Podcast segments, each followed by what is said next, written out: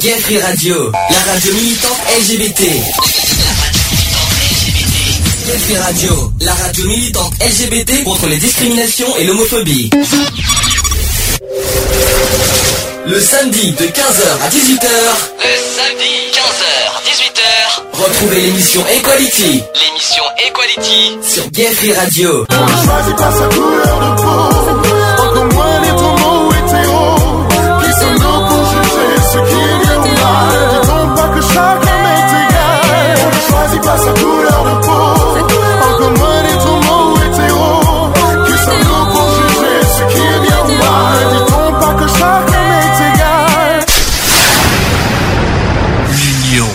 la force. Bonjour à tous, 15h02, bienvenue dans l'émission Equality numéro 75. Voilà, on est en direct comme tous les samedis, ou voire le dimanche si on est bien disponible. Euh, nous sommes aujourd'hui le samedi 1er mars 2014, déjà en mars. Comme le temps passe vite, on dit que 2013 est vite passé, mais j'ai l'impression que 2014 passe aussi vite, je trouve. Ce n'est que mon opinion personnelle. Euh, Qu'est-ce que je voulais vous dire aujourd'hui? Alors, on va faire euh, une émission assez particulière. C'est euh, c'est un sujet qu'on n'a jamais fait.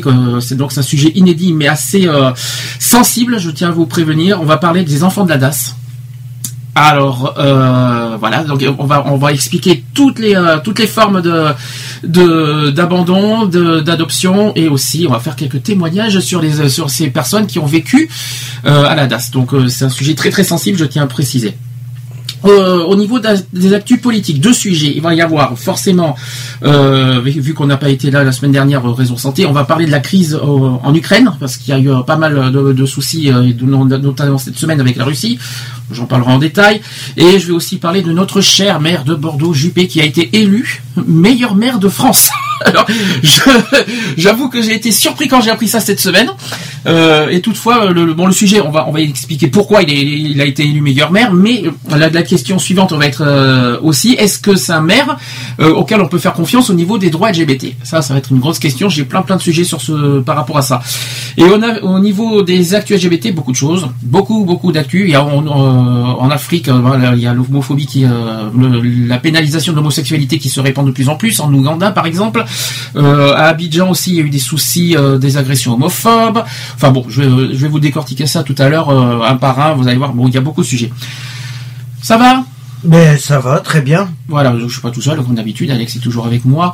Euh, et puis, chers auditeurs, si vous voulez réagir en direct, comme toujours, vous avez deux possibilités. Le téléphone au 05 35 004 024. Je répète, 05 35 004 024. Et je répète aussi que vous avez un chat, pour ceux qui n'osent pas trop parler euh, au téléphone, parce qu'il y en a beaucoup qui n'osent pas.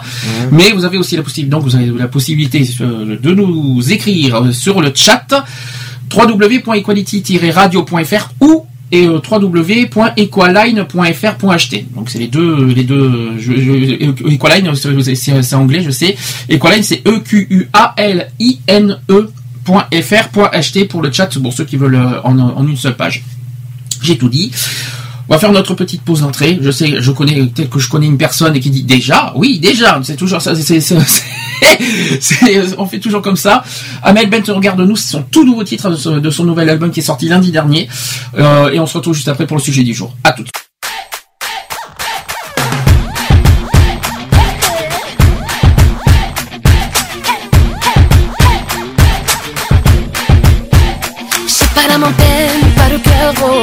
Crois que je t'aime. oh, oh.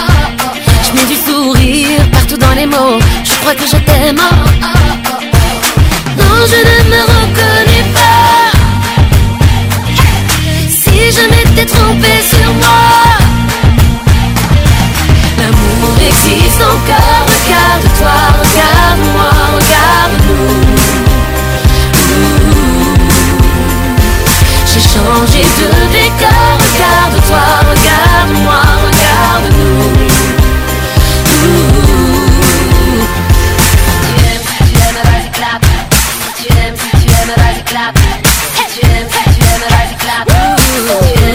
Je crois plus au prince, je veux pas de héros Mais toi je t'aime. Oh, oh, oh, Je trouve ça bizarre, je vois pas tes défauts. Je crois que je t'aime. Oh, oh, non je ne me reconnais pas. Si je m'étais trompée sur moi. L'amour existe encore, regarde-toi, regarde-moi, regarde-nous. changer ce décor. Regarde-toi, regarde-moi, regarde-nous. Tu aimes, vas-y clap. Tu aimes, tu aimes, vas-y clap.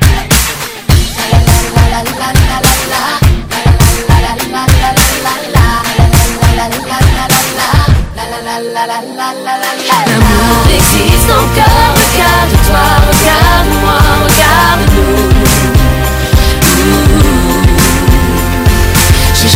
Changé de décor, regarde-toi, regarde-moi,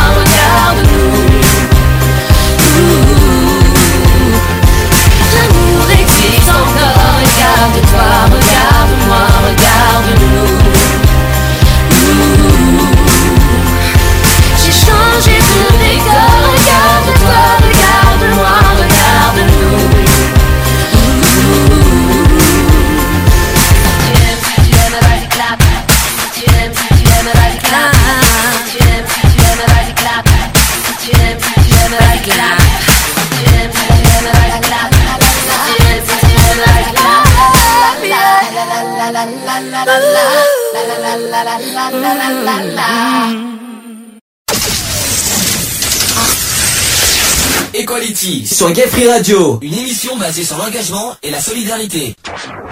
Allez, c'est parti, euh, sans transition. Jingle, sujet du jour. Equality. C'est le sujet du jour. Sujet du jour, comme je l'ai dit, ça sera sur les enfants de la DAS. Alors, euh, la DAS, euh, avant, ça s'appelait pas les, les enfants de la DAS. Aujourd'hui, c'est les enfants de l'ASE. Tu sais ce que ça veut dire ASE Est-ce que ça te parle Peut-être que tu n'as pas connu ça. La... Si, c'est le service éducatif. Non, euh, non, non, non. c'est A, l'association- S-E-A, pas service. c'est- Oui, non, c'est euh, association de... Non, c'est pas association. Non, c'est... euh, Aide sociale à l'enfance. Ouais, voilà. Donc, euh, Ouais, c'est pas du, c'est, pas tout à fait pareil. Ça a été, c'est, euh, bon, quoi qu'il en soit, un petit chiffre que, euh, enfin, un chiffre.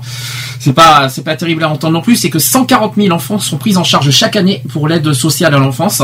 Et autrefois, donc, on les appelait les enfants de la DAS. Et aujourd'hui, donc, on appelle ça, bien sûr, l'aide sociale à l'enfance. Alors, qu'est-ce que l'aide sociale à l'enfance? C'est une bonne question.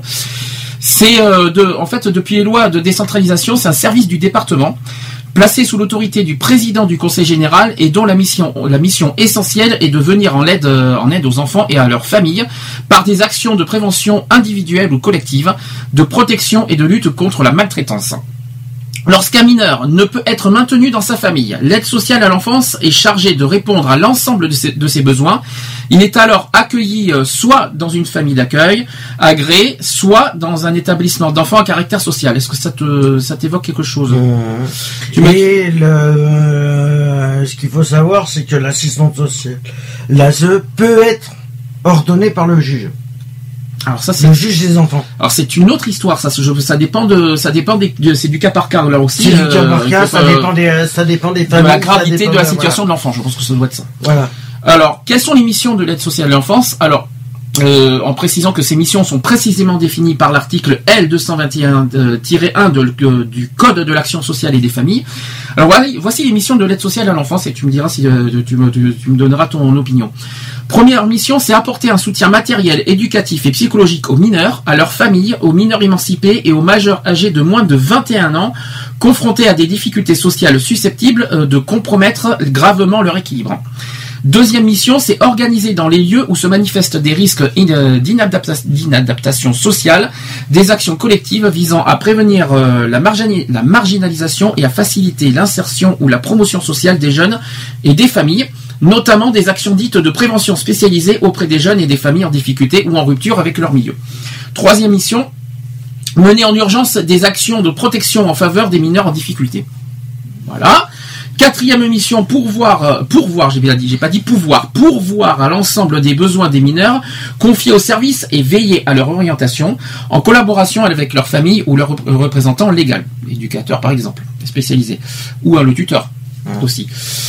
Euh, enfin, cinquième mission, mener notamment euh, à l'occasion de l'ensemble de ces interventions des actions de prévention des, euh, des mauvais traitements à l'égard des mineurs et organiser le recueil des informations relatives aux mineurs maltraités et participer à la protection de ceux-ci. Notamment, et euh, je précise que le mot protection est un gros gros problème pour certains enfants qui ont vécu ça. J'en parlerai dans les témoignages que, que j'ai pu euh, prendre. Mhm. Ah, mais moi, je peux te dire que a- la protection là-dessus, elle. euh, le mot protection, Le, terme- le euh, mot protection n'est pas n'est pas attribué dans le, dans certains cas. malheureusement, j'ai l'impression que j'ai l'impression que c'est ce mot, c'est ce mot-là qui pose beaucoup de problèmes et qu'en fait, il n'est pas très très euh, est- appliqué, on va dire. Il est appliqué sans être appliqué. Donc ça, on en, dans- quand, quand on fera les témoignages tout à l'heure, tu me donneras Mm. ton point de vue.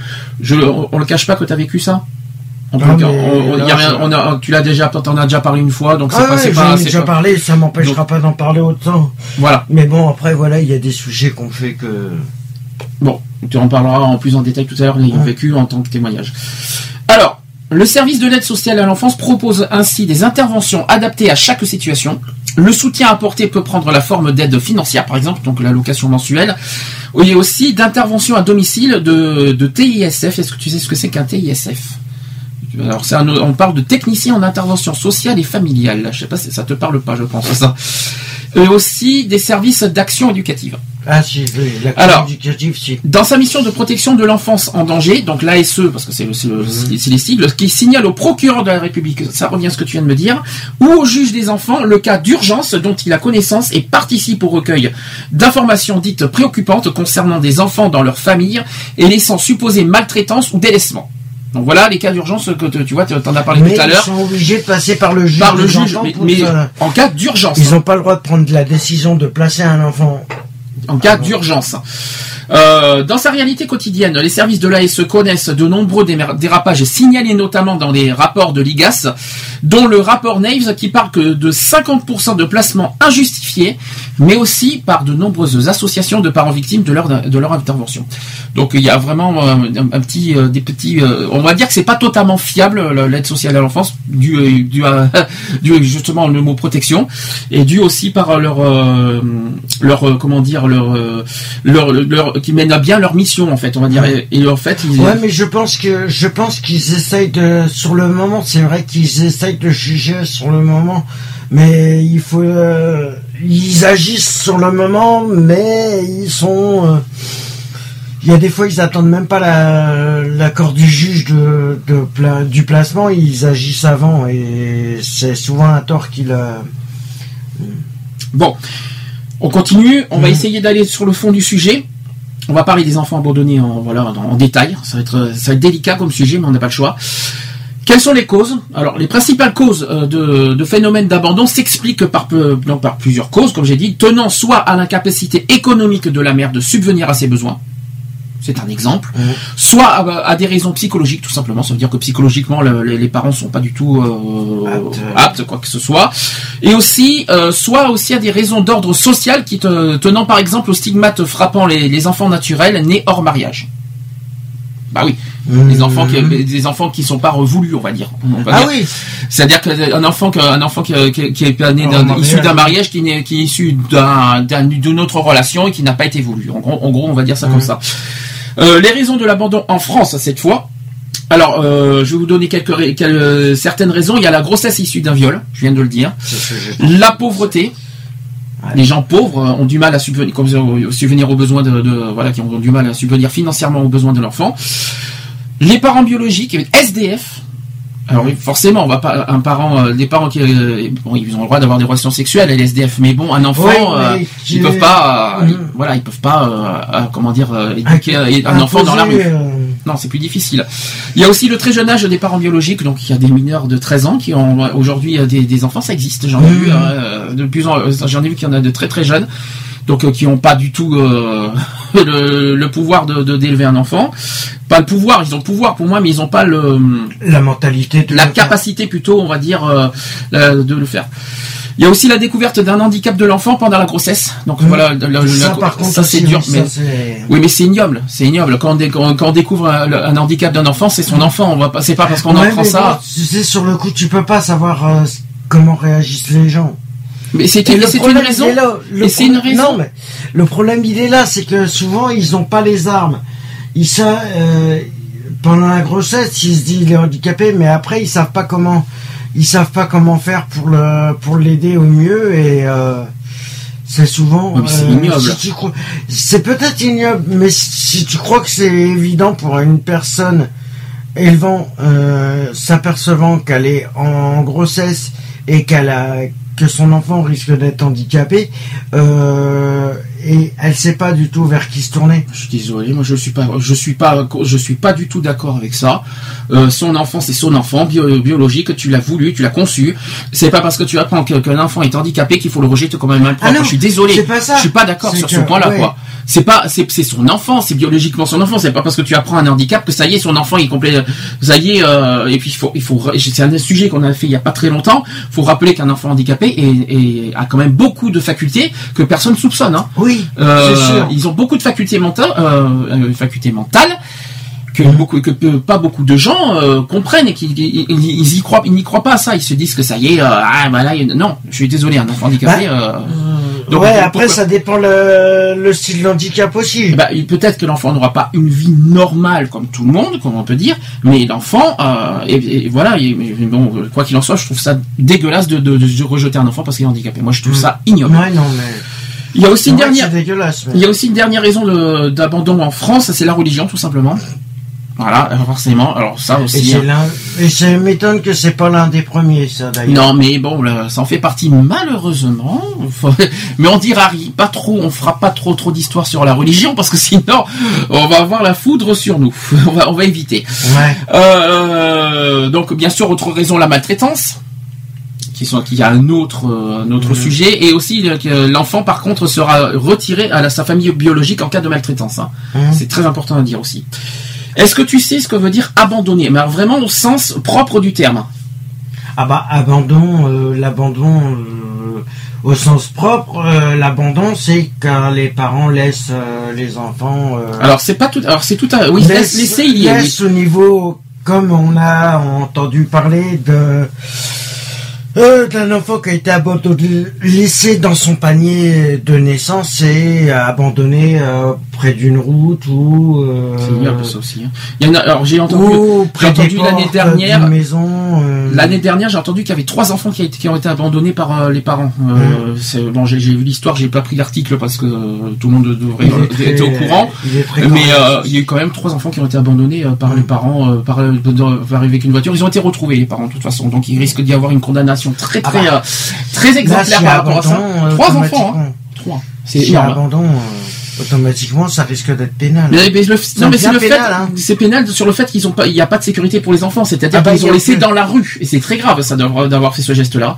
Euh, qu'à la limite, qu'ils les laissent, euh, voilà, à la DAS, euh, voilà, ou à l'assistante sociale, voilà, c'est un geste à la limite. On va pas dire sain, mais mieux que, que les, que les laisser à la rue, on va Mmh. dire. Tandis que là, ils ont laissé trois enfants, dont un qui était très, qui est, qui est- qui est un bébé, je sais plus quel âge, mais il, avait- il était très jeune.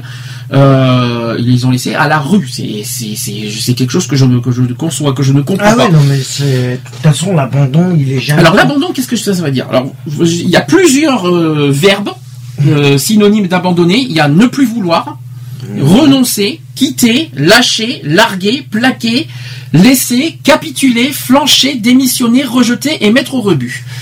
Tout ça, ça veut dire abandonner, tout simplement. Et dans son sens euh, étymologique, abandon. Alors abandon, c'est en deux mots. En- Il y a le a plus loin, bandon. Ça veut dire laisser au pouvoir à, à la merci d'eux c'est au sens étymologique. Et bandon, bandon, c'est euh, un radical qui est d'origine germanique venant probablement de, de ban, euh, ban qu'on connaît les bannissements par exemple, euh, qui a donné le sens ban comme le ban du mariage par exemple, euh, le ban des mariages, c'est une donc ça veut dire que c'est une proclamation pour ordonner ou interdire de là les expressions, publier les bans de mariage par exemple les ruptures de ban. Euh, c'est aussi la racine de bannir. Condamné à l'exil, c'est aussi la racine de déformant, voyou, qui mérite le bannissement. Bon, c'est en sens étymologique, mais il faut plus se prendre le, le- le sens euh, Ah, plutôt euh, délaissé, plaqué. le c'est un rejet euh, du monde. euh. Mais c'est quand même assez grave de faire ça. Pour- Maintenant que- qu'on se pose la question, c'est pourquoi? Bon, on connaît, on connaît les Et raisons. alors, mais moi, je me pose la question. Hmm. Alors, imagine ceux qui sont nés encore plus sous X. Alors, on y arrivera tout à l'heure. Euh, je- j'en parlerai tout à l'heure des, des enfants nés sous X. J'ai, préparé plein, plein- comme j'ai dit, j'ai, trouvé plein de choses à dire. Un petit peu d'histoire quand même sur l'histoire de, des abandons. Euh, jusqu'au XVIe siècle, les abandons d'enfants étaient très rares. euh, car ils étaient sév- sévèrement punis par l'Église catholique à l'époque. Les parents risquaient d'être condamnés à mort pour abandon d'enfants. Non. Et là, on parle du XVIe siècle. hein. De même, mettre au monde un enfant hors mariage était considéré comme un péché mortel. à l'époque. C'est pourquoi les mères d'enfants illégitimes euh, préféraient souvent les tuer dès la naissance. Ah, quand, quand j'entends le mot tuer, ça, Bah, me, ouais, ça, me, ça me dérange. C'est- terrible d'entendre ça. Et aussi, pour lutter contre ces infanticides, il y a Henri II, roi de France à l'époque, en- dans les, euh, dans- au XVIe siècle, par l'édit de 1556, obligea donc les femmes veuves ou dont le mari était absent à déclarer leur grossesse dès qu'elles en avaient euh, connaissance. Si une mère ne faisait pas cette déclaration et que l'enfant décédait à la naissance, celle-ci était accusée euh, d'infanticide et risquait la peine de mort. Euh, Imaginez, imaginez tout, ce- qu'il y avait à l'époque. hein. L'Église aussi, qui a depuis toujours pris en charge les enfants abandonnés, ainsi fut créé par là, là, ça va te parler Saint Vincent de Paul en 1638. L'œuvre des enfants trouvés de Paris. Euh, les parents pouvaient y déposer les enfants qui ne pouvaient pas assumer. Euh, en- plus tard, au 18e et 19e siècle, un système de tours a été mis en place euh, dans ces établissements qui permettait de déposer un enfant que, que l'on souhaitait abandonner sans que personne ne puisse connaître l'identité des parents. Euh, il s'agissait d'une sorte de tambour pivotant dans, le, dans lequel on pouvait euh, déposer l'enfant. On sonnait ensuite une cloche qui prévenait euh, une sœur euh, qu'un enfant avait été déposé sans que celui-ci puisse voir qui étaient les parents. On établissait alors un procès ver- verbal et à partir de 1793 un acte de naissance. Là, on était sous la Révolution. Plus tard, après en 1811, Napoléon qui, décida que les enfants abandonnés devaient être pris en, charge par l'État, il rendit obligatoire un système de dépôt secret grâce au tour dans, dans chaque chef-lieu d'arrondissement à Paris où les abandons étaient euh, particulièrement fréquents. Mais cette protection de, de l'abandon eut euh, pour conséquence regrettable de multiplier le nombre d'enfants abandonnés jusqu'à atteindre plus de 130 000 dans toute la France pour la seule année 1883. Mais c'était quand même il y, a, il y a quand même 150 ans. hein. Et après 1850, le système des tours a progressivement été supprimé et remplacé par la possibilité d'un dépôt secret à l'assistance publique. Euh, donc voilà, je, je fais un petit peu d'histoire. Ouais, l'assistante publique qui deviendra plus tard, par plus tard, la. euh, la DAS. Et qui Oh non mais ça c'est beaucoup plus loin. là. C'est c'est- Non, c'est mais- pas du tout la même chose. hein. Bon, c'est c'est Si on encore remonte dans les. dans les- la- la DAS, oui, mais c'est encore une autre voilà, histoire. après ça reviendra. euh, Alors, on va parler maintenant des enfants adoptés. Il y a deux formes d'adoption, faut pas l'oublier, j'en ai déjà parlé une fois et on va les rappeler. L'adoption a été mise en place sous la Révolution. Mais elle était alors euh, à l'époque limitée aux personnes majeures à l'époque. Et son but était de faire euh, perdurer euh, un nom illustre ou de transmettre un héritage important. Et ça a été étendu aux mineurs seulement en 1923. Hein Alors, il y a deux types d'adoption. L'adoption simple, qu'on connaît bien, qui n'auront pas le lien avec les parents naturels, mais elle complète simplement l'acte de naissance par la mention d'adoption. On ajoute donc à cet acte le nom de la famille adoptante. On peut ainsi facilement, euh, dans ce cas, remonter dans la généalogie biologique de la personne adoptée. Et le deuxième adoption, c'est l'adoption plénière, qui en revanche supprime le lien entre l'enfant et les parents naturels.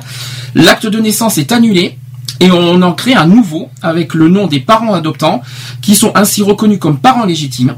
Les recherches généalogiques sont de ce fait compromises, sauf si la famille a souhaité retenir et transmettre l'identité de la famille d'origine. La, plupart des, euh, enfants euh, adoptables en France ne sont pas orphelins, c'est très important à dire, et leurs familles biologiques ne pouvant prendre soin d'eux, l'adoption est une solution pour trouver une famille à l'enfant. Qu'est-ce que tu en penses par rapport aux adoptions? Ah ah bah, vaut mieux qu'il soit euh, d'une d'une famille qui aimera son l'enfant plutôt que. Mais est-ce que tu Mais euh, c'est peut-être con ce que je vais dire et peut-être que je vais peut-être attaquer. Ben, je, je vais attaquer le système euh, d'adoption parce que, en fin de compte, il y en a qui adoptent des enfants et ça, je ne dis pas tout le monde, qui adoptent simplement des enfants par rapport à l'argent. Et ça, le problème, il est là. Alors attends, tu es en train Parce que ce qui se passe, c'est que les personnes qui adoptent des enfants, qui font partie de la DAS, qui font partie de la ZE, touchent, touchent une prime par rapport à l'enfant. Alors attends, tu es en train euh, touche une prime par à la de la DAS ou de la des allocations familiales? De la, de la CAF. de la CAF. Euh, bon, ils touchent des tout quoi qu'il en soit Ceux qui sont familles d'accueil, ce qu'on appelle les familles d'accueil, c'est les personnes qui adoptent des enfants. Eux, ça peut être euh, famille d'accueil Oui. organisée, euh, reconnue par le tribunal. Donc, gros, reconnu par le tribunal ou par le par le département, la région, le voilà. donc en gros, tu es en train de me dire que en gros, tu, euh, tu as certains, certains parents adoptifs doivent adopter des enfants non pas par amour, mais par, pour l'argent. C'est ça que tu es en train de me dire. Parce qu'ils sont euh, ils sont Mais, couverts tu es, par le- mais avoue quand même qu'il existe beaucoup de parents qui Ah, il y a- élèvent des je enfants par dis pas amour. qu'ils sont tous pourris, euh, je dis pas qu'ils sont tous comme ça, mais il y en a, il y en a. euh, Vécu ou, ou euh, une connaissance qui a, qui a vécu ça? Euh, J'ai une, une connaissance ouais, qui l'a vécu, ouais. Et qu'est-ce qu'il en a, qu'est-ce qu'il en a dit sur ce sujet? Bah, au bout de, bah, il l'a, il l'a su au bout du, bah, euh, ouais, au bout de un mois, un mois et demi après qu'il soit adopté. Et en fin de compte, euh, voilà. Super, avec ça on va aller loin. Et bah, il a demandé à changer de famille d'accueil et, Ah tout ça parce qu'il a appris euh, par, rapport à la- la- les et intentions. on euh, lui a enlevé le droit d'être famille d'accueil. donc on a le fait qu'il a appris les vraies intentions de- de- des parents euh, du pourquoi ils ont adopté. Mhm. euh, il, a, il a demandé à ce moment-là, mais il a pas été maltraité au moins. Non, non, non, non, non. Bah, par rapport à sa famille biologique, euh, peut-être, parce que j'en sais rien du tout. Et on, il m'en a- on en a jamais vraiment discuté. On n'en avait jamais vraiment discuté. Euh, mais euh, au niveau de sa famille d'accueil, non, il n'a pas été maltraité. Enfin, rassure-moi, voilà. quoi qu'il en soit, pas, t'es pas contre les adoptions quand même. Ah non, je suis pas contre les Ouais. adoptions, au contraire. Après, ça dépend les, euh, ça dépend les. La de la manière de vouloir, c'est-à-dire les, de- les de- intentions d'adopter un voilà. enfant. D'accord. les intentions des familles d'accueil d'adopter, pourquoi et dans quel.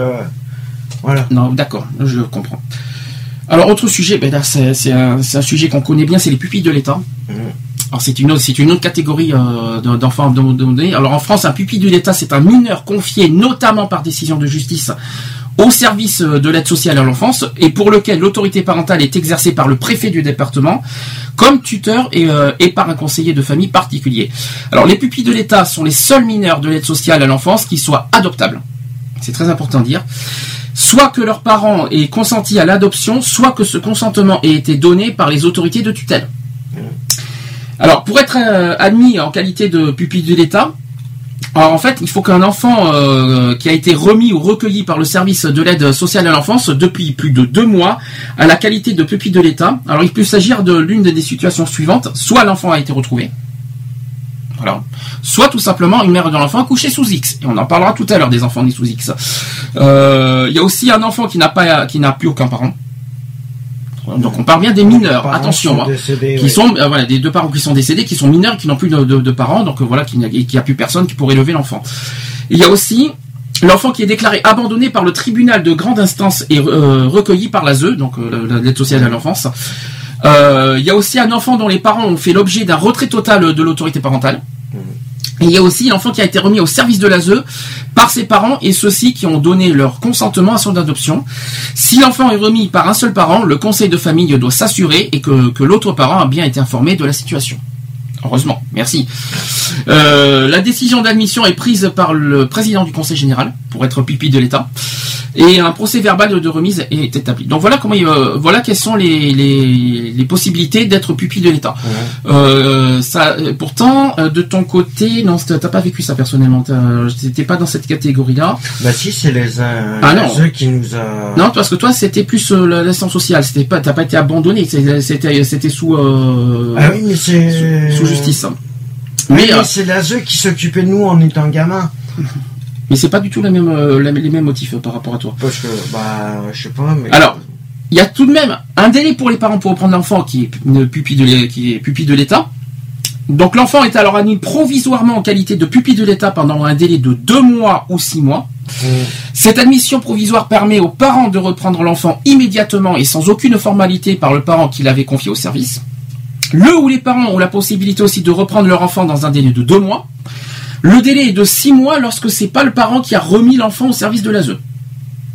Voilà pourquoi on parle de deux à six mois.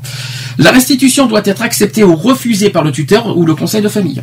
Et en cas de refus de restitution de l'enfant par le tuteur ou le conseil de famille, les parents peuvent saisir le tribunal de grande instance.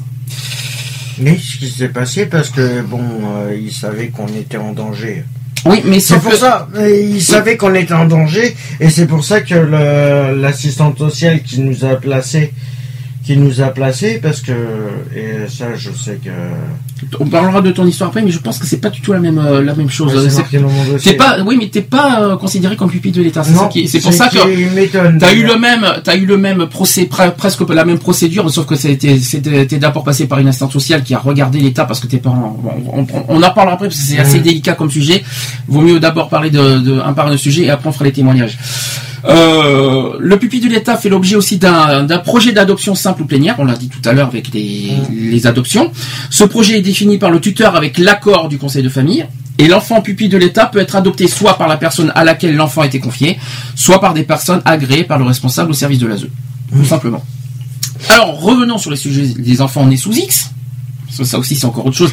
C'est, moi, je trouve que c'est encore plus grave, c'est encore plus délicat les enfants nés sous X parce que eux, ils connaissent pas les origines.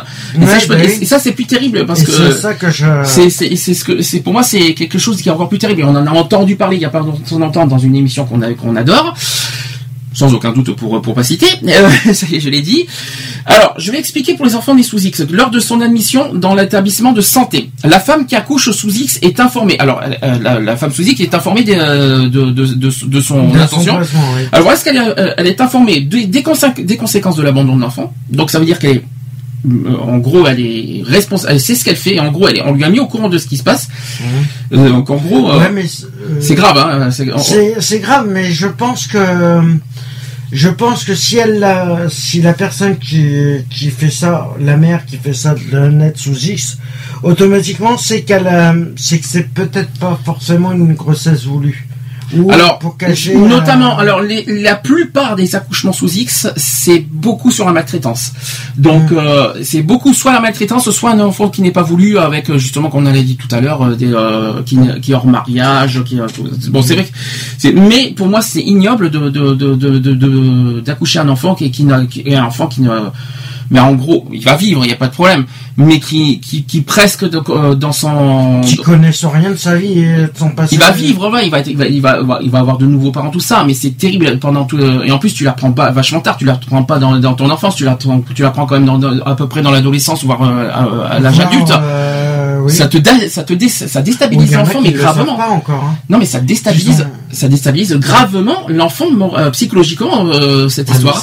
C'est, c'est très risqué. hein. euh. Je me demande si, je me demande si les mères ont conscience de ça. C'est pour ça que euh, elles connaissent les conséquences de l'abandon d'enfant. Elles connaissent, mais je me pose des questions si elles, euh, Mais il y en a qui se rétractent hein, quand même au bout d'un moment. hein. Oui, mais après, euh, euh, je me demande comment les mères peuvent vivre avec ça dans, dans leur conscience.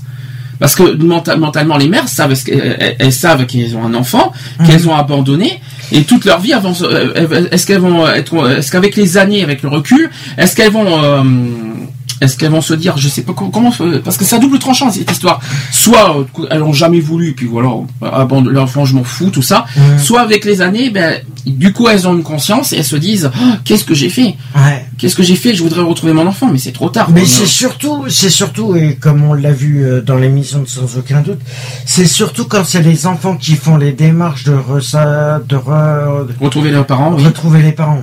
Ça, ça doit être euh, vachement. Ben, de- c'est normal. Alors l'histoire de, de cette fille qu'on a vue euh, Mhm. qui avait une vingtaine d'années et c'est très simple. C'est en fait, en fait, elle voudrait connaître les origines. En fait, c'était même pas pour elle, mais par par rapport à son enfant, parce que Mhm. comme euh, en fait, elle voudrait, elle, vou- elle veut pas transmettre à son enfant ce qu'elle a vécu. En gros, c'est un petit peu ça. C'est Et ça. donc, donc euh, elle voudrait euh, pour son enfant tro- connaître les origines euh, biologiques. Et puis c'est que les origines biologiques, et d'où elle sort, euh, d'où elle vient et tout ça. Moi, je trouve ça normal. Moi, c'est tout à fait normal. Moi, je trouve qu'elle a tout à fait raison de, On de le n'oblige pas. faire, mais bon. On n'oblige pas la, la mère biologique à, à ce que mère et fille soient Mhm. euh, super la super entente, mais au moins un petit minimum de savoir d'où on est. Pour moi, c'est logique. Moi, la, la démarche qu'a fait cette fille, pour moi, c'est lo- c'est logique, euh, implacable. D'ailleurs, il y en a, ils le savent. D'ailleurs, il y en a, ils font les démarches et c'est pas dit que ça fonctionne. hein. Peut-être, mais bon. Il y a autre chose aussi que, que la femme qui accouche sous X. Alors, elle est aussi in- au- informée de l'importance pour l'enfant des informations sur son histoire et son origine. Euh, autre chose qu'elle est informée, c'est du choix qui lui est laissé de donner son identité sous pli fermé. Euh, elle est aussi informée des aides publiques permettant aux parents d'élever leur enfant. Et aussi du régime des tutelles des pupilles de l'État, on en a parlé tout à l'heure, des délais et conditions sous lesquels l'enfant peut être repris par ses parents en cas de remise au service de l'aide sociale à l'enfance. Voilà, c'est plus compliqué, mais euh, voilà, c'est. Alors, on a parlé des, informations, mais quelles sont les conséquences de cet accouchement secret? La, pre- le- la première conséquence, c'est tout simplement le placement de l'enfant, qui sera remis aux services départementaux de l'aide sociale à l'enfance et qui ou recueilli aussi par un organisme français autorisé pour l'adoption, tout simplement. Et la deuxième conséquence euh, de l'accouchement secret, c'est la reprise de l'enfant. Euh, la mère dispose d'un délai de deux mois pour reprendre l'enfant. Le père peut reconnaître son enfant né sous X dans les deux mois qui suivent la naissance. Donc en fait, il y a quand même un délai. Il y a quand Il y même a un deux délai. hein. quand même. Hein. Il y a quand même un petit délai de deux mois. C'est quand ça, même. euh, ça, par contre, moi je dis que ça. euh, ça- oui, mais c'est pire parce que moralement, tu, tu te dis, bon, je, si je- je- j'ai deux mois pour réfléchir, et puis quand tu dis au bout de deux mois, bah, je, je, je maintiens, je persiste, je peux te dire que dans les, euh, dans les, années pour les enfants, va. pour les enfants des années plus tard, je peux te dire qu'ils ont ça dans, la- dans la tête, hein, parce qu'ils Ah, sont au courant des démarches de- de- des parents, hein, donc. euh, Il y en a beaucoup euh, comme ça qui, sont, qui pètent un plomb et qui deviennent. euh, Alors, une fois le délai de deux mois dépassé, l'enfant peut être placé dans une famille en vue de son adoption, ce qui rend toute reconnaissance par les parents de naissance irrecevable.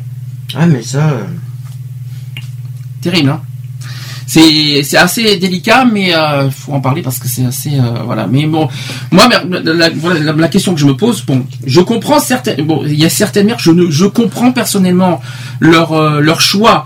Voilà, quand tu es maltraité, quand tu as été euh, frappé euh, par euh, par le père biologique, ok. Mhm. Mais il faut se dire un truc, un détail, et moi je persiste là-dessus. L'enfant n'y est pour rien. Ah non, c'est sûr.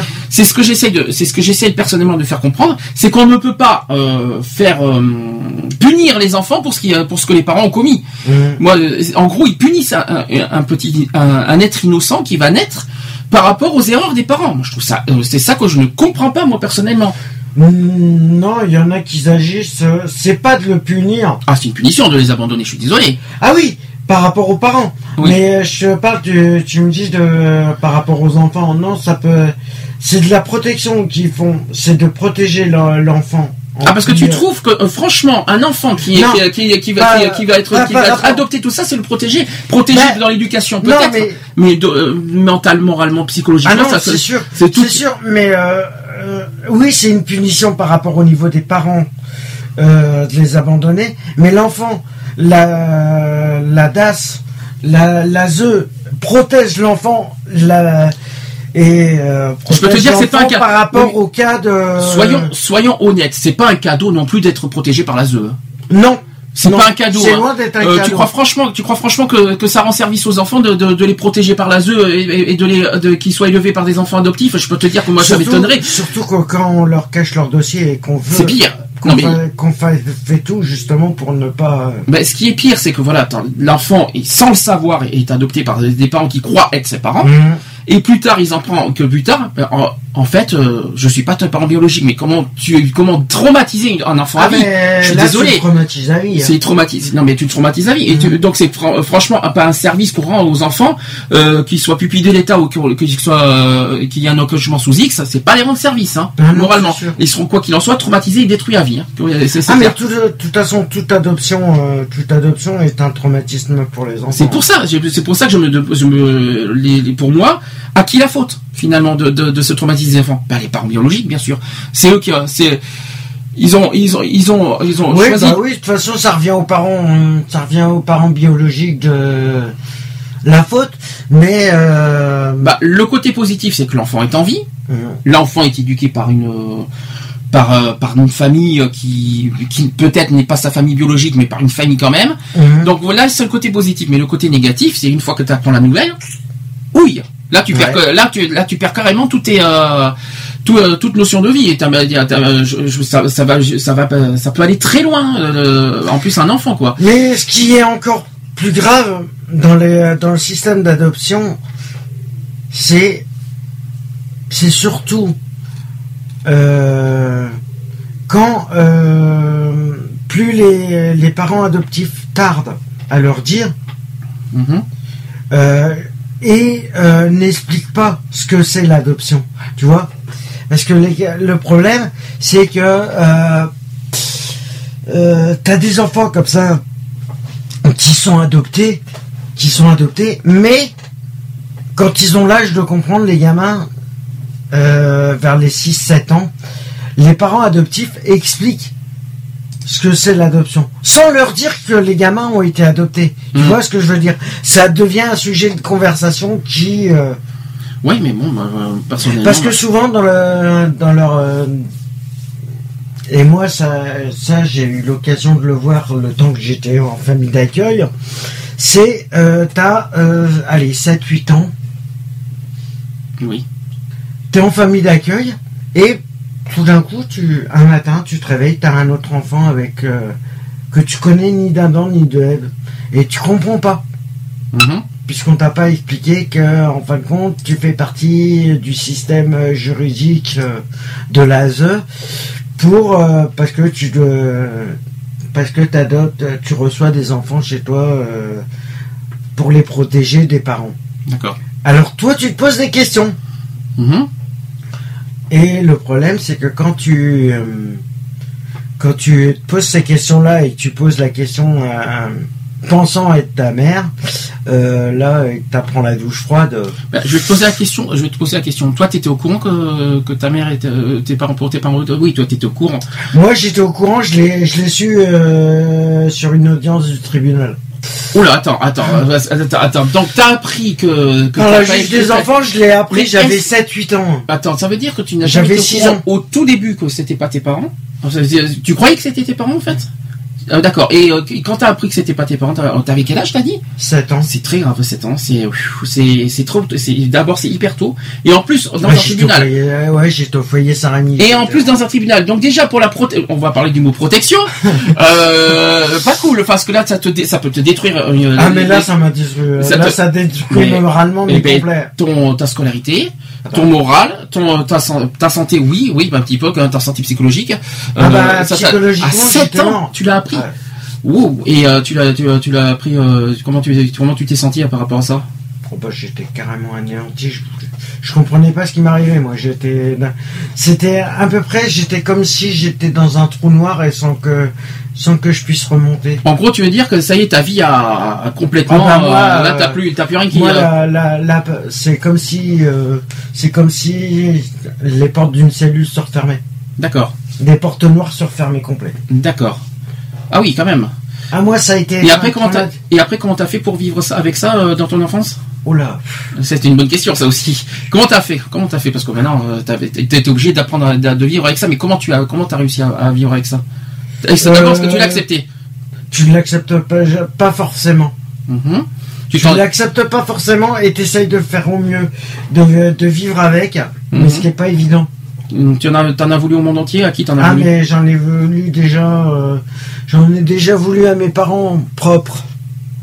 Euh, Biologique, tu vas dire. euh, Biologique ou adoptif Ben déjà j'en ai déjà voulu. euh, Parce qu'ils y sont pour rien finalement tes parents adoptifs. hein. Ils, mes ils sont parents pas responsables. adoptifs. euh, euh, non, ils sont pour rien, mais j'en ai déjà voulu à mes parents euh, biologiques. C'est sûr que là, euh, voilà. Et à l'heure d'aujourd'hui, tu les as pardonnés? Non. Donc tu as, parce que je sais que tu as vu ta mère il n'y a pas très longtemps, mais quoi qu'il en soit, tu n'arriveras jamais à pardonner euh, cette histoire? Je je comprends pas toujours euh, pourquoi la, elle a préféré euh, boire. Voir, oui. Elle a préféré boire et voilà. À, s'occuper de nous. D'accord. Ça, je comprendrai pas et je lui pardonnerai pas. Ça, il est, ça, c'est un truc que je supporte pas. C'est. Désolé pour le, le petit miaulement, hein. vous savez qu'on a un chat à côté de nous hein, de- depuis, euh, depuis euh, le début de la saison. Donc toutes nos excuses, au moins ça prouve qu'on aime les animaux. D'ailleurs on fera un spécial euh, sujet d'animaux euh, sûrement au mois d'avril pour, la, pré- pour rapport au préserver la vie des animaux et le voilà voilà il est avec nous, il est content. Doucement. Alors sujet suivant. Il y en a encore, il y a encore d'autres, une autre, une autre catégorie d'enfants abandonnés, c'est les enfants des rues. Alors, qu'est-ce que qu'est-ce que ça veut dire que Ça te parle pas l'enfant des rues? Alors, qu'est-ce que l'enfant des rues C'est ça désigne de façon générale un enfant au sens de personne mineure qui vit dans la rue au sein d'une ville. Son sens et son utilisation sont débattus. Bah, tu vois Rémi sans famille. Mmh. Ça fait un petit peu ça, si tu préfères. Ouais. Euh, son sens et son utilisation sont débattus. Alors que ce terme est parfois jugé euh, péjoratif et dépréciatif, d'autres estiment que, au contraire, il donne à ses enfants une identité.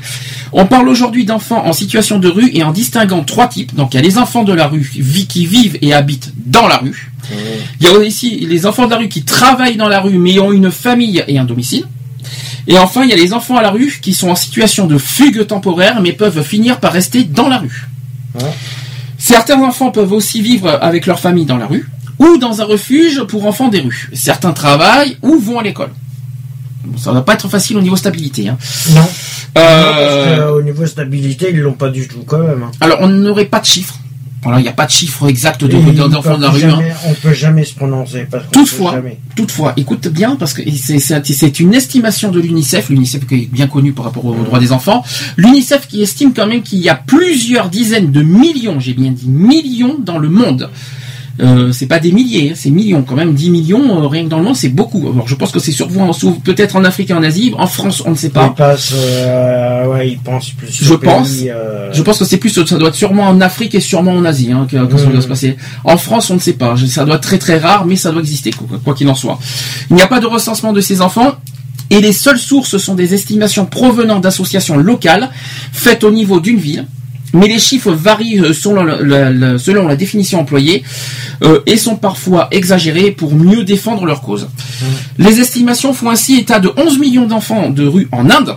Ouais, on a parlé d'Asie, mais il y a l'Inde. Il y a 445 000 au Bangladesh, 250 000 au Kenya, donc au- en ouais, c'est Afrique, les pays et de, euh, l'Inde c'est l'Asie, hein. Oui, et c'est- 200 oui, 000 euh, au, Kin- au Kinshasa. Kinshasa. Donc la majorité des enfants des rues euh, sont des garçons.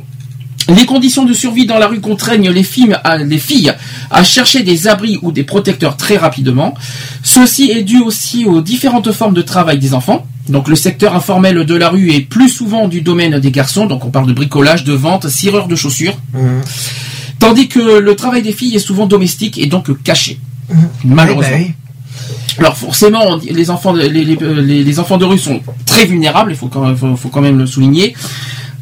La plupart des associations et organismes s'acco- s'accordent pour affirmer que les enfants des rues sont davan- davantage à risque que les autres enfants, notamment le risque d'exploitation, donc le travail forcé, l'exploitation sexuelle, mais aussi de vulnérabilité face aux dangers de la ville. Euh, on parle des conditions météorologiques, bien sûr, les maladies liées à l'eau aussi, euh, la nourriture ou la pollution et les dangers de la circulation, les agressions, etc. Forcément. Et les viols, bien sûr aussi. Euh, considérés comme illégaux dans de nombreux pays, ils sont très souvent pourchassés par la police ou les milices privées.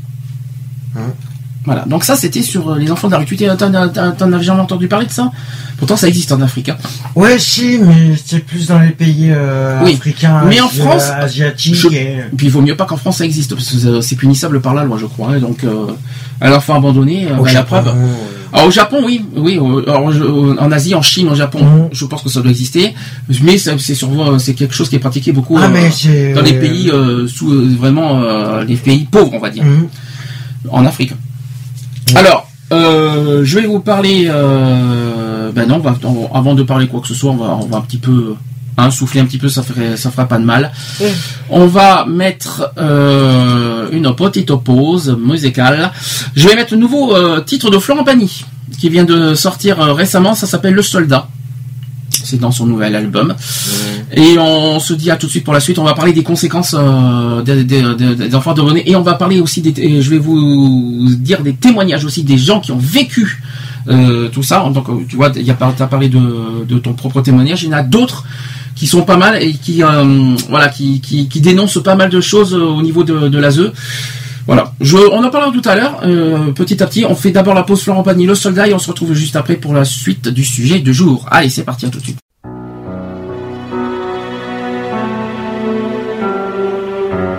L'heure où la nuit passe au milieu des tranchées, ma très chère Augustine, je t'écris sans tarder.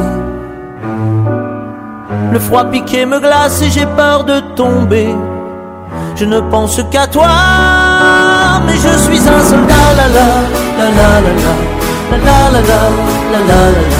Mais surtout ne t'en fais pas, je serai bientôt là, la la la, la la la et tu seras fier de moi. À l'heure où la guerre chasse des garçons par milliers, si loin de la maison, et la fleur au canon. Ces autres que l'on tue sont les mêmes que moi, mais je ne pleure pas, car je suis un soldat, la la, la la la la, surtout ne t'en fais pas, je serai bientôt là, la la la, la la la tu seras fier de moi. À l'heure où la mort passe dans le fleuve à mes pieds, de la boue qui s'en va, des godasses et des rats. Je revois tes yeux clairs, j'essaie d'imaginer l'hiver auprès de toi. Mais je suis un soldat, la la, la la la la, la la la la, la. Je ne sens plus mes bras, tout tourne autour de moi. La la la, la la la la. Mon Dieu, sors-moi de là. Ma très chère Augustine, j'aimerais te confier nos plus beaux souvenirs et nos enfants rêvés. Je crois pouvoir le dire, nous nous sommes aimés. Je t'aime une dernière fois, je ne suis qu'un soldat, la la, la.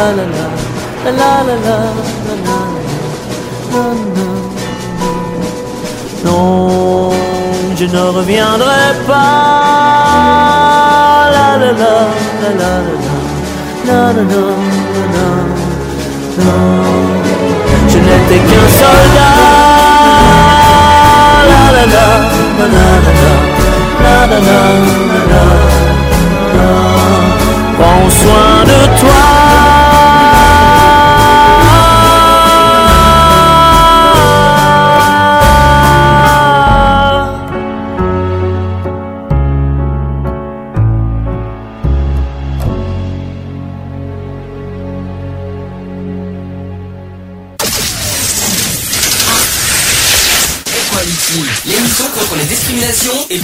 Le samedi de 15h à 18h. En direct sur Capri Radio. 15h, 18h. De retour dans l'émission Equality, 15h53. Nous continuons le sujet du jour. On parle des enfants de la DAS et aussi de l'ASE. Parce qu'à l'époque, ça s'appelait la DAS. Aujourd'hui, ça s'appelle l'ASE, aide sociale à l'enfance. Ça va? Bon, on te demande un petit peu d'être euh, un petit peu plus de, dynamisme que quand tu parles.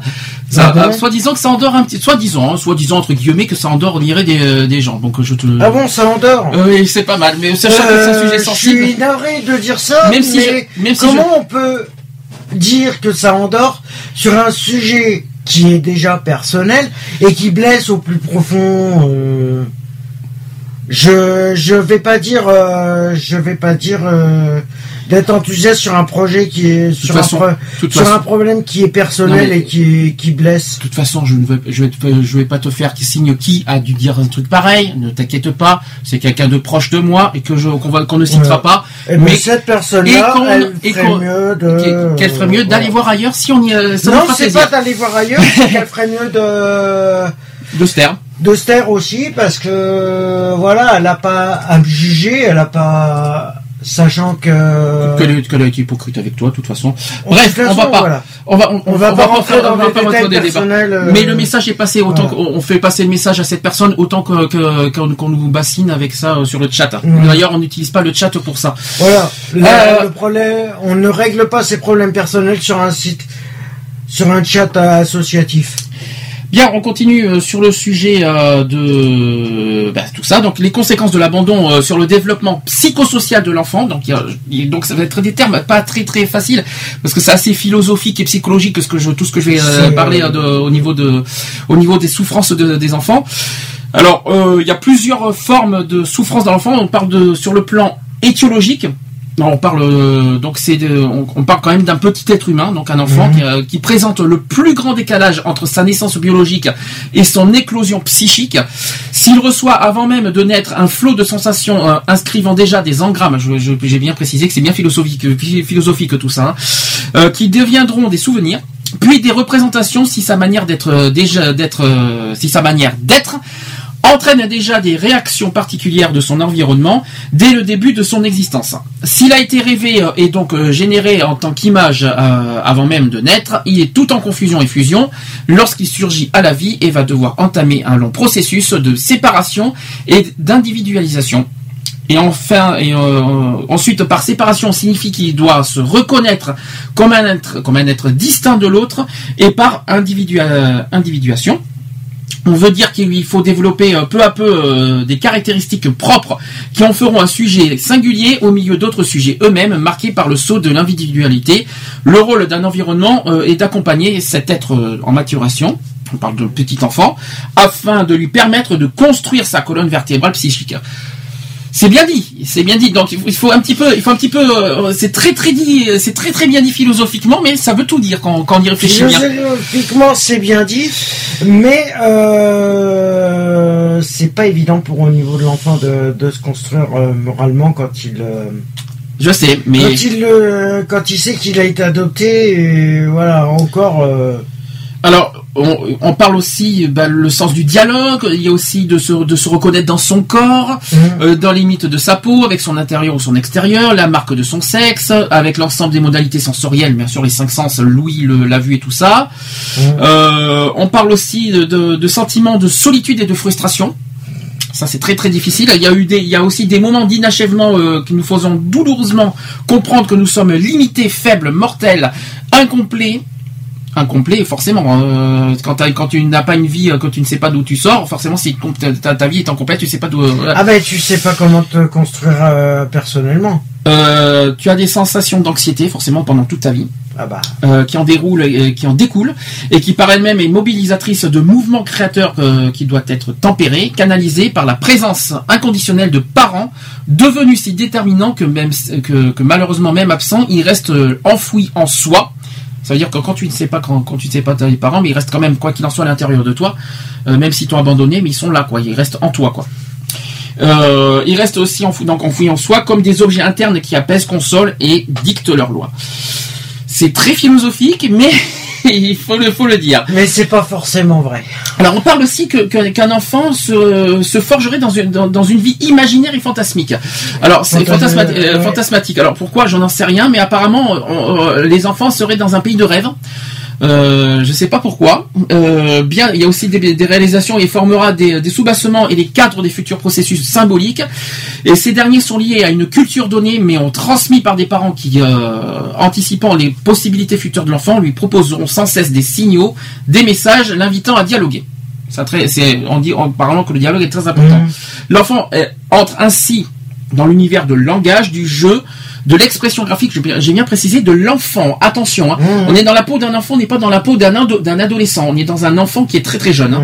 C'est donc euh, il faut se mettre à la place d'un enfant qui qui qui Bah, vit ça en il fait. y a, ouais, de 6 à 14 Oh même même oui du 6 oui ouais, on va dire ça comme ça. On va dire euh, de 6 à de cette 14 ans. Euh, après, on parle aussi. Euh, encore donc le sujet à organiser cette dernière donc j'ai parlé de des pensées euh, qui à mettre en jeu donc les processus cognitifs et qui en donc la mémorisation l'analyse les regroupements de données la synthèse le jugement l'abstraction etc en fonction des étapes maturatives qui signent son cheminement euh, donc tout simplement ce bref survol d'une évolution normale fait comprendre qu'un enfant n'ayant pas pu connaître cette continuité affective qui peut se résumer euh, par cette guirlande structurante euh, donc cette guirlande qui dit je t'ai aimé je t'aime et je t'aimerai ça me fait penser à Francis Cabrel risque de représenter une, sympto- une symptomatologie atteignant corps, espace-temps, capacité d'agir son, sur son entourage et le mécanisme de gestion de l'anxiété, l'enracinement parmi les personnes désignées, les vies imaginaires et fantasmiques, le langage, etc. Voilà. Donc en gros, ça c'est le, le domaine étymologique. Après, il y a le plan symptomatique. Alors ça c'est dans le corps. Alors c'est c'est très important. Qu'est-ce qu'un enfant éprouve euh, symptomatiquement, euh, voilà, par rapport au fait qu'ils sont abandonnés. Alors tout petit, les enfants abandonnés présentent déjà une symptomatologie euh, inquiétante. Euh, ils oscillent entre des périodes de retrait avec des comportements auto-érotiques tels que balancement interminable ou gestes répétitifs et des phases d'appel ou de pleurs. Euh, les recherches de fusion, puis les fuites du regard, qui relèvent un enfant euh, tout, en, tout malaise dans ses, in- dans ses interactions avec l'entourage. Euh, après, on parle des, des caprices alimentaires. Donc voilà, des troubles du sommeil. Un état d'agitation motrice qui percute un, milieu- le- le- un milieu familial déjà bien peu apte à soutenir les étapes du développement. On parle aussi du retard de langage. Euh, on parle aussi des activités ludiques, euh, retard, des, euh, du langage et des activités ludiques. Donc il y a aussi un retard dans les activités ludiques. L'absence aussi d'harmonie dans les acquisitions gestuelles, les inégalités de l'humeur, les périodes inexplicables de détresse qui traduisent un, état global de, souffre- de souffrance qui, euh, s'il n'est pas repéré euh, et modifié, annonce le tableau futur du syndrome carentiel. Donc ça c'est le côté symptomologique. Ça te, ça te parle ça ou t'as vécu ça personnellement? Oula, j'ai peut-être j'ai peut-être dit un truc qui euh, Bah, psychologiquement, de toute façon, un enfant est. est, que- euh, comment tu es comment je vais te poser la question toi qui quand tu as appris euh, tout ça, comment tu t'es senti on va dire physiquement et moralement? Ah ben physiquement, moi je me suis, euh, je me suis retrouvé Alors justement à tiens, me dégoûter de mon propre corps. alors justement, on parle de défaut de langage. Alors, je, je- tu vois, comme quoi on t'a critiqué que tu sais que là, tu as du mal à parler, ça fait partie malheureusement des causes de ton, de ton souci, il faut être honnête. Tu as vécu euh, un traumatisme euh, moral par rapport à ça, d'où pourquoi, euh, il faut, je tiens à le souligner aux auditeurs euh, qui nous écoutent, d'où pourquoi tu as des difficultés souvent à, à parler euh, avec des mots, euh, voilà, tu vois ce que je veux dire, t'as tout, ça, tout, ça, t'as dans sa bégayer, t'as dans, dans sa, Mais- à dire les choses. et que je suis plus en, euh, en système de révolte au niveau de la société, au niveau Oui, de là, ça, ça. c'est une autre histoire. Ça, c'est- Voilà, c'est pas du tout l'histoire. Le, le, le, le- le fait que tu es en révolte avec Mais la ça société. y joue aussi. Oui, mais tu ne peux pas t'en prendre à la société ce que tu as vécu. La société n'y pour rien, c'est ça que je veux te dire. Ah non, c'est pas la faute de la société que tes parents, que tes parents ont abandonné. Il faut, il faut, il faut pas. Euh, La cause exacte, bon, maintenant on va en parler. La cause exacte que tes parents, euh, que t'as, que t'as été euh, élevé par la, euh, pas, la, pas par la DAS, mais par, euh, que t'as eu des, euh, des parents adoptifs, parce que tes parents étaient alcooliques. Mhm. On est d'accord. Le problème, c'est que euh, tu peux pas dire la société, pas la faute de la société que tes parents bu l'alcool. Tu me suis. ben, Non. Non. ben, Non, je suis désolé. Non, je, je peux pas, je peux pas Non, mais bon, ils ont, euh, ils ont quand même. euh, Ouais, je sais pas. Non, mais tu ne peux pas t'en prendre à la société. Là, ce que tu as Ben, vécu avec moi, la ce que société. je reproche à la société, et c'est plus au tribunal que je reproche. euh, Ah, la, la société, non, la société et le tribunal, c'est deux choses différentes. non, mais plus, c'est d'avoir caché quand même, d'avoir caché quand même pas mal d'éléments sur mon passé. Non, mais c'est, ça, c'est, ça, c'est bizarre que je te par- que j'ai parlé des manifestations hein, symptomatiques parce que c'est ce que tu vis en ce moment encore. Et t'en as encore des, des symptômes à ce niveau-là. Ah, mais je Et, euh, toute ma vie. De toute façon, le problème, c'est ce qu'il faut savoir. Des C'est qu'un enfant adopté et qu'il l'apprend, plus tu l'apprends tard, Hum. plus les, tra- les traumatismes arrivent. Mais, Ce qu'il faut le savoir. mais, mais le problème, c'est comment tu vis avec ça? Bon, enfin, d'abord, d'abord sur le plan psychologique, comment tu t'es Ah, senti psychologiquement, je le fais, je fais abstraction. De, de ce que tu as vécu. Non, c'est pas possible parce que tu Non, toujours encore. je fais, je fais pas, non, mais par rapport aux symptômes, par rapport à tout ça, je fais abstraction. Dis-moi- Ça veut dire que je fais en sorte que ça me, Je vais, je vais, moi personnellement, parce que c'est c'est un sujet qu'on en parle. Personnellement, quand je t'ai connu il y a 11 ans bientôt, euh, quand je t'ai connu il y a 11 ans, tu n'étais pas comme ça. Tu n'avais pas de problème. Et quand tu as commencé à rechercher les origines de ton passé, bing, ton problème, tes problèmes symptômes, euh, symptômes euh, de ton corps ont, ont ressurgi. ah, C'est-à-dire qu'il y a eu euh, tes problèmes de langage, ça s'entend. Il Mhm. faut être honnête, on va pas le cacher. Hein, Ah c'est oui, pas non, une ça, je Faut pas t'en bien. Faut pas Ah, mais je le sais très bien, et de toute façon, je l'assume complètement. Je sais très bien que par rapport à mon cours, euh, mon parcours, euh, voilà, Bon, maintenant, je peux pas faire autrement. mais Il faut que je vive avec. Donc toi, tu conseilles à ceux qui ont vécu ça de vivre avec ça. Mais comment C'est d'essayer de vivre avec. Et je peux dire que c'est très, c'est pour ça que j'ai personnellement des, des rétitions, des, Des réticences, pas des Euh, ouais, des réticences. Plutôt oui. Excusez-moi. Des réticences et des, euh, des retraits. Je me mets en retrait personnellement parce que voilà, il y a, il faut faire, c'est un travail sur soi-même qui est long. Alors, parlons- je suis pas sûr que ça se guérisse euh, psychologiquement. c'est très bien, ça va me faire la transition avec une autre question. Est-ce que tu penses qu'un psy, psychologue ou psychiatre, t'aide à, à- à- à passer cette étape? Euh, Franchement. il peut, Mais- ça peut, mais c'est pas forcé que ça fonctionne. Il, peut, il peut te canaliser, Il c'est-à-dire peut me psychologiquement. canaliser, savoir en gros sur quoi travailler, mais c'est pas forcé que ça marche. Mais le problème, il faut être honnête, les psys ne connaissent pas ton parcours, ils connaissent pas ton passé, ils Voilà. ne connaissent pas ton vécu. Mhm. Ils peuvent te canaliser à l'heure actuelle sur, actuelle, à l'heure actuelle sur Mais ta. par rapport au passé, ils peuvent pas. Ils peuvent pas résoudre les problèmes du passé. Donc ça, c'est ça, c'est fait. Non, le peut- problème, il est là. Donc le problème d'aujourd'hui, tu, es, tu te sens comment maintenant? Bah, Est-ce que Je me que- pose, je me pose pas mal de questions par Ah. rapport à mon passé. Oui, mais Pourquoi on en est arrivé là? Pourquoi euh, donc en gros, t'es en train de me dire que toute ta vie, tu te poseras des questions. Ah mais toute ma vie, tant que je, il y a des questions que j'ai, j'ai eu des réponses et il y a des réponses où je les cherche Et encore. c'est à double tranchant les réponses, parce que ça peut te faire encore plus de mal. Voilà. Et ça- et ça mais ça, problème. peut, ça peut peut-être m'aider aussi. Oui, mais bon. mais après- le problème il est là, c'est Ça que j'ai toujours. de- Je suis pas, je suis pas très convaincu te connaissant quand même parce que il y a eu des, Me des connaissant, infos. moi je sais que. Euh, c'est à double tranchant cette histoire parce que tu es obligé parce que tu as besoin de connaître tes, tes- ton enfance, de ton parc, de tout du tout, toute chose qui est normale. Je pense que toute personne euh, passe par là. euh, par euh, de, de connaître son passé. Mais après, c'est à double tranchant au niveau des conséquences. C'est là où on en arrive. Les conséquences sont, sont multiples. C'est soit, soit tu connais ton passé et tu, et tu, et tu, Et euh, tu tournes la page, Mm. soit tu n'acceptes pas ton passé et puis alors là, là, tu te détruis à nouveau. Ah mais Donc, là c'est destruction totale. mais là, t'es déjà détruit, mais est-ce que tu as besoin de connaître ton passé pour te détruire encore plus? Ben, ça peut être, ça, comme tu disais, ça peut être à double tranchant. Soit ça t'aide à tourner la page en te disant bon, c'est ton passé, t'as toutes tes réponses. Maintenant, t'essayes de faire en sorte de pas les reproduire. Mhm. C'est pas, toi les reproduire, c'est les parents qui ont produit, euh, qui ont, qui ont- c'est pas toi qui a créé le Oui, problème. non, mais par rapport à ta vie, Oui. par rapport à ta vie, toi, Mhm.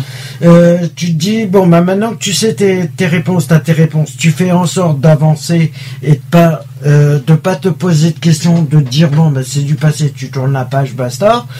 Ou soit ça te détruit encore plus. Oui, mais c'est, très, c'est, c'est risqué, hein, C'est à double tranchant. Le problème il est là. C'est à double tranchant, voire à triple tranchant. D'accord. Alors, on en reviendra après. euh, Tu, si tu as d'autres, Mhm. s'il y a d'autres choses qui te viennent en tête. En tout cas, ça, si je, me suis- je me suis permis de te parler de ça parce qu'il y en a qui comprennent pas pourquoi tu as du mal à parler euh, normalement comme tout le monde. Voilà, au moins ça explique, ça te donne, ça donne des raisons aux auditeurs pourquoi tu as du mal à, à t'exprimer euh, clairement et normalement euh, comme comme tout le monde. Au moins, je vous ai donné les réponses claires, nettes et précises. Ça, ça mérite d'être clair. Oui, c'est une réponse, euh, c'est sûr.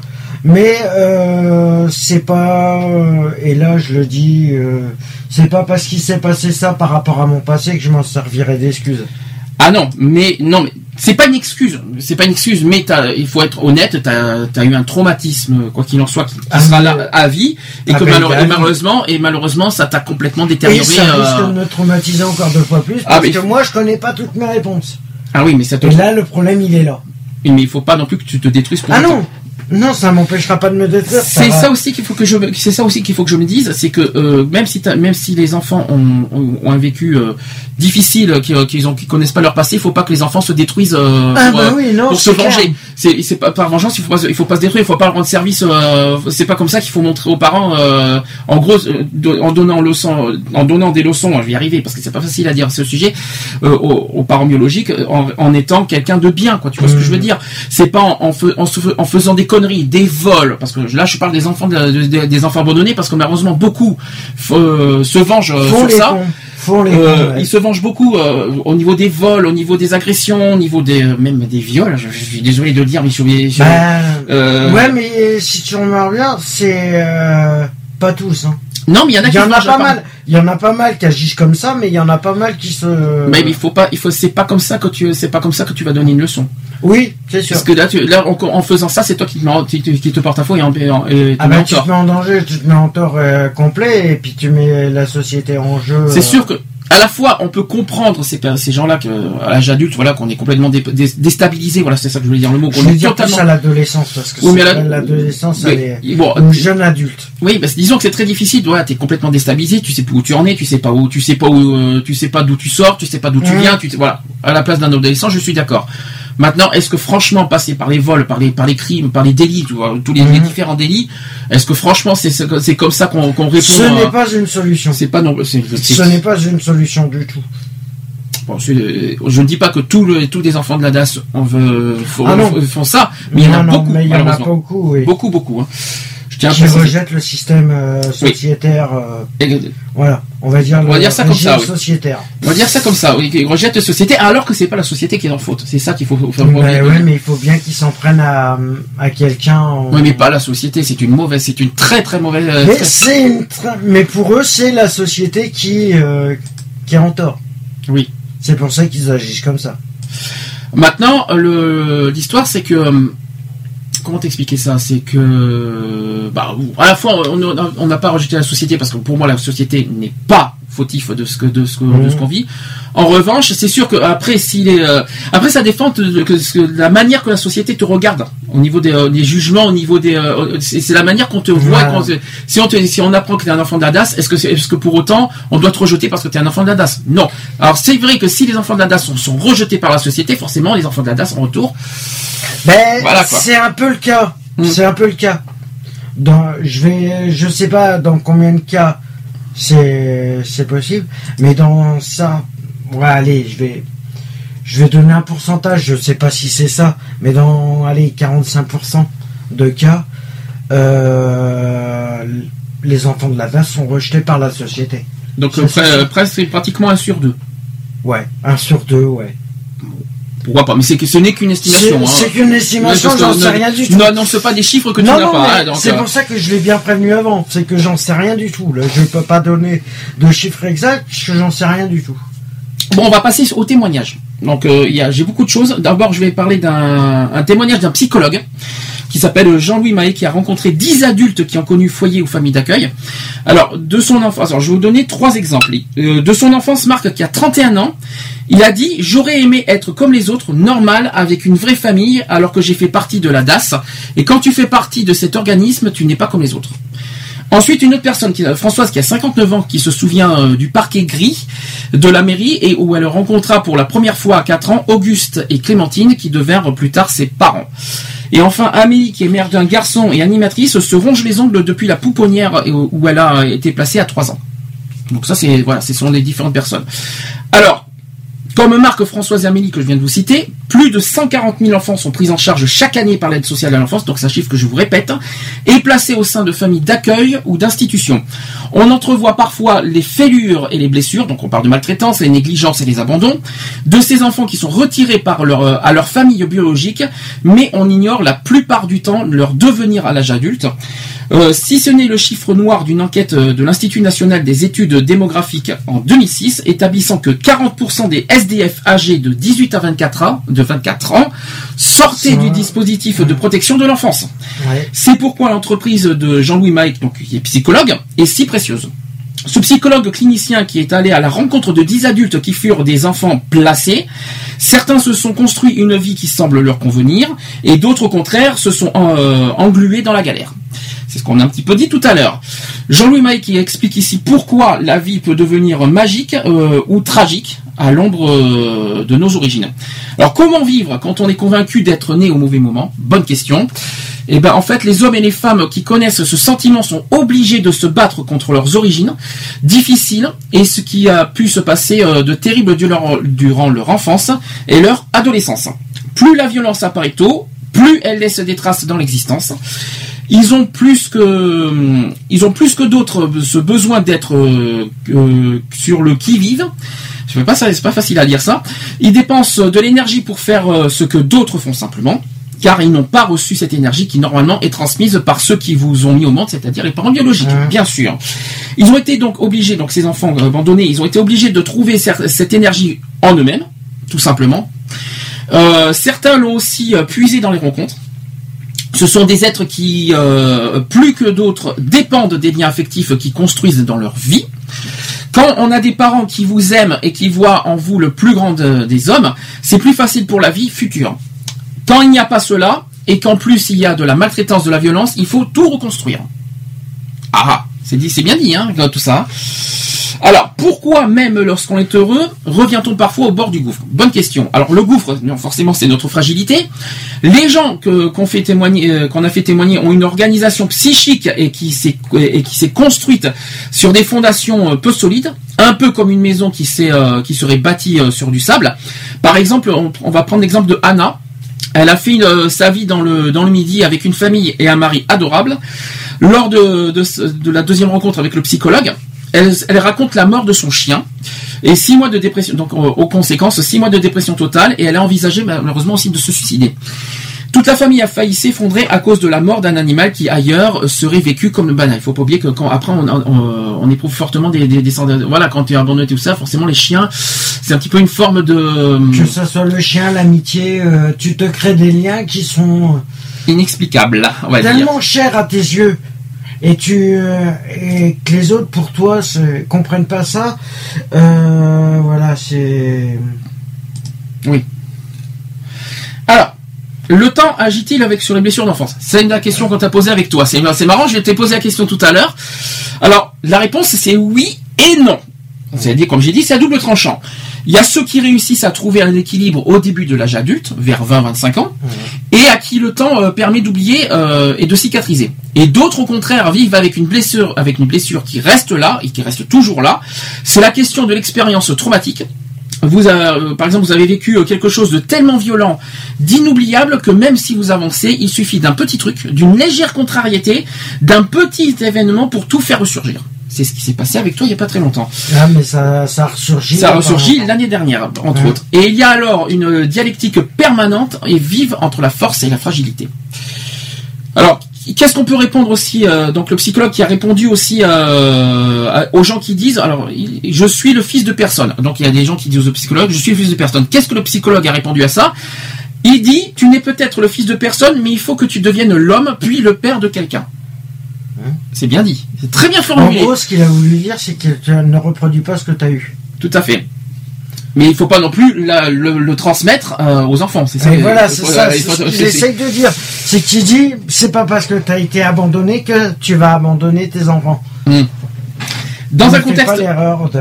dans un contexte de fragilité, la parentalité est un signe important. Mais pour accéder au statut de parent pour de bonnes conditions, il faut, il vaut mieux avoir été l'enfant de quelqu'un. C'est très important. Alors comment faire quand ce quelqu'un vous a maltraité? Ça c'est une autre question. Alors, cela dépend de la façon dont l'enfant a construit son image. La plupart des enfants maltraités se sentent coupables et, et, des, euh, et des moins que rien, malheureusement. Euh, ces personnes racontent que, voilà ce qu'ils disent, euh, certains enfants disent, ma mère me balançait que je, que j'étais nul. Voilà, en gros, t'as, mais t'as ça aussi dans le, dans le, Ah, dans, mais tout ce dans que l'esprit, tu quoi. peux, tout ce que tu peux être. Non, mais venant de sa maman, venant de sa propre mère, ça, ça c'est, dans l'esprit à vie, quoi. Euh, dans, un enfant, tu, tu- Bah, tu- qu'est-ce que tu veux que je te dise quand t'apprends que euh, quand t'as 15 ans, ouais, quand t'as pas tout à fait 15 ans, que t'as 14, euh, 13, 13 ans et demi, 14 ans, alors, qu'en fin de compte, lors d'un procès euh, propre à mon histoire, que ta mère, en fin de compte, tu lui tu lui avoues quelque chose. Moi, comme je lui ai dit que voilà, euh, que j'étais homosexuel, mais bon, ça je le savais, mais sans sans l'être euh, affirmatif, ça s'est confirmé à l'âge de 18 ans. Et qu'en fin de compte, quand t'as ta mère en plein procès qui te regarde et qui te dit oh, bah oui, bah, t'es homosexuel, bah t'es plus mon fils. ah oui, ça c'est encore autre chose. Et ça, et ça, ça t'a marqué à vie, ça Ah bah ça m'a traumatisé encore deux fois. À quel âge, à quel âge t'as appris ça? Bah lors du procès de mon père à en quel, quel- 95. à quel âge? À à 95. Donc 14. tu avais, euh, t'étais encore, 15 min- ans. t'étais encore mineur en- Ouais. à cette époque-là. Et ça, et ça, ça t'a, et ça, ça t'a traversé toute Ah, ta mais en vie, pleine audience, hein. en pleine audience. Mais euh, la- ta mère était au courant avant, avant l'audience. Ah, elle était pas au courant. Tu l'as appris en plein, euh, tu lui as appris en plein tribunal. Faut avouer que tu l'as, que t'as pas été non Ben, plus, euh, t'as pas été. Si, elle se doutait qu'il y avait quelque chose qui allait Mais- pas. Elle se doutait qu'il y a... Parce que quand je venais, je parlais plus des amis euh, hommes que des amis euh, filles que j'avais. Oui. Mais elle se doutait qu'il y avait quelque chose, mais elle voulait pas. Mais avoue quand même que t'as trouvé, t'as pas trouvé le bon lieu pour faire ça, quoi. Mais bon, ça, Ouais, ce n'est ce n'est qu'une, ce n'est qu'une, qu'une petite. euh, Mais d'un sens, ça m'aurait... euh, Ouais, puis bon, faut dire que je me... Faut dire que ça, ça, ça fait un petit peu provocation en plein tribunal quand même, mais bon. Oui, la mais bon, c'était soit... C'était soit... Je euh, rejette pas la faute sur toi parce qu'avec ce que tu as vécu, hein, euh, franchement, on peut pas non plus te- t'en vouloir. Ce que je veux dire, c'est que tu aurais pas, t'aurais dû euh, t'y prendre autrement. C'est ça que je veux te dire. J'aurais pu m'y prendre autrement. C'est ça que je voulais te dire, quoi. C'est vrai que j'aurais pu m'y... Mais même, de toute façon, le résultat aurait été le même, alors... Ah, tout à fait, mais je sais pas. euh, ta mère s'est pas sentie euh, dans un sens humilié? Elle s'est pas. Bah, sen- personnellement, on- au niveau de la famille, on s'est tous regardés, on a dit ah bon d'accord. On s'est dit ah bon d'accord, Mm. super. Mais bon voilà. Par rapport, euh, par rapport à ce que je viens de vous dire, par rapport au fait que, que- que- par exemple, une mère qui, qui balance à son fils que, que, c'est un nul, quelles sont les solutions par rapport à ça? Ben en fait, c'est simple, il faut renverser le contrat leur- et expliquer que c'est l'adulte qui est responsable. C'est très important. C'est pas le, c'est pas les enfants qui sont la cause, c'est les, c'est les parents pour ce qu'ils disent et ce qu'ils disent, et ce qu'ils font. Ah bah. Nuance. Et euh, c'est un Ils travail. sont, ils sont responsables de leurs propos et de leurs actes. Exactement. Et c'est aussi un travail de tous les jours, d'accompagnement, de prise de confiance. Et malheureusement, la confiance peut se rétablir dans la durée et pas seulement, pas tout de suite. Hein, ça se fait dans la durée, pas tout, euh, voilà, pas, pas en, pas en claquant des Ah, doigts et pas en un jour. hein. Et, euh, et avec la construction d'un lien affectif où l'enfant se sente reconnu. C'est un vrai travail de restauration de l'image de soi. Ça, c'est Mmh. très important. Et comment évoluent les liens entre un enfant placé et ses parents biologiques, j'ai bien dit biologiques et pas adoptifs, bah, c'est très compliqué tout simplement parce que on entre dans une problématique idéologique qui dépend des, époques et des cultures. Aujourd'hui, il faut respecter le droit de l'enfant et celui des parents. Le problème, c'est que c'est qu'ils ne sont pas forcément d'accord. Les parents dont les enfants ont été placés n'ont pas forcément la capacité d'évoluer, de devenir de bons parents. Euh, donc, qu'est-ce que l'on fait euh, de cette contradiction? Ben, on pense qu'il faut privilégier l'enfant tout simplement, et c'est souvent euh, l'enfant euh, la victime, tout simplement. De- tout au moins, quoi qu'il en soit, au départ. Ah mais au départ, oui, ils pensent que. Le- la- l'enfant est victime, quoi qu'il en soit, de l'abandon. Il faut être clair. C'est pas Ah, les parents qui sont victimes. euh, de toute façon, euh, les parents. euh, quelle que soit la situation des parents. Euh, les parents, c'est peut-être méchant ce que je vais dire, mais quand euh, quand ils disent de protéger l'enfant, euh, les parents s'en foutent un peu, tu vois. Oui, tout à fait. Donc, alors, Ils abandonnent, mais ils s'en foutent un peu. Alors pourquoi un enfant maltraité peut-il rester attaché à ses parents biologiques? C'est une bonne question. Ben, en fait, la fonction d'attachement tient du mystère. L'homme est tributaire euh, des premières expériences de sa vie. Après, il y a le contexte socio-culturel. Difficile de nier qu'on a des parents biologiques. Il y a forcément un processus euh, d'attachement en place. Être placé en famille d'accueil crée souvent un conflit de loyauté chez l'enfant qui se dit, euh, voilà, l'enfant qui pourrait se dire, par exemple, si je me mets à, à aimer ma mère d'accueil, je, vais trahir ma mère, ma mère biologique. Sûrement pas. Bah non. Il y a une différence entre être euh, élevé, on est élevé par, par les, ses parents adoptifs, il n'y a aucune honte de de- de- d'aimer ses son parent Ah non, adoptif. c'est sûr, c'est clair. Est-ce que tu, est-ce que, est-ce que toi, euh, euh, t'as aimé euh, Alors c'est peut-être compliqué ce que je vais te poser comme question. Est-ce que t'as aimé tes parents adoptifs? Ben, pour moi, et euh, ça c'est un truc que j'ai jamais euh, j'ai jamais dit et je sais que ma mère elle en est elle en est même pas au courant puisque j'en ai parlé et personne de ma famille était au courant. Euh, pour moi, euh, c'est complètement con ce que je vais dire, mais c'est mon propre sentiment. Ma mère biologique n'existait pas. À l'époque, parce que alors dans ce cas c'est compliqué parce qu'à l'époque, dans ton enfance, tu Pour considérais moi, ma famille d'accueil, c'était mes c'était parents. c'était tes parents. Et, et comment et qu'est-ce qui t'a poussé à revenir euh, vers tes parents biologiques? Qu'est-ce qui t'a donné envie d'y aller finalement? Parce que finalement, t'a- t'arrives pas à te passer finalement, tu te t'arrives pas à te détacher de ça finalement. C'est un petit peu la question. Ben, c'est plus. euh, Oui. C'est plus pour avoir des réponses que je me, je me rattache à mes parents biologiques. Ah. Je, sachant. Oui, mais te- euh, sachant que la, situ- la situation de ta mère est assez, est assez particulière en ce moment, donc ta mère ne Bah, pourra, ne mon père, plus. elle est complètement. Euh, non, mais on va être. anéantie. Non mais, mais- non mais soyons honnêtes, ta mère n'est plus en situation de répondre à tes questions. Non. Voilà, on va être clair, on va être honnête. Donc, mais tu finalement, tu as toujours cette attache. Imaginons que de, de- demain, bon, ça fait pas très longtemps d'ailleurs que tu as repris contact avec ta mère. hein. Ça fait quand même des années qu'il n'y avait plus de lien entre ta mère et Ça toi. fait deux ans. hein. Oui, ça fait seulement, non, ça fait seulement deux ans que tu as repris contact avec ta mère. Donc, t'as- ça fait ouf. euh, Non, même pas. euh, au début, tu pas, ta- ça fait quatre ans.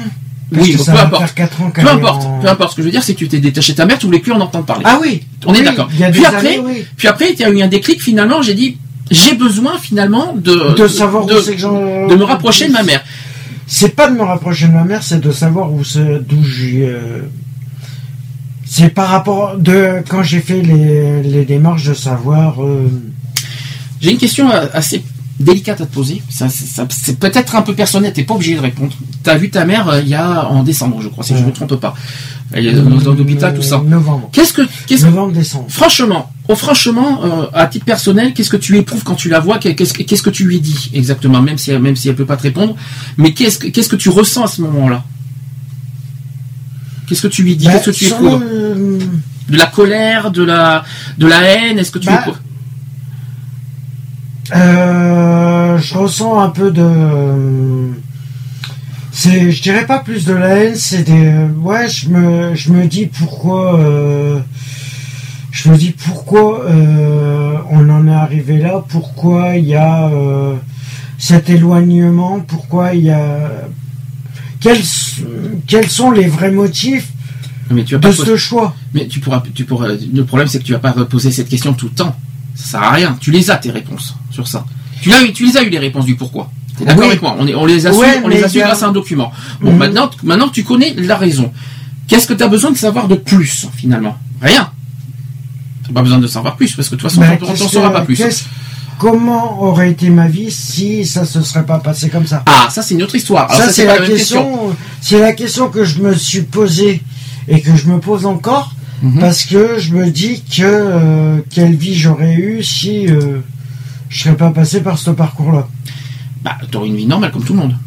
Mais euh, Ouais, mais peut-être qu'on se serait pas rencontrés, peut-être. Oui, mais si voilà.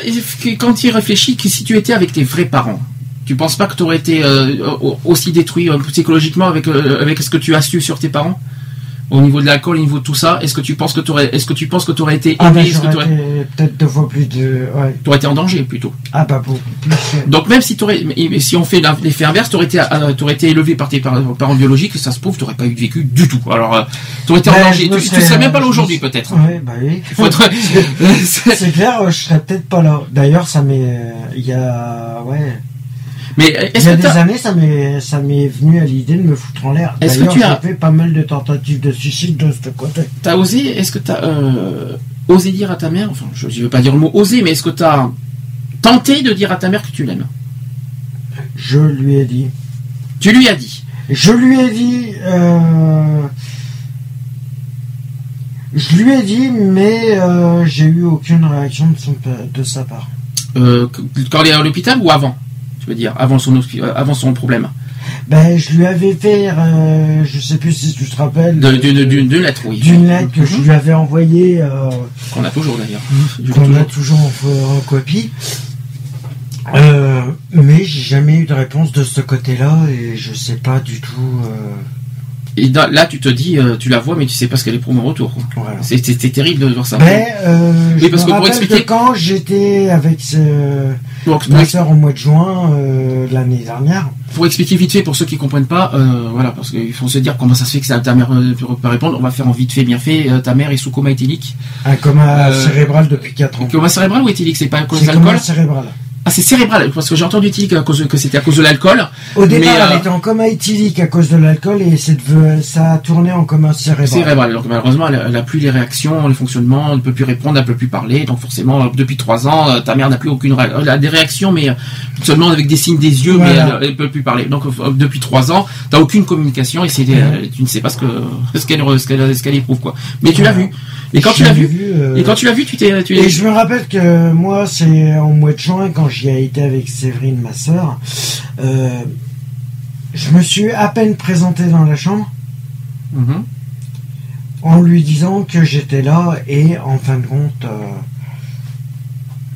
elle m'a carrément tourné, elle Le a tourné la tête. Ah oui. Et, et ça t'a. À l'air de dire, euh, Je ah, mais pour moi, t'es- T'es rien. t'existes plus. D'accord.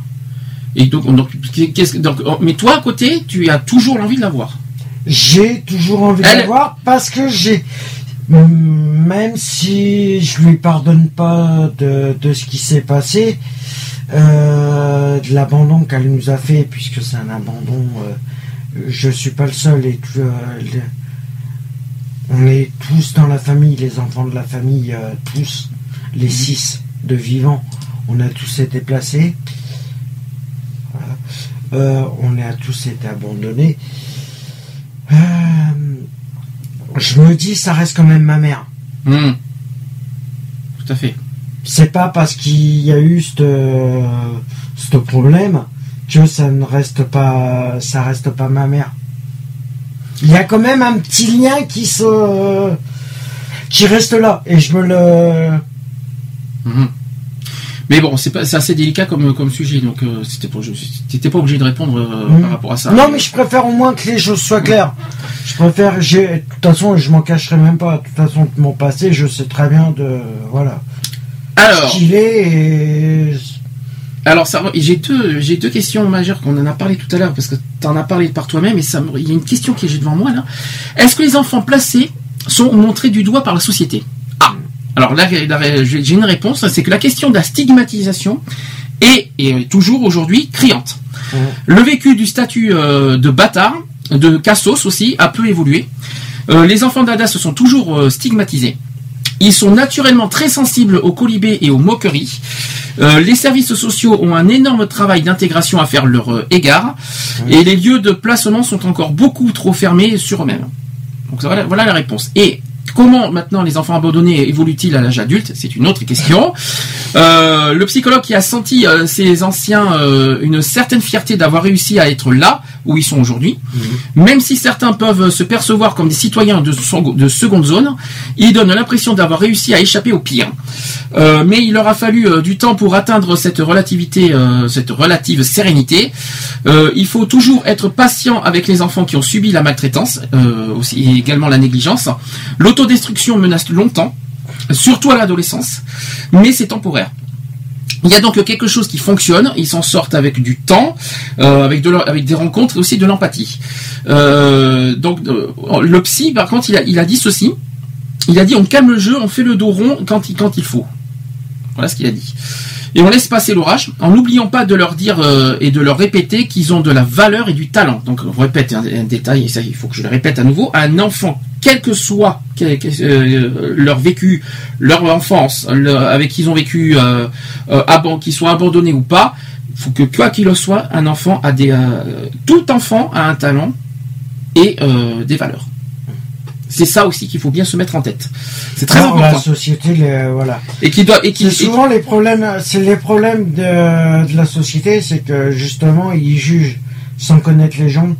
Et Voilà. le problème, c'est que, par exemple, quand tu euh, quand tu fais ta recherche d'emploi et qu'ils voient une adresse postale, ils se disent bon, bah, c'est une personne de la rue automatiquement. Il a dû avoir un passé euh, que je veux même pas entendre parler. Euh, ils te jugent avant de savoir. Et le problème, il est là. Mm. C'est que euh, l'abandon, il peut être. Il peut être pas forcément au niveau de l'enfance, mais il peut survenir à tout moment. Oui. Et que c'est pareil pour les professionnels. Hmm. Et ça, il faut le savoir. Bon, ah, maintenant, euh, voilà, il faut bien se dire que, que c'est un enfant d'Adas euh, ou de, qui sont, qui sont à la humain zo- comme tous les autres. C'est un enfant euh, qui n'est- c'est pas un cas social, euh, c'est pas c'est pas c'est pas la faute des enfants qui sont dans cette situation. ce Non mais c'est pas ça, c'est pas c'est pas ça, c'est que je trouve tellement injuste qu'on pointe du doigt les enfants qui ont vécu ça, euh, alors que c'est pas c'est pas de leur faute, c'est pas la faute des enfants. Ah Pour moi c'est Ah injuste. Donc pointer du doigt les enfants qui ont les enfants et en, en leur traitant de cas sociaux, ça me ça me ça me révolte personnellement euh, et qu'on les rejette parce qu'ils ont vécu euh, la DAS et dans des, dans des parents euh, avec des parents euh, adoptifs. Mhm. Je suis désolé. Et pour moi, on a on n'a pas rejeté les enfants. Ça c'est le premier point. Et le Parce deuxième point. souvent, souvent le problème, il est là, c'est souvent euh, dans le et ça, ça s'est fait, ça s'est prouvé dans le monde du travail. La plupart des, des personnes qui refusent, et c'est catégorique, hein, il y en a qui refusent des, euh, des cas sociaux, qui, qui pensent en voyant leur, leur adresse et tout ça que c'est des adresses postales, ils refusent parce que ça leur fait remonter leur propre passé. Peut-être. Parce que bon. c'est peut-être des personnes qui ont subi ça dans leur enfance et du coup ça leur fait remonter à la surface. Et ils veulent pas, euh, voilà. Mais on n'est pas là pour euh, juger d'autres personnes. euh. Alors après, euh, donc comme je dis, on n'a pas à pointer du doigt les enfants qui, qui ont vécu ça parce que c'est pas la faute des enfants. Ah on n'a pas, on Ah n'a non. pas à pointer du doigt des, gens, des enfants innocents. Pour moi, je, je, je, je maintiens bien le mot innocent. C'est pas la faute des enfants. Ah non. Donc on n'a pas pointé ça. Et puis de deux, euh, on n'a on n'a pas non plus à les rabaisser, à les mettre plus bas que terre, alors qu'on- alors qu'ils ont des talents fous Mhm. que, que, que- que pas beaucoup euh, soupçonnent. C'est pas parce qu'un enfant a vécu dans, un- dans, dans, dans une situation normale et que les enfants euh, ont, à côté et que des enfants à côté ont, ont vécu dans, dans avec des parents adoptifs euh, dans, à la DAS que à côté qu'il y, a, qu'il y a une différence entre les deux. C'est ça Ah qu'il faut se dire. Les deux sont pareils. Les deux enfants ont des capacités des, et des, des talents, des valeurs comme tout le monde. Mhm. C'est ça qu'il faut. C'est ça que j'essaie de faire euh, comprendre comme image. Ah oui, non, mais c'est sûr que Voilà. là, euh, là-dessus, euh, on est tous, euh, on est tous, euh, Pareil. Il y a rien qui change. on est tous identiques, on est tous euh, humains, on est tous, euh, ouais, on, euh, c'est pas parce qu'on a eu des parcours di- pas différents que on est euh, différents. Oui, c'est pas parce qu'on a eu des parcours différents que nous sommes différents. C'est Mhm. peut-être ça qu'il faut se dire. Nous sommes différents en tant que personne. C'est ça qu'il faut se dire. C'est pas, c'est, je sais pas comment expliquer, mais je crois que l'image est bien, voilà. est Ouais, bien je pense passée. que voilà, il- Alors là, on va on va faire quelque chose de, de plus concret. J'ai cinq témoignages. Cinq. Euh, cinq personnes qui ont expliqué, euh, qui ont vécu la situation de, de- d'enfants abandonnés. Alors, je vais passer, on va, faire euh, un par un, on va commenter. Le premier témoignage qui dit La vérité n'a jamais été dite sur la DAS, si bien des choses ont visiblement changé. Certaines DAS ont commis des actes qui resteront impardonnables pour les gosses que nous étions. Personne ne peut imaginer la souffrance que cela nous porte de toute notre vie. Certes, on nous rabâche qu'il faut oublier et qu'avec le temps, on oubliera. Mais euh, rien à faire, euh, on n'oublie pas les coups, les comportements inouïs de certains euh, éducateurs contre les gosses vulnérables que nous étions. Mais que la DAS a laissé faire sans rien dire. On n'oublie pas les méthodes honteuses de ses tuteurs, et de, de ses assistantes sociales, euh, également les insultes que nous subissons d'être des bâtards, euh, des bons à rien. Euh, que nous finirons plus tard comme ce- soit des voyous ou des clochards, la cicatrice ne se refermera jamais. Elle ne s'est jamais cette cicatrice qui ne s'est jamais renfermée. Le plus difficile à supporter est de ne plus pouvoir retrouver les vôtres, les sœurs et frères que vous avez euh, connus, toutes les racines de, vos familles que vous ne connaissez pas et qui pourtant existent. Personne pour vous aider à les retrouver et vous vivez avec cela euh, toute votre vie, euh, le vide complet. Euh, les euh, Noëls restent toujours aussi difficiles à vivre, car ce sont des durs moments à passer euh, par le fait d'avoir vécu ces moments où vous êtes seul. Pendant que des enfants, eux, ont- vont vivre un conte euh, de fait d'être en famille, d'a- d'avoir de quoi manger, dormir, d'avoir une famille, de ne pas savoir ce qu'est la misère, d'être à la rue, jeté par la DAS, alors que vous êtes mineur. Combien de gosses se sont suicidés aussi euh, dans certains centres de Seine et Marne C'est un exemple. Euh, comme euh, comme j'ai connu. Combien de déchirements aussi se sont produits sans que nous euh, soient donné des réponses appropriées Qui, sous les euh, nombres de coups euh, que nous subissions, nous offrit qu'une seule possibilité de quitter cet enfer La solution Fuguer, bien sûr. Et lorsque vous devenez grand adulte, euh, votre haine est alors plus poussée contre cette DAS pour le mal qu'elle euh, qu'elle a fait durant toutes ces années. Même à 50 ans, parce qu'elle a 50 ans aujourd'hui cette dame, euh, même 50 ans, à 50 ans, rien n'a disparu, mais vous ne savez toujours pas où sont les vôtres, votre, où sont les vôtres, votre famille, et il faut vivre avec cela toute votre vie. Voilà le thème, le premier témoignage. Est-ce que tu as quelque chose à dire sur ce euh, sur ce thème-là? Est-ce que tu as vécu ça? Est-ce que tu as parcouru ça? Est-ce qu'il y a des choses similaires? Est-ce que il y a des choses similaires. par rapport à Mais euh, au niveau de la DAS, c'est vrai que euh, Est-ce que tu as été bien traité par la DAS ou pas? Bah euh, Par les éducateurs, l'éducateur par exemple. Bah nous, nous par rapport à l'éducateur, nous c'est vrai qu'on avait une, on avait un rendez-vous chez l'éducateur une fois tous les trois, Oui. tous les trois mois, je crois. Je voudrais pas dire de conneries, mais je crois que c'est tous les trois mois ou tous les, ouais, tous les six mois, pour euh, savoir où c'est qu'on en était. Et, euh,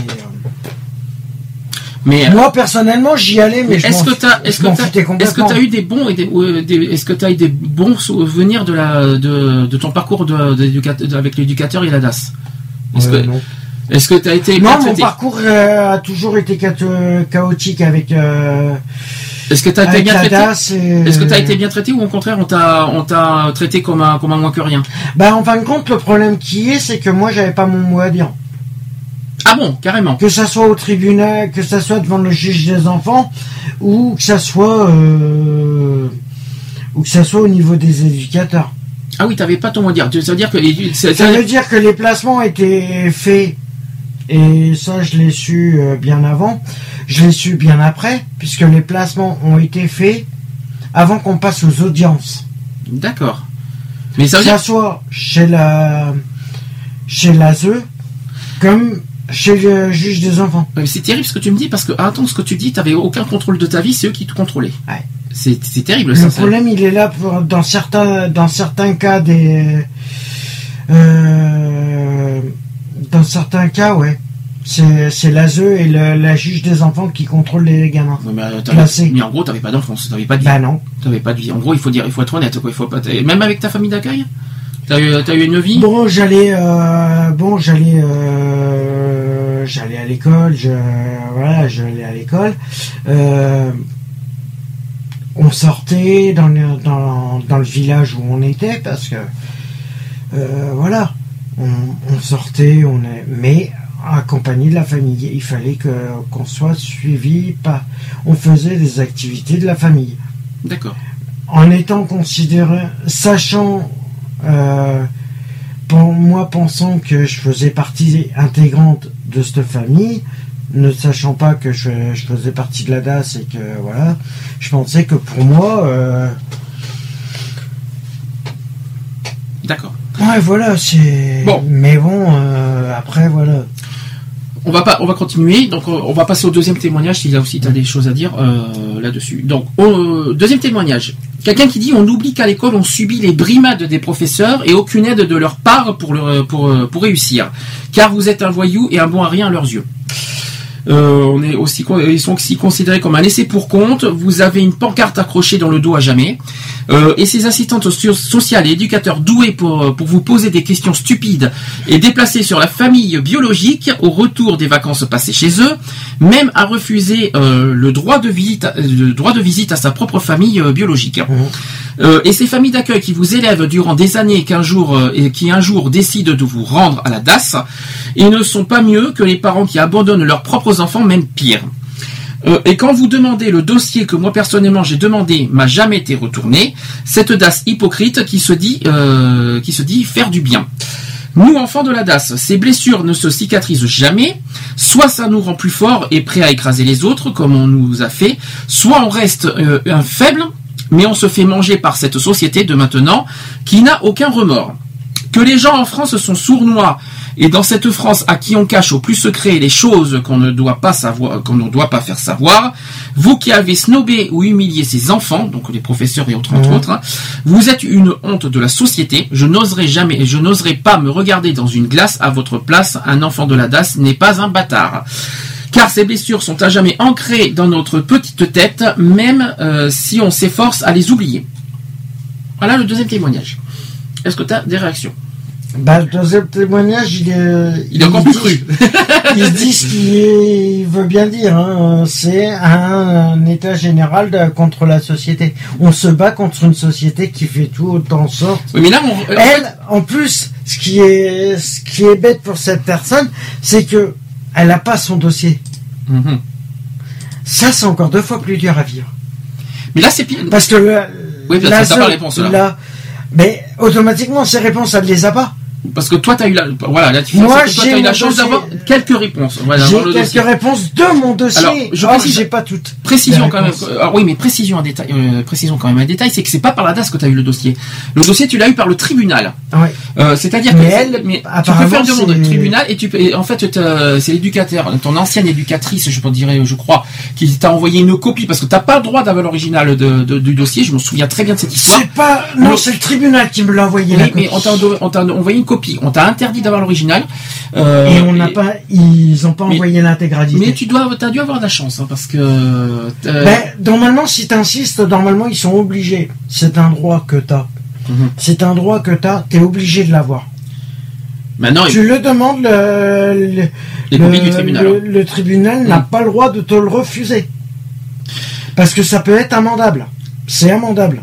Alors, par rapport à, à ce que cette personne a dit, donc déjà, il y a deux, deux sujets qui ont été évoqués l'école. Mhm. Euh, euh, est-ce que quand Ah bah au niveau de l'école, c'est. est-ce qu'on t'a est-ce qu'on t'a rejeté, est-ce qu'on t'a pointé du doigt et rejeté parce que t'étais euh, différent Euh, le problème, c'est qu'on m'a tellement, j'ai été tellement rejeté euh, au niveau scolaire que j'étais obligé pendant plus de, allez, on va dire, euh, ouais, 5 ans, d'être en école spécialisée. Oui, mais bon, la question n'est pas là. La question n'est pas là. C'est est-ce que, est-ce que oui ou non, tu as été, euh, été intégré euh, avec tes, avec tes camarades de Ah, classe pas du tout, Pas du tout. pas du tout, Pourquoi? Parce que je venais. euh, Est-ce que les professeurs, est-ce que les professeurs te, te traitent différemment par rapport aux autres Ah enfants? mais ils m'évitaient carrément. Ah oui. Et pourquoi? Pour moi, ils comprenaient. Pour moi, ils comprenaient pas pourquoi je voulais pas. Parce que moi, euh, quand j'ai appris que je faisais partie de la DAS, euh, que que j'étais adopté, euh, ce qu'il faut savoir, c'est que je foutais plus rien en cours. Sauf qu'un un professeur, je suis désolé, quel que soit l'enfant, quelle que soit sa, sa situation et son origine, à ce Ouais, que je mais- sache, on n'a pas, il y a pas les, les professeurs à mon sens. en cours. Mais je je voulais plus rien foutre en Ah oui, cours. ça, là, là, là, ça devient ta faute. C'est plus la faute des professeurs. Si tu fais, Bah, ah oui, mais là, ça devient ouais, ta faute mais les finalement. profs, ont, les profs ont pas cherché à savoir pourquoi. Ah oui, mais J'en étais je suis d'accord. Oui, bah oui, parce qu'ils se disent que ils savent d'où tu, d'où tu viens, d'où tu Ils- sors. Ils Mais m'ont dit, ils m'ont dit, bon bah tu veux pas bosser, c'est ton problème. Démerde-toi. Bah, disons que là, tu, là, c'était un petit peu en tort là-dessus. Bah- si tu te fais, euh, bah, si tu, si tu t'intègres Non, pas, tu je, bossais, je bossais. Mais bon, j'en prenais pas grande attention puisque je faisais le con par derrière. Oui, mais dans ce cas, à qui la faute, le professeur ou toi? Euh, Les deux, on va les dire. deux. Euh, Les avec, deux sont avec 80%, On était sur, 80% sur toi quand même, parce Euh, que 60 ouais. 80, non, parce que les Ouais, 20%, du- 80%, ouais. les 20% du professeur, c'est qu'il a 80%, pas. Non, ce que je veux dire pour les 20% du professeur, des professeurs, c'est qu'ils n'ont pas à délaisser un enfant euh, au- au- sur le plan éducatif au niveau de l'école parce qu'ils sont euh, nés, parce qu'ils sont issus de la DAS. C'est ça que je veux dire. Ça, c'est les, ça, c'est les ils 20% sont de. handicapés ou Voilà, ça c'est les ça, c'est les 20% de responsabilité Voilà. des professeurs. Mais en revanche, les 80% de que es responsable, c'est que tu voulais rien foutre. Là, tu, Bah- tu viens de, tu viens de le dire. Oui, non, Donc, non, donc, je et suis je désolé. suis très bien. Et euh, voilà, c'est voilà, il y a des choses qu'on parce que euh, je concevais pas que j'étais tellement traumatisé, je comprenais pas le monde. Pour moi, le monde s'écroulait autour de moi. Et le deuxième sujet de ce témoignage, c'est au niveau de l'exclusion de la société, c'est-à-dire que la société exclut, euh, rejette les enfants d'Adas. Tu en as parlé tout à l'heure. Et la, la preuve en est, c'est puisque cette, cette personne-là a demandé son dossier, on lui donne pas. C'est que c'est un droit. est, euh, Ah, c'est un droit. Je elle a un droit. C'est un droit d'avoir d'avoir les, les, les dossiers Ah, de, a- tribunal. Alors, C'est un droit. C'est un droit. C'est un droit, mais elle peut se retourner, elle peut le, elle peut écrire, elle peut écrire au président de la République pour obtenir son dossier. Et là, Euh, elle est dans son droit. Mais euh, je sais pas, mais en tout cas, euh, je sais pas si on a le droit de demander au président de la République. Je, je- je- je suis assez étonné. Si le, si le tribunal refuse, si le tribunal refuse, le seul recours c'est le, c'est le, c'est le, le haut lieu, c'est le président. Allez. Tu peux le faire. Troisième témoignage. Alors voilà ce que dit cette personne. Bonjour, il est important de dévoiler les comportements paradoxaux qu'a qu'a pu faire la DAS. Moi-même, l'enfant de l'ASE, je suis en colère contre un système dit protecteur, c'est là, c'est là où je voulais en venir tout à l'heure, et qui m'a euh, à plusieurs reprises oublié quand le mal s'abattait sur moi. La complicité de certains juges et de certains éducateurs et de chefs d'agence ont passé sous silence la maltraitance, les viols, les discriminations aussi. Ils ont crié et revendiqué haut et fort que leur système était de protéger l'enfant en les rendant dépendants euh, d'une certaine sécurité, d'une dépendance financière et psychique. Aujourd'hui, j'ai 31 ans, et malgré mes efforts pour effacer la trace de famille d'accueil maltraitante, un malaise continue de persister. Ne sommes-nous qu'un dossier euh, que l'on confie en échange de quelques billets? Nous avoir nourris dans le mensonge est-il le but de taire nos angoisses et de nous euh, parquer euh, quand quelqu'un voulait bien de nous? Si quelqu'un voulait prendre contact avec moi pour me ra- raconter son devenir après être sorti de la DAS, je me ferai un plaisir de l'écouter et d'échanger. Voilà le témoignage. Ça ah, je vous l'ai dit, ah, je vous l'ai dit aujourd'hui, c'est ça craint hein, au niveau des témoignages. hein. Ah, On, on- on met, on, on passe à un niveau supérieur là. Est-ce que tu as quelque chose à dire là-dessus? Ben, c'est ouais, c'est pas faux. C'est comme je disais tout à l'heure, c'est qu'il y a des familles d'accueil qui qui adoptent des enfants pour le fric. Alors Et la dit tout à l'heure. preuve- La preuve, elle en est là. En gros, en- non mais là, en gros, Au niveau elle, elle a- psychologique, elle a été crue, elle a été, elle a été très, elle a été très claire et tu l'as dit un petit peu tout à l'heure. En gros, euh, les, les certains, euh, même la DAS, hein, que ce Ah, soit la la DAS, DAS que ce fait soit la en DAS, sorte, fait en sorte de placer des enfants. la DAS, la ZE, tout ce que vous voulez. La- voilà. La DAS, la ZE et les parents.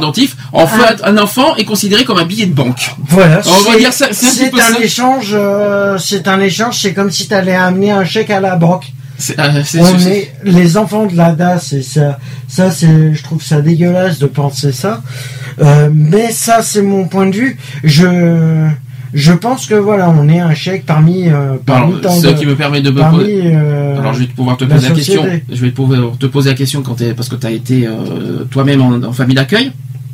Est-ce que tu as été bien traité? J'ai, euh, ouais, j'ai été bien traité. J'ai été considéré comme leur fils. Ah, c'est ça la question. aussi. J'ai été considéré comme leur fils, mais euh, il y a des moments où euh, où tu pètes les plombs. Mais il y a une chose qui, il y a une chose qui me chiffonne avec l'histoire de tes parents adoptifs. Tu as vécu avec eux. Tu as, tu as eu, t'as partagé avec eux quand même, euh, voilà, des moments de famille avec eux. Mais ce qui m'a fait bizarre, c'est que finalement tes parents adoptifs n'ont pas cherché, n'ont pas cherché à te, à, à te retrouver. Ils ont pas Bah, cherché. une fois que tu, une fois que leur euh,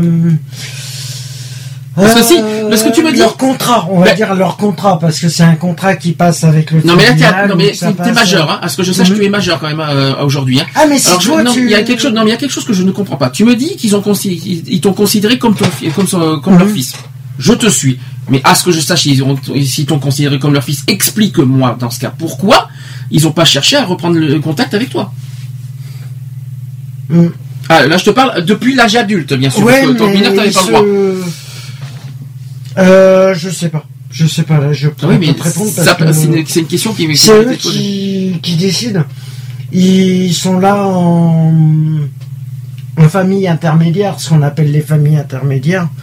C'est, euh, ouais, de, selon le temps de, de temps, temps que tu passes en famille d'accueil, jusqu'à ce que tu te construises. Oui.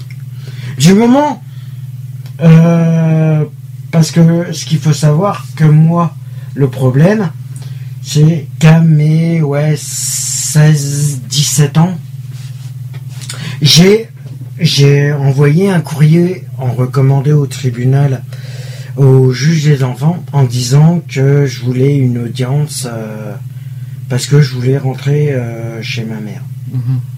biologique. Or, ça a été fait.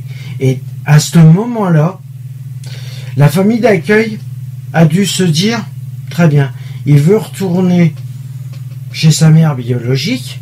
Or, nous, on n'a plus à, faire quoi que ce soit. D'accord. On n'a plus à s'interposer. D'accord. Non, mais, mais- Ça veut dire que pour nous, pour eux, Mhm. pour eux, j'étais un, un enfant, euh, un dossier, un numéro. Ah, c'est terrible d'entendre ça.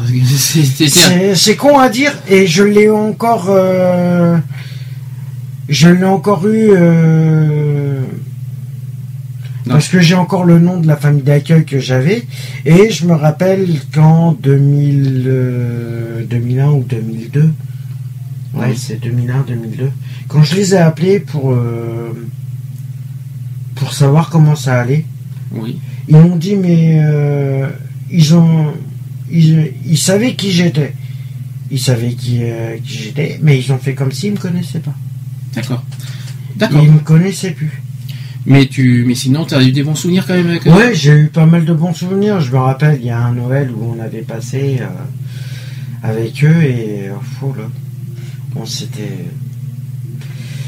Ouais, un Noël, c'est. Ouais, par rapport à. Le, ouais, ça a été le chambard dans la maison. Mais t'as eu, t'as pas eu des mauvais souvenirs. Ah non, non, non, euh, il y a voilà. eu des bons souvenirs, il y a eu des bons, il y a eu des, Des mauvais, bien sûr. il y a eu des mauvais comme Ton, ton tout, côté euh, cancre, je suppose, c'est ça qui, c'est ça au niveau Mon côté j'en fous, ouais, on Euh, oui, voilà, c'est ça qui a dû. euh, mais ça, Mon c'est un peu côté normal. adolescent, rebelle, adolescent. oui, forcément. Bah, ça, c'est normal. Le côté rebelle, adolescent, jusqu'à mes 17 ans, il est arrivé bah, après le procès. D'accord. Alors, On continue, il, me reste deux témoignages. Alors, le quatrième, il dit Salut, en ce qui me concerne, les services sociaux m'avaient placé avec mon petit frère dans un centre éducatif car en danger avec ma mère. On la voyait qu'un week-end tous les 15 jours et elle a profité d'une de ses visites pour nous emmener à Saint-Pierre et Miquelon, qui est un territoire français. Euh, nous avons vécu l'enfer, donc il y a eu des coups, des privations, des brimades et des humiliations. Je passe les détails sordides. Mon petit frère et moi nous sentons trahis par les services sociaux qui nous, euh, qui nous avions soi-disant euh, promis la protection. Comme une mère ultra-violente, comment, comment, c'est une question, comment une mère ultra-violente a pu nous reprendre sans explication et sans que l'on nous cherche vraiment? Aujourd'hui j'ai 32 ans et je veux des réponses à mes questions. Quelle procédure engager? Bonne question. Voilà, aujourd'hui c'est trop tard. Donc euh, là, Euh, là, il est trop tard. là c'est trop Il tard aura parce qu'il il me euh, semble que il me pas. semble que le, le délai de prescription c'était 10 ans je crois. Euh, quand t'étais- euh, t'étais- Ouais. et c'était pendant toute ton enfance et après c'est 10 ans après euh, 10 ans après la majorité. Donc maintenant c'est trop tard, elle a 32 ans donc euh, pour les euh, pour euh, par rapport à elle peut plus. Si, il pourrait. Il pourrait. parce Mais elle peut que- se renseigner mais elle peut mais au niveau juridique elle peut plus rien faire quoi. Ça c'est sûr. Euh, bah si, le mieux c'est de consulter son dossier euh, personnel. Ah oui mais au niveau juridique elle aura elle, aura- Elle elle aura pourra rien. Elle, faire. pourra- elle- peut Au avoir des niveau- renseignements. Au Pourquoi niveau justice, elle pourra plus rien faire, mais elle peut les demander les réponses. Mm. Elle peut les demander. Par contre, euh, ils sont pas forcés qu'ils lui répondent. D'accord. Le problème, il est là, c'est que tu peux les demander tes réponses, Mm. mais c'est pas forcé qu'ils te répondent. Allez, une dernière, euh, un dernier témoignage. Un peu, il est un peu long celui-là. Alors, salut, je viens vous raconter mon expérience de la DAS de 1971. J'avais donc 6 ans, et à ce moment-là, une assistante sociale vient avec deux gros bras euh, chez ma mère. Elle est seule, son mari est mort d'un cancer, euh, elle n'a pas supporté et s'est mise à boire. Ces deux gros bras la retiennent pendant que l'assistante euh, nous arrache à notre mère qui hurlait comme si sa vie en dépendait, qu'on lui laisse ses enfants. Ces jours sera gravé euh, dans notre mémoire, à mon frère et à moi. Je me souviens avoir gardé les yeux sur maman tant que j'ai pu. Elle se débattait tant que, tant que j'avais mal à la gorge de retenir mes larmes. Nous sommes arrivés chez un couple. Elle, euh, euh, euh, elle était femme au foyer. Euh, elle travaillait donc, et c'est ici qu'à leurs 7 ans, donc plus tard, euh, donc cette fille avait 7 ans, elle a rencontré en plus de la souffrance psychologique la douleur physique. Je, euh, elle a dit que voilà, je regardais tout au long de ma vie cette sensation de dégoût pour celui qui venait me trouver le soir dans ma chambre de soi-disant petite fille. À 7 ans, je perds tout, mon insouciance d'enfant s'est envolée. Je suis perdu, j'ai peur, je veux ma mère, son amour, ses bras protecteurs. J'ai voulu mourir mille fois. Je suis resté une année entière avec euh, cette adresse, à cette adresse. Puis de nouveau euh, autres familles d'accueil de 8 à 13 ans. Là, c'est autre chose. Lui, un adorable monsieur me protégeait euh, de la méchanceté de sa femme. Euh, enfin, plus tard, à 13 ans, c'était en 1981. L'orphelinat, euh, donc elle a eu droit à l'orphelinat. Je retrouvais mon frère qui lui était déjà chez les grands, euh, chez les grands. Donc c'était l'horreur euh, derrière elle. Nous étions 150 gamins euh, paumés, abîmés. On avait vécu la guerre, à- mais à l'orphelinat, personne ne pourrait nous faire de mal. Là se trouvaient un directeur et un sous-directeur, des animateurs, des infirmières, profs de sport, psy, etc. Nous pouvions leur faire confiance. Ils savaient que nous étions abîmés par ces années en famille d'accueil. Certains avaient des troubles très importants. Alors, aux assistantes sociales qui jugent sur l'apparence de ces, euh, de ces si belles familles aidantes, un enfant maltraité ne vous dira jamais rien devant la famille. Rien n'est parfait. On le sait tous bien qu'il y ait des gens bien. Une vie tout entière euh, peut basculer pour, euh, mauvais traitement. Ces enfants aujourd'hui qui sont euh, placés ont déjà souffert de perdre leurs parents si jeunes et malheureusement, c'est toujours d'actualité. Voilà l'histoire. Donc vous avez vu, on a eu cinq histoires différentes. Voilà. Euh, Ouais, c'est. C'est- chaud, Ouais, hein. c'est voilà, il y a, il y a des choses comme ça qui peuvent qui peuvent être faites, mais moi c'est pour revenir tiens, un peu sur euh, l'histoire d'avant. C'est vrai que nous on a été placés en en foyer, en famille d'accueil. Moi je me souviens plus euh, le, de ma naissance à mes ouais à mon cinquième anniversaire. mhm. Je je connais rien de ce euh, de cette période-là, de ma naissance à ma à mon cinquième anniversaire. Euh, je me souviens de rien. Ça veut dire que pour moi, ma vie, elle commence à l'âge de 5 ans, Mhm. jusqu'à maintenant. Oui. Ça veut dire, j'en ai 33, ça veut dire 20, euh, 28 ans. Euh, 28 ans de... euh, ouais, 28 ans de vie.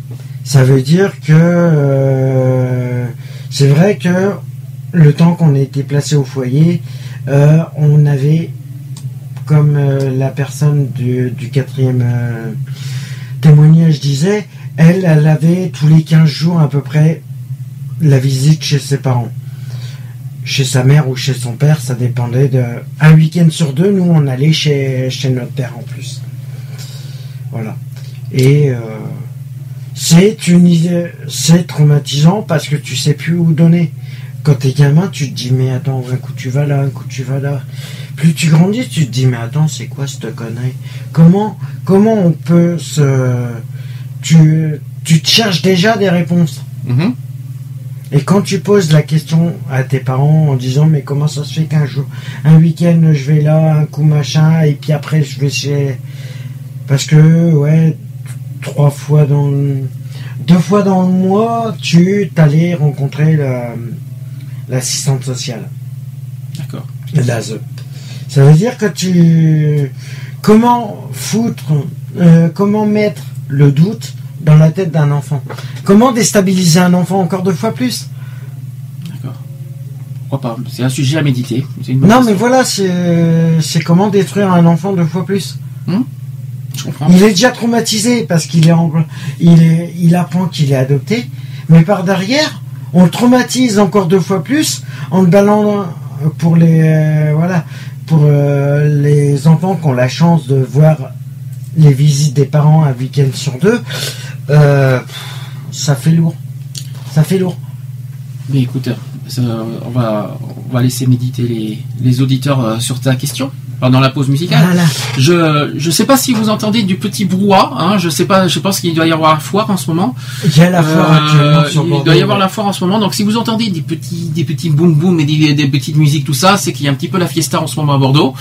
Donc C'est euh, la foire de. c'est pas plus mal. Ça nous fait un petit fond musical, un petit fond sonore. Remarque euh, pendant le, pendant les sujets, c'est pas mal. C'est jusqu'au 23 mars.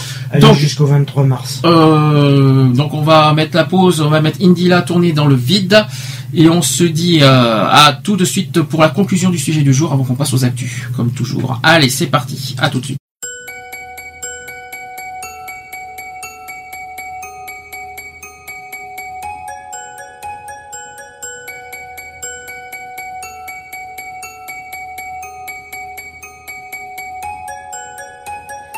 Il était brun, le teint basané, le regard timide, abîmées. Il taillait la pierre, fils d'ouvrier. Il en était fier, mais pourquoi vous riez? Non, ne le jugez pas. Vous qui ne connaissez pas les vertiges et le la peur. Vous êtes faussement heureux, vous troquez vos valeurs. Lui, Seul je crie son nom quand vient le désarroi. Et puis tout s'effondre quand il n'est plus là. J'aimerais tellement lui dire, mais je n'ose pas. Lui qui me fait tourner dans le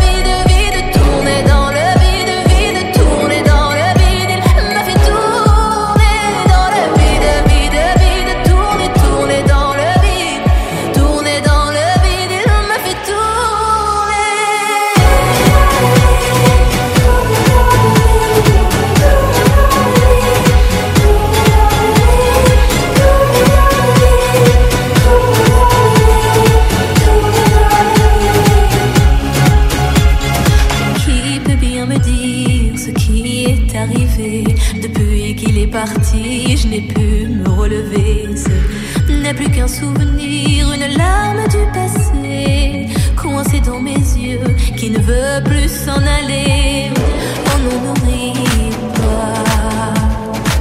Vous qui ne connaissez pas les vertiges et la douleur ils sont superficiels, ils ignorent tout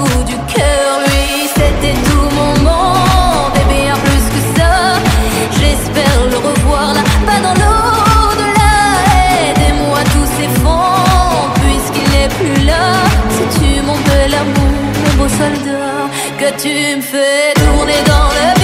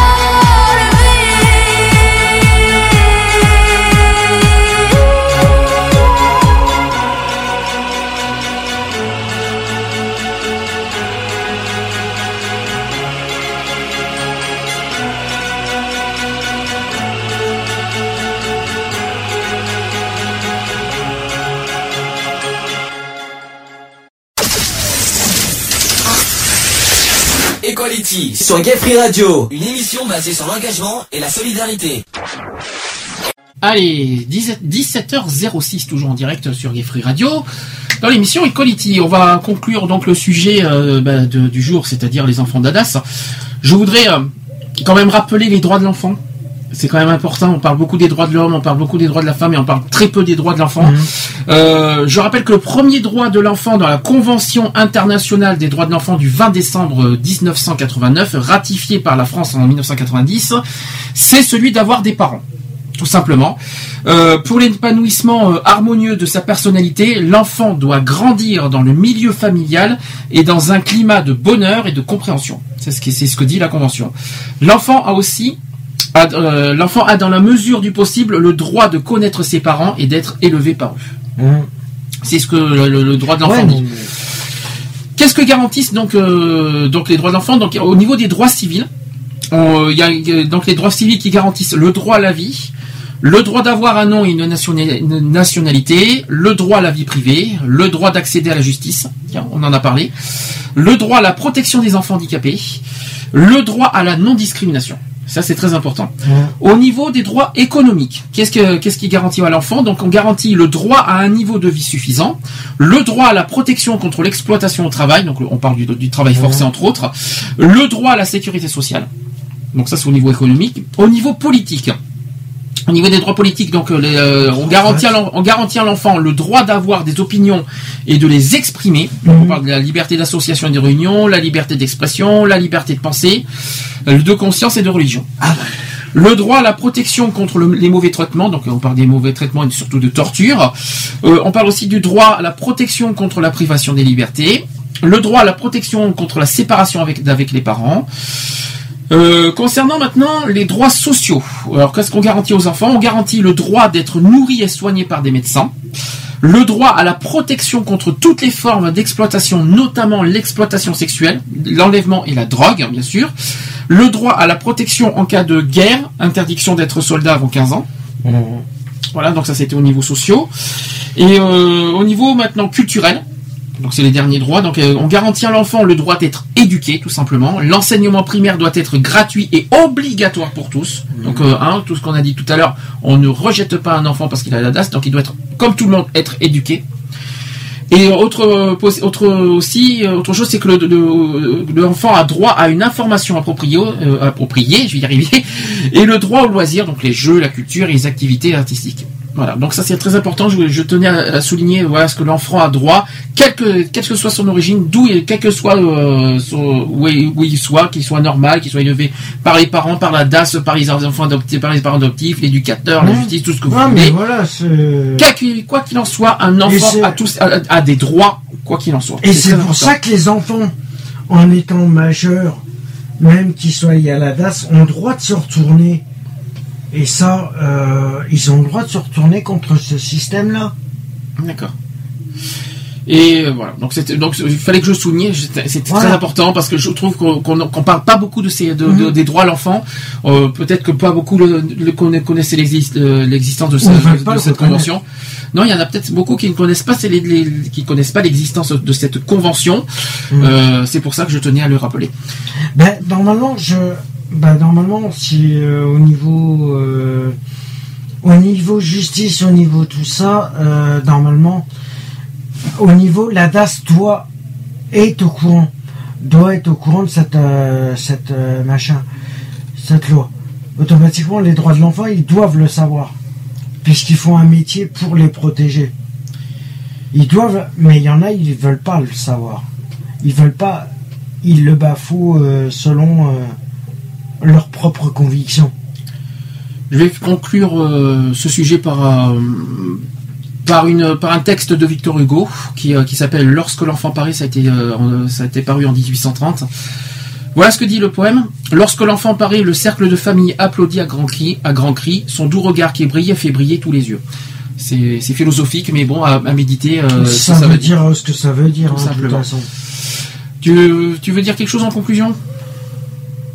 Ben, À part qu'il y, a- euh, à part qu'il y a un petit peu de fête d'à côté, euh, ça, ça Ouais, c'est c'est, mais- euh, Ben, c'est en ça. conclusion, je pourrais dire que ben, pour, le, pour les personnes qui sont de la DAS euh, et qui veulent des réponses, n'hésitez pas à, à contacter le, le tribunal de votre euh, où euh, vous avez été élevé en famille d'accueil ou en foyer, voilà.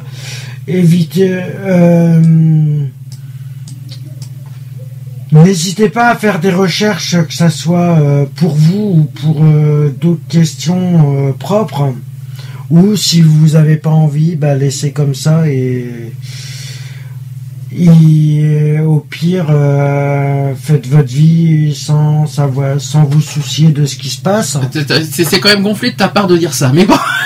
Non, mais pour ceux qui veulent faire des recherches, qu'ils les fassent à fond et qu'ils n'hésitent pas à taper, à ouvrir des portes qui sont peut-être refermées. Non, mais quoi qu'il en soit, quoi qu'il en soit, je reviens à ce que tu vas dire. Mais euh, quoi qu'il en soit, pour, pour que tu puisses vivre, il faut que, quand même, que, quoi qu'il en soit, que tu connaisses tes origines. Ouais, mais pour Bon. ceux qui veulent pas le Maintenant, savoir, Ouais, mais pour ceux qui veulent pas le savoir, dans un sens, c'est difficile parce que. ça, il, il- la- au fond- au ça- fond- dans le fond au intérieur- d'eux, dans le fond au fond intérieur, d'eux, hein. au fond d'eux, ils se disent, euh, j'aimerais bien savoir, mais je fais pas les démarches parce que ça va être trop long, ça va être trop de démarches, ça va être, ça va être du temps consacré pour des trucs comme ça, ça risque de me faire deux fois plus mal. Et, et je les comprends, Mhm. et je les comprends, mais qui viennent pas le regretter après. Bon, quoi qu'il en soit, quoi qu'il en soit, pourquoi, on pourquoi j'ai évoqué ce sujet, c'est un, un sujet que j'avais promis de faire, Mhm. qui est euh, certes délicat.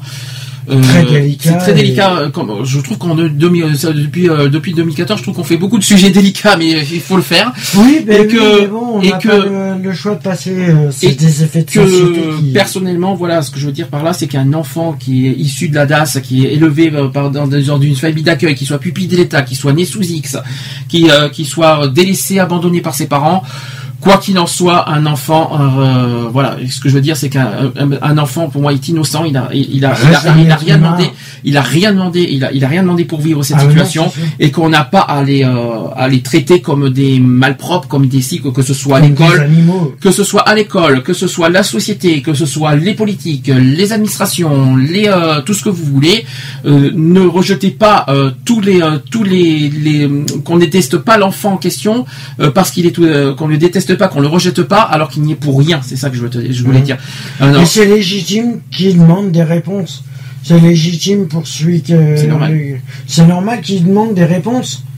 On lui en cache. On lui a caché son existence. Il a rien en demandé. Gros, en gros, on lui a, on lui a caché son existence. alors, il a rien demandé. Et il demande rien. Il a même pas demandé à, à, à vivre. Et c'est je vois vraiment pas où est la honte ou le mal de, de rechercher son- ses Mhm. origines. Ça, Ah, c'est sûr. Et, euh, et puis si, ça- si ça permet si ça permet à l'enfant euh, euh, futur De adulte mieux. de, de voilà de se- oui de se sentir apaisé et de, de, de pouvoir vivre une vie normale voilà peut-être qu'il aura jamais une vie normale parce qu'il aura toujours son passé ce passé à tout ça Mhm. mais pour pour en quelque sorte tourner la page il faut quoi Voilà. soit euh, euh, voilà, qu'il arrive à trouver un, voilà, comment vous qu'il arrive à trouver les, les, les, les- les- voilà, les réponses, manquantes. à ces questions. Voilà. Et euh, c'est vrai qu'on a- il y en a qui les, qui les ont et il y en a qui les ont pas. Et la dernière chose, arrêtez les jugements, les jugements et les moqueries envers les, les personnes, envers les enfants d'Adas. Euh, Il faut arrêter les enfants, ça reste des enfants et qui en. C'est pas parce que euh, une- un enfant normal a une vraie famille et un autre enfant n'a pas une vraie famille que les deux enfants sont différents. C'est ça qui est très important. Mmh, et c'est pour moi les deux enfants Et sont pareils. hein, ils ont, oui. Euh, ce que je voulais dire, et ça c'est pas c'est pas péjoratif, c'est juste que un enfant qui est euh, issu qui a ses parents biologiques, qui vit avec ses parents biologiques, et un enfant qui vient de la DAS, au niveau euh,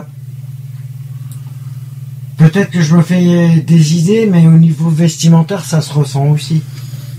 Une dernière chose quand même pour les euh, adresser aux enfants d'Adas, n'ayez ni peur ni honte d'avoir vécu ça. Euh, vous n'y êtes pas. Ah non, vous êtes. Vous faut pas, faut pas- il faut pas le cacher. Il faut pas, il faut pas le, il faut pas le cacher. Il faut pas, il faut pas en avoir honte. Il faut pas, en- il faut pas non plus. euh, Et n'hésitez pas, n'hésitez pas à en parler, que ça soit Oui, il faut en parler. Et Faites-en, euh, faites- faites-en un écrit, faites-en.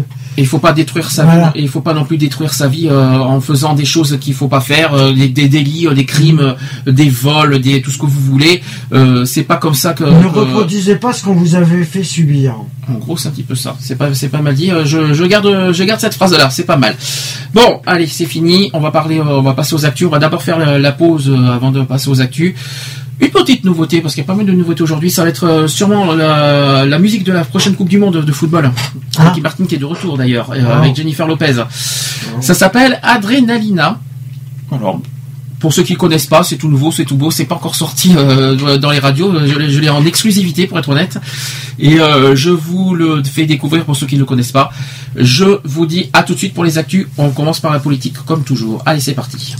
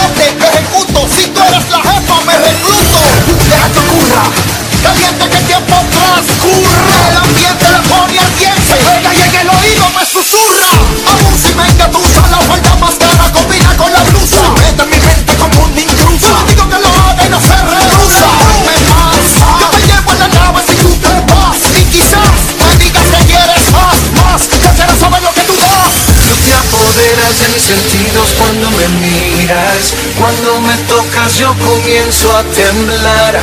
Un beso tuyo es como mi medicina, llévame al cielo a volar. Si tú te fueras yo no sé lo que haría Lo que empezamos tenemos que terminar Volvamos a hacer el amor como aquel día Llévame al cielo a volar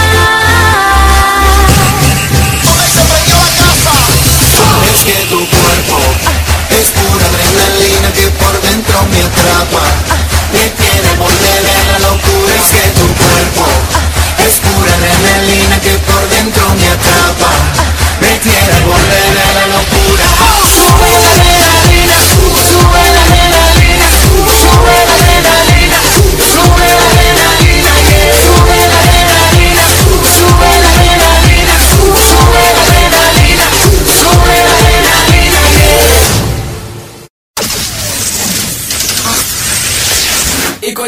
sur Gay Free Radio, une émission basée sur l'engagement et la solidarité. De retour dans l'émission Equality, nous allons passer à l'étape suivante, les actus politiques.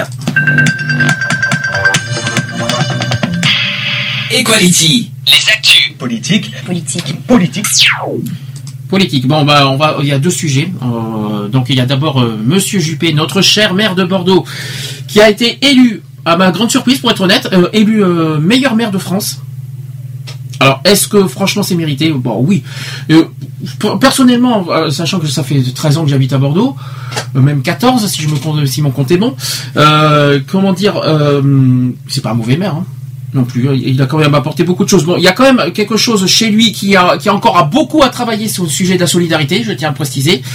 Mais, mais sinon, on peut pas, on peut pas dire le contraire que le maire de Bordeaux euh, euh, euh, qui prend pas soin des Bordelais. Ça, c'est, il prend soin des Bordelais avec une, manière que pas beaucoup, euh, voilà, assez partagée pour beaucoup, dans certains domaines. Mais voilà, je vais essayer de détailler tout ça vite fait, bien fait. D'abord, donc je vais expliquer. Il faut l'admettre que le résultat est un peu surprenant. Une victoire comme une victoire de Rafael Nadal à Roland Garros, bien sûr. Et pourtant, se souvient-on de la manière dont Bordeaux était euh, invariablement décrite, voilà, 20 ans? C'était à l'époque une ville grise, une ville en déclin, une ville systématiquement distancée par, Toulouse, qui était sa grande rivale de l'époque, et avec à sa tête, euh, à l'époque, c'était euh, Chaban Delmas, qui était à l'époque fatigué, usé, vieilli, pour reprendre les mots de Jospin sur Chirac. Et dans les rues des Bordelais touchés dans leur orgueil, vaguement déprimés et en mal de reconnaissance. Quand on se remémore cela, on comprend que la première place de Monsieur Juppé est en méritoire, euh, étant, est plus méritoire que- qu'elle en a l'air. Elle marque la métamorphose tout simplement lancée depuis sa prise de pouvoir en 1995. Parce que ça fait quand même depuis 1995 qu'il est maire de Bordeaux. Ça va faire 20 ans l'année prochaine. Euh, la reconnaissance d'un certain courage aussi, car il en a fallu pour engager des bouleversements auxquels les Bordelais les plus conservateurs euh, n'aspiraient pas forcément. La reconquête des quais de la Garonne, longtemps fermés par de hautes grilles. La rénovation de la splendide façade du euh, 18e siècle, la réconciliation de Bordeaux avec son fleuve, la reconquête résolue de l'espace public, la révolution engagée en matière de déplacement, mais aussi avec priorité donnée au tramway, à la marche et au vélo. Même les adversaires politiques de Juppé en conviennent. Il a incontestablement su mettre en valeur euh, la splendeur de cette ville, c'est ce qui a admis euh, son, son rival Vincent Feltès au municipal. C'est son, rival euh, socialiste euh, au municipal de Bordeaux. Euh, c'est à cette spectaculaire renaissance que les membres du jury ont été sensibles. Premier pour il a été premier pour l'urbanisme et pour les transports. Il est deuxième pour le développement durable. Euh, voilà. Donc de toute façon, je vous donnerai les détails des, des classements tout à l'heure. Donc JP termine également premier pour le rayonnement. Logique. Oui, pourquoi pas. Euh, on ne prête qu'aux riches. Donc les membres du jury qui ont même cédé à une forme de Juppé-mania, euh, en classant le maire de Bordeaux à la première place de la, faci- euh, de la fiscalité locale. Car si l'on observe un réel désendettement euh, sur, la, pi- sur le périmètre de la ville et de la communauté urbaine, les impôts locaux restent très élevés dans sa commune. Aucune euh, menséitude en revanche au chapitre solidarité. On va y revenir tout à l'heure. Où Juppé euh, obtient son plus mauvais classement. Il est 30, il est 13e sur les 34 euh, maires euh, voilà, qui sont nommés. Ouais, 13e, c'est pas. C'est pas- pas dramatique, C'est pas mais- dramatique non plus, mais. Il est 13e sur c'est 34. pas- Ouais, c'est à peu près à moitié. C'est pas non plus excellent. Non, c'est c'est pas. Il ne fait pas sa priorité, mais. C'est voilà. pas non plus, euh, c'est pas non plus ignoble comme, comme, c'est pas non plus. Non, euh, c'est pas mal. c'est pas mal. Bon. C'est un classement qui est pas qui est pas médiocre. Toutefois, c'est une sanction, sanction méritée sur ce point parce que sa ville affiche notamment euh, des taux très médiocres en termes de logement social. Euh, il y a eu longtemps chez lui une opposition idéologique dans ce domaine, estime Vincent Feltès, et cela contribue à pousser à la hausse le prix de l'immobilier. Euh, il a dit euh, Je ne peux tout de même pas raser le centre historique plein de Juppé. À ce niveau-là. Euh, un peu gêné sur ce point d'ailleurs. Et euh, il prévoit, euh, Juppé qui prévoit 35% de HLM dans les nouveaux quartiers que, qui, sont qu'on est en train de réaliser en ce moment à Bordeaux. Et on prévoit 35% de, de nouveaux quar- 35% d'HLM dans les nouveaux quartiers. C'est une bonne nouvelle, mais euh, Ouais. voilà. d'autres zones Ouais, d'ombre- à quel prix? Alors d'autres zones d'ombre peuvent être relevées parce qu'on parle de la solidarité, mais il y a une autre zone d'ombre euh, par rapport à Juppé, c'est la culture, Euh, notamment où la ville dispose d'une offre de qualité, mais n'a pas su créer un événement comparable à la folle journée de Nantes ou à la fête des Lumières de Lyon. La sécurité où Bordeaux se situe simplement dans la moyenne. Il y a, on est 12e pour les violences aux personnes et 19e pour les atteintes aux biens. Sur 34. hein. Euh, concernant l'économie, on est 6e pour les créations d'emplois, mais 15e pour l'évolution du chômage. C'est pas terrible. Hein. Euh, il a été euh, très bon à son arrivée, mais aujourd'hui, euh, il n'invente plus rien. Pointe Feltès. Donc ça veut dire qu'à l'époque, on était bien, mais aujourd'hui, il n'y a pas de, il y a pas de du neuf par rapport à Juppé ouais, sur ce sujet-là. C'est ça qui est en train de le perdre. hein. Dans ce bilan, il n'est toujours pas facile de distinguer ce qui a été décidé le, la mairie de ce qui relève de la communauté, communauté urbaine. La question ne s'opposait pas entre 1995 et 2004. Juppé cumulait alors les deux postes. Mais depuis, ce sont les socialistes qui dirigent l'institution communautaire. Une diarchie tempérée euh, toutefois par une pratique très bordelaise. La cogestion. Voilà, ça s'appelle la cogestion. Euh, dans les faits, euh, tous les grands sujets sont ici le fruit de décisions partagées entre droite et gauche. D'ailleurs, Vincent Fettes, qui est patron de la Cube depuis 2007, n'a donc pas tort de revendiquer une part du succès actuel de la ville. Et à l'inverse, les résultats du Grand Bordeaux doivent aussi être appliqués, attribués plutôt à Juppé. Donc, on va va pas chinoiser là-dessus, hein. Parce que malgré euh, ces euh, euh, malgré les inévitables points faibles, le bilan du maire de Bordeaux qui reste quand même largement positif, ce n'est pas un hasard qu'il- s'il obtient le, le- le meilleur indice de satisfaction auprès de la population parmi les maires de grandes villes interrogés par CSA et pour Figaro. C'est pas un hasard si, la- si la- si sa ville de Bordeaux connaît un net regain euh, démographique. Pas hasard non plus si elle attire euh, un, euh, un nombre croissant de touristes. C'est vrai que. Bordeaux attire beaucoup de touristes. Chaque année, ouais. C'est vrai. Ça augmente, ouais. Il faut l'admettre, et vivant à Bordeaux, on l'admet, c'est vrai.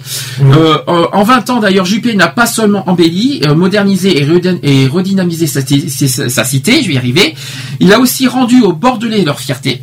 Et en retour, ceci leur a accordé l'affection que les Français lui avaient longtemps refusée. Voilà. Donc, est-ce que la Cube va basculer? Bonne question. Parce qu'Alain Juppé le sait, sauf immense surprise, il sera réélu maire de Bordeaux. C'est vrai que les sondages, euh, euh, les sondages sont, sont clairs, nets et précis. Euh, les sondages disent que Juppé va, va être élu maire dès le premier tour. Ouais. Donc, euh, Mais on verra bien, hein, de toute façon, mais c'est pas lié. hein. mais l'enjeu pour, pour Juppé est ailleurs, c'est peut-il redevenir le président de la communauté urbaine de Bordeaux? Bonne question. Non. Bah, bah, Juppé il le croit, lui, par contre. Oui, Voilà, c'est une bonne question. Euh, c'est une bonne question. Maintenant, euh, avant de passer par cette étape-là, il faut d'abord qu'il passe l'étape du maire, de la mairie. Mais je pense qu'il va être réélu maire euh, directement au premier tour, comme le sondage dit. Il, y a, il y a 53-54% d'après ce que j'ai vu, euh, qui passe, il passerait Ouais. au premier tour. Donc on n'y est pas encore, c'est vrai. On, on- on verra ça le 23 mars, mais voilà, on n'y est pas encore. Donc je vais quand même, entre parenthèses, Ouais, parler. c'est le 23 et le 30 mars. Oui, non, c'est 23 mars premier tour, 30 mars le deuxième tour. Eh ben, c'est ce que je te oui, dis. non, tu dis entre le 23 et le 30 mars, il n'y a rien entre les deux. Non, c'est le 23 Mais, euh, et 30 mars. euh, Bon, de toute façon, de toute façon, on verra. Mais de toute façon, si, pas- si le, c'est simple, net et précis. Je, de toute façon, quand on fera le spécial municipal le 23 mars, euh, en deuxième partie dans les actus, je réexpliquerai comment ça, comment fonctionnent les municipales. De toute façon, si un maire est, est, euh, si les suffrages au premier tour, ici, c'est un, un- comment dire, un candidat, si un candidat a plus de 50% au premier tour, il est élu automatiquement au premier tour. Voilà.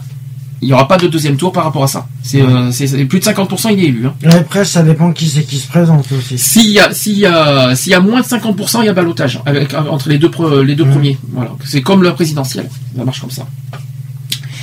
Alors, au niveau des, des classements des meilleures mères en 2014, donc j'ai 34 euh, nominés, mais j'ai une surprise, c'est ça qui, c'est ça qui m'a beaucoup surpris.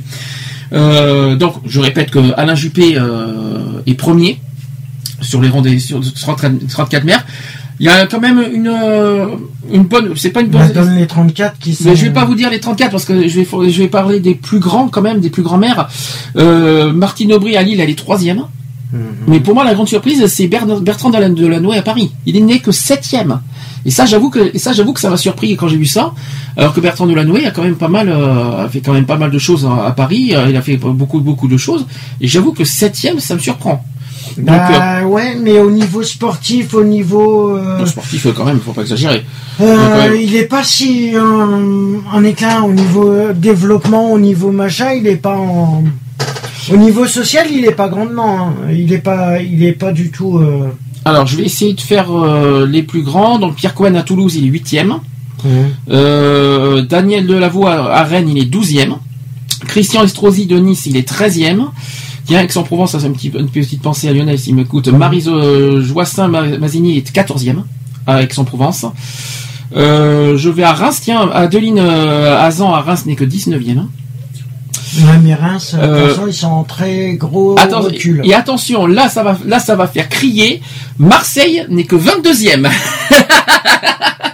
Donc avouez, la, deuxième ville de France, écoutez, ça n'est Oh, que la 22e, et, et ça veut dire que le maire de, de Marseille n'est que 22e. C'est quand même euh, impressionnant. Ben, euh, c'est normal, hein. euh, Oh bah, vu tout ce qu'il y a là-bas, vu tous les conflits, vu, vu tous les, les carnages qu'il y a en ce moment Ouais, là-bas. c'est normal, euh, hein, il fait rien pour le pour ses administrés, alors euh, il fait rien pour les pour les, euh, les électeurs et ils veulent repasser euh, Là où je suis surpris aussi, c'est Montpellier, parce que Montpellier, qui est censé être une ville ouverte, 25e. et les 20 ils sont 29e.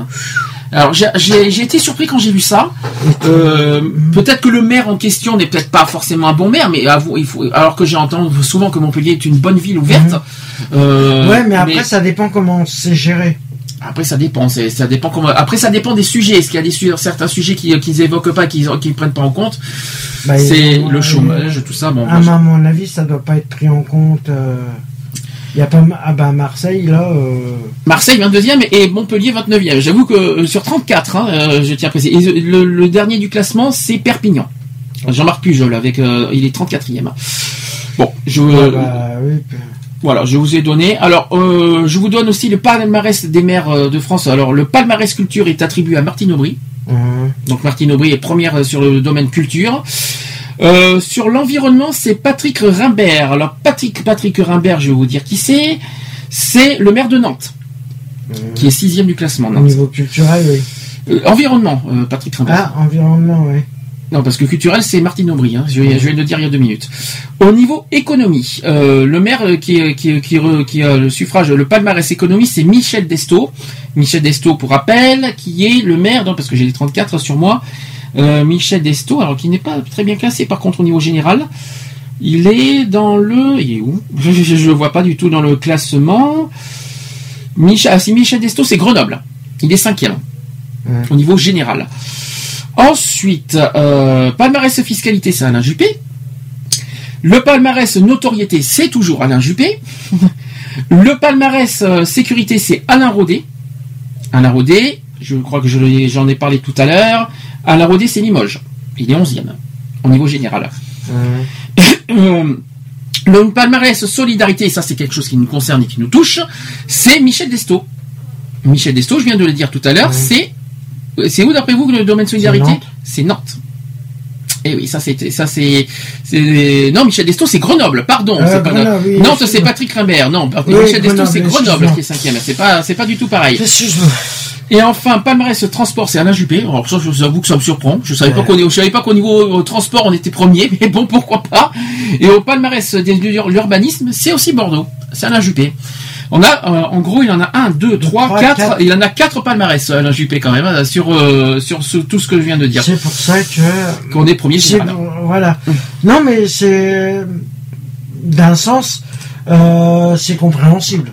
Oui. Parce que c'est vrai qu'il se mobilise, euh, il le fait pour nous. J'ai l'impression que que les autres villes le font, mais c'est pas développé comme euh, voilà. il- Ça se développe quand même, si si.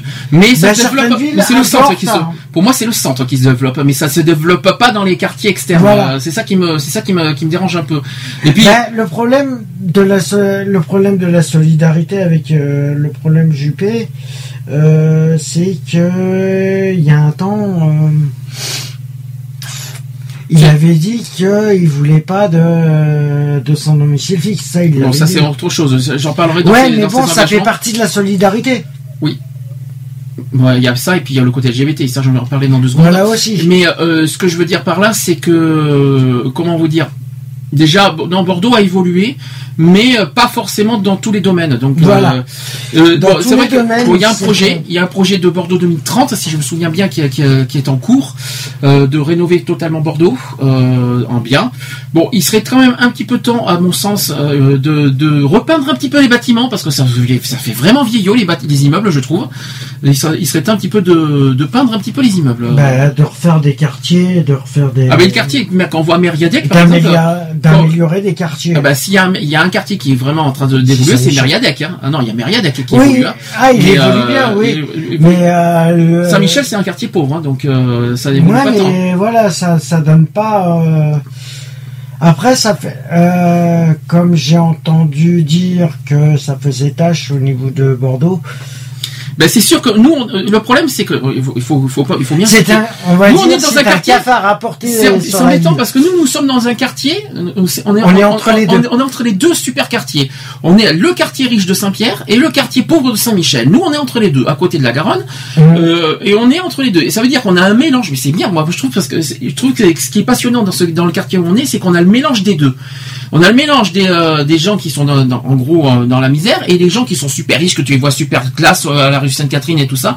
Moi je trouve qu'on est dans un quartier plutôt mixte et moi j'aime bien euh, j'aime bien ce côté mixte à Bordeaux. Et je pense que ça devrait être un peu plus souvent Ouais. euh, dans tous les quartiers. Je pense que ça devrait être euh, fait un peu partout. Moi j'aime bien. Moi, moi, personnellement j'aime bien ce côté mixte, ce côté mélange euh, qu'on n'a pas à Mériadec et qu'on- voilà qui a à Saint-Michel, au quartier pauvre, à côté de Saint-Pierre que tu vois les super euh, Mhm. super bien sapés, les, les femmes qui sortent, qui, qui sont qui ont un look euh, très euh, très très riche et à côté t'as Saint-Michel. plus tu t'éloignes, plus ça. Plus tu t'éloignes et plus ça va en se dégradant. hein. Non mais personnellement, euh, personnellement ça, fait- ça fait drôle quoi. On n'est pas on n'est pas D'ailleurs, bacalao, on n'est pas tout ça mais une cité qui va complètement euh, disparaître de Bordeaux et de la, euh, même de la Cube, c'est Sainte-Eulalie. alors Sainte-Eulalie c'est pas c'est pas Bordeaux, Sainte-Eulalie Oui, c'est la ville Cube. c'est la Cube. Il y a Ouais, mais Sainte-Eulalie. elle va disparaître carrément de la Et Cube. on s'inquiète pour Bacalan aussi, donc on- c'est c'est un petit Euh, peu. euh, ouais, c'est. C'est pas, on n'a jamais dit que Bacalan va être détruite, mais plus ça va, plus on les, on les, re- on les, euh, les éloigne. C'est ça qui, est- c'est ça qui m'inquiète un petit peu. Donc, euh, on les éloigne de plus en plus. Donc, euh, c'est ce que j'ai les compris. hein. fameuses, les fameuses cités qui veulent, les fameuses pourcentages d'immeubles qui veulent refaire, c'est du côté de Bacalan, c'est du côté de de Lormont, c'est du côté de des coins comme ça. Alors, pourquoi je parle de Juppé? Parce qu'il y a- un autre sujet que je voudrais évoquer qui a été, euh, qui a été évoqué ces dernières semaines, euh, au mois de février.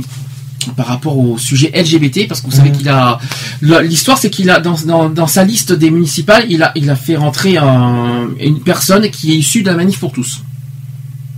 Oui, qui est contre la. qui est contre le, contre le, le- contre les LGBT, contre tout ça. Alors, le problème, je vais expliquer pourquoi je vais parler de ce débat. Il a eu, il, il a un engagement. Il a, et en tout, il a 14 engagements, euh, Mhm. Monsieur Juppé. Je vous en donnais un parce que les, les- tous les autres engagements, je, je en, on va, en- on en fera un débat le, le 22 mars quand on fera le spécial municipal. On, je- on décortiquera tous ces engagements le 22 mars. Mais je vais en donner un. C'est l'engage- l'engagement numéro 3 qui parle de respecter la diversité. Il dit euh, il, donne un point sur la vigilance contre les discriminations de tous ordres grâce au comité bordelais contre les discriminations, c'est-à-dire le COBAD, et à la mise en, œuvre d'un plan de lutte contre les discriminations, les LCD.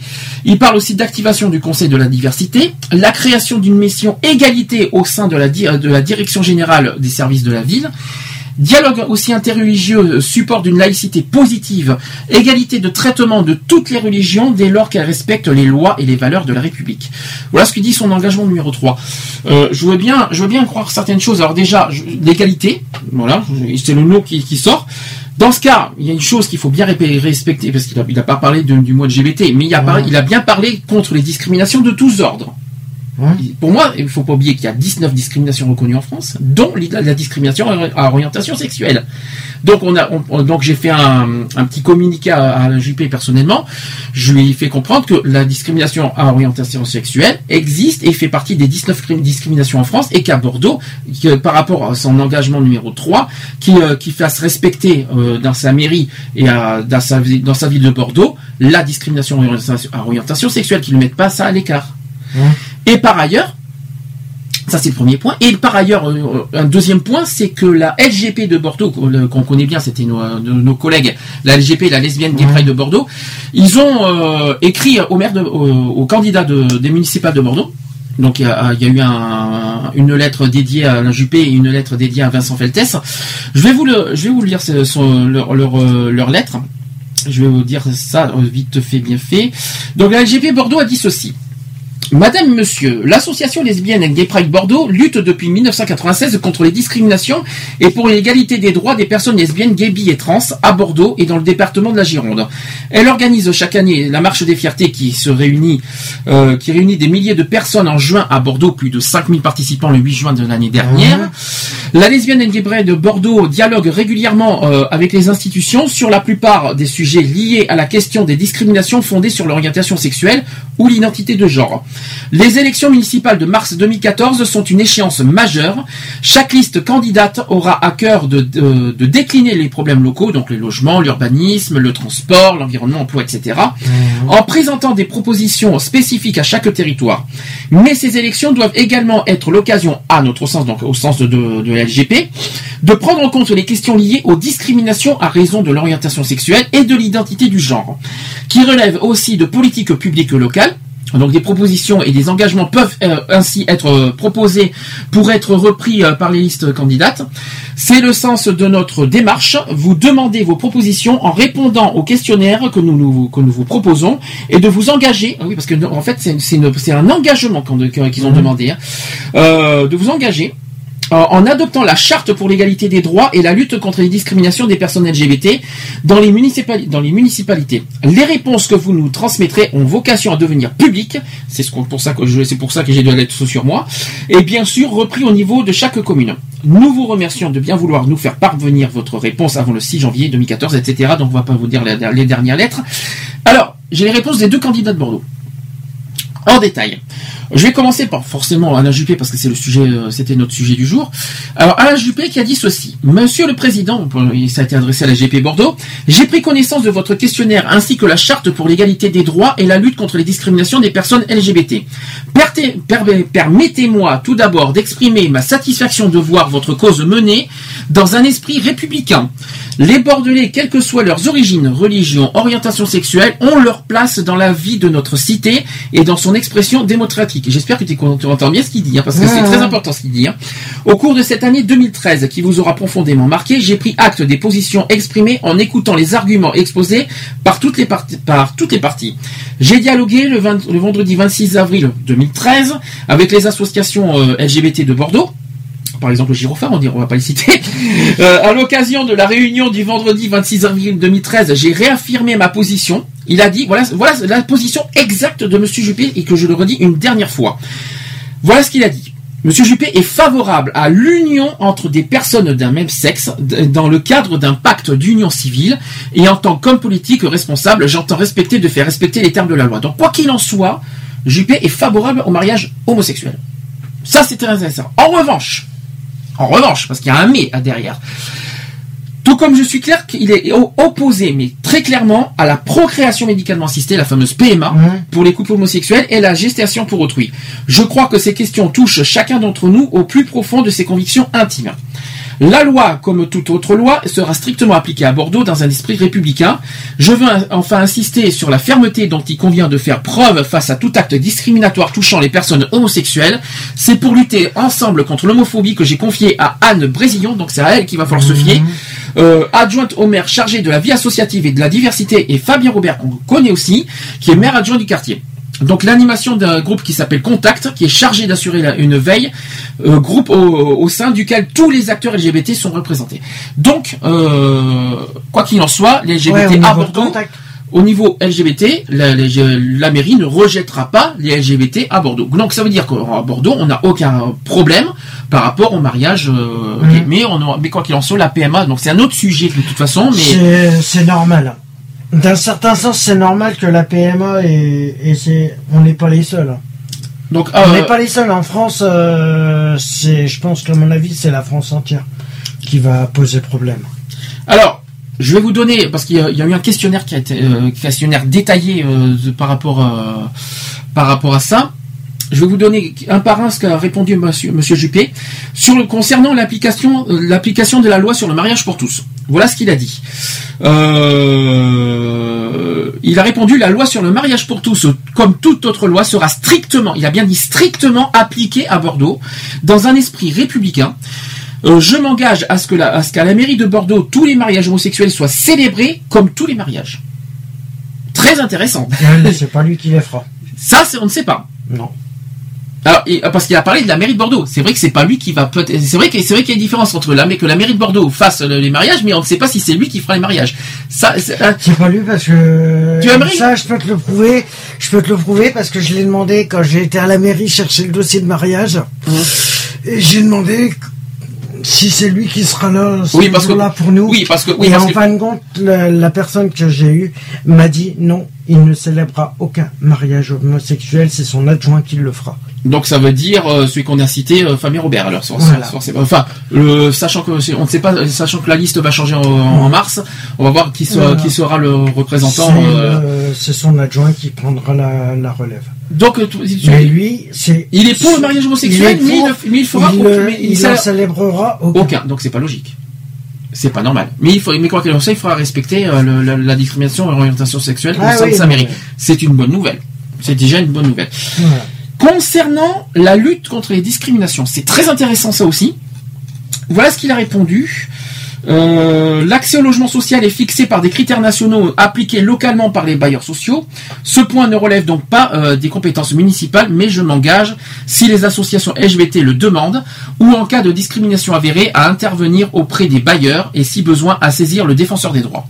Je suis bien entendu favorable à une mise à disposition des supports de communication de la ville pour toute campagne de sensibilisation à la lutte contre les discriminations et notamment à l'encontre des personnes homosexuelles. Ainsi, en 2013, la marche des fiertés a été annoncée dans Bordeaux Magazine, ainsi qu'un message rappelant que l'homophobie n'est pas une opinion mais un délit.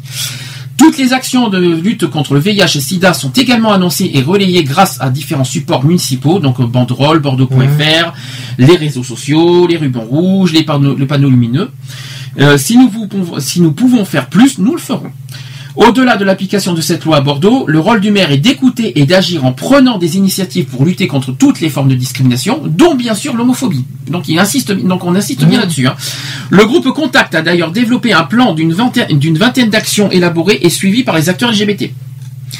Il a d'ailleurs euh, Juppé qui réaffirme son engagement pour l'égalité, notamment au travers du soutien technique et financier de la ville de Bordeaux au collectif Girophare, euh, qui est membre actif du COBAD. On dira rien là-dessus. C'est dans cet esprit qu'il a, d'ailleurs proposé au Girophare de prendre la présidence de la commission permanente signalement des faits euh, discriminatoires au sein du COBAD. Euh, un groupe contact municipal a par ailleurs été créé pour suivre la mise en œuvre de ces projets, et assurer une veille sur l'homophobie à Bordeaux. En plus de son budget annuel alloué à la, lutte contre toutes les formes de discrimination, la ville de Bordeaux a lancé en 2013 le, prix Bordeaux Égalité, dont le budget sera doublé en 2014, soit 10 000 euros pour le lauréat. Donc, euh, concernant les jeunes LGBT, bonne question. Donc voilà ce qu'a dit Juppé. En tant que maire et grâce au rôle accru du COBAD, je propose que des actions de sensibilisation contre les discriminations soient engagées dans les différents conseils mis en place par la ville. Alors le conseil des jeunes, on en connaît bien personnellement, et le conseil municipal des enfants. Ce sont des actions qui pourraient être réalisées grâce à des interventions du gyrophare. On dira rien là-dessus. Alors, je, je- je dirais quelque chose après personnellement. hein, euh, par rapport à ça. Concernant les jeunes LGBT en difficulté, je connais le remarquable travail d'accueil et d'écoute du gyrophare, oui. moyen, s'il vous plaît.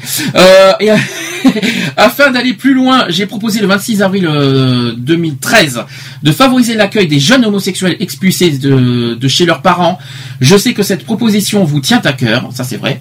Aussi, Et je suis heureux que la, refuge, hein. et aussi, je suis heureux que l'association Le Refuge s'implante à Bordeaux, et ça c'est vrai que c'est une- c'est officiel. Euh, cette structure reconnue au niveau national accueille déjà deux jeunes. Elle participera aux travaux du groupe Contact. Grâce au soutien de la ville, nous étudions la mise à disposition de logements sociaux. Euh, concernant les personnes LGBT âgées, parce qu'on a parlé des jeunes, mais aussi les personnes LGBT âgées. Euh, Juppé a répondu que la politique de non-discrimination doit bien entendu s'appliquer euh, dans les établissements pour personnes âgées. Comme convenu le 26 avril dernier, nous poursuivrons. euh, Il insiste beaucoup sur le 26 avril, je trouve. hein, C'est normal, 2013. c'est la seule date où il est paru. Il a, il a pas fait grand chose finalement après. hein.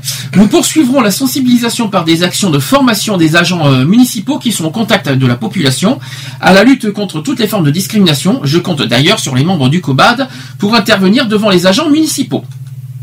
Et enfin, sur le maire et les associations LGBT, donc Alléluia, nous, nous, faisons partie, nous, y- sommes dedans, il dit que les subventions allouées aux associations le sont euh, après un, un vote du conseil municipal réuni sous la présidence du maire. Les associations LGBT, comme toutes les autres associations, peuvent faire des demandes de subventions sous réserve de répondre aux exigences liées à leur obtention. Je suis heureux que le conseil municipal ait voté une augmentation de la subvention des gyrophares en 2013. Mais dis donc, ils ont, comme si qu'ils avaient besoin, dis donc. Le maire ou son représentant a toute sa place dans toutes les manifestations organisées sur le territoire de la ville, événements LGBT y compris. Au-delà de cette participation symbolique, je suis attaché à poursuivre par exemple le soutien de la ville à Cinémarge, le festival bordelais du film gay et lesbien, ou encore euh, à soutenir la manifestation annuelle de AIDS, qui est la semaine des sexualités qui a eu lieu en février dernier. Le soutien de la ville à l'organisation de la marche des fiertés, de des fiertés et de la journée mondiale de lutte contre l'homophobie le 17 mai est important à mes yeux. Euh, si je suis réélu maire de Bordeaux, je proposerai au Girophare d'intervenir devant l'ensemble des membres du conseil, euh, du nouveau conseil municipal pour une formation à la lutte contre l'homophobie. Je dirai quelque chose après euh, sur ce sujet-là. Euh, et enfin, j'ai oublié de dire sur la lutte contre le sida. Euh, la lutte contre le sida et tout particulièrement les discriminations y sont associées est un enjeu politique important. Ainsi, lorsque j'étais Premier ministre, j'ai soutenu et participé à la fondation de l'Association des élus locaux contre le sida, qui a été présidée à l'époque par Jean-Luc Romero. Euh, j'ai participé à la, à la journée mondiale de lutte contre le sida à de nombreuses reprises. Pour mémoire, la ville de Bordeaux soutient le collectif VIH33 depuis de nombreuses années lors de la journée mondiale et du SIDAction. Ce combat n'est pas gagné, les idées reçues persistent. Je propose que la ville accentue son soutien envers le collectif VIH33, dont le travail est remarquable. Voilà, j'ai tout dit. Euh, si je peux me permettre, euh, pas ce petit reproche. Bon, j'ai rien que les gyrophares, c'est quand même le centre LGBT de Bordeaux. Hein, j'ai j'ai pas, j'ai, j'ai- j'ai- je peux pas le nier, je peux pas le dire. Mais de là qui proposent uniquement aux gyrophares de faire euh, des actions au niveau de la municipalité, je suis pas très pour, on va dire. Donc euh, c'est, faut pas se reposer uniquement au gyrophare. Le gyrophare, c'est pas les maîtres de l'univers de Bordeaux non plus, de- au niveau LGBT.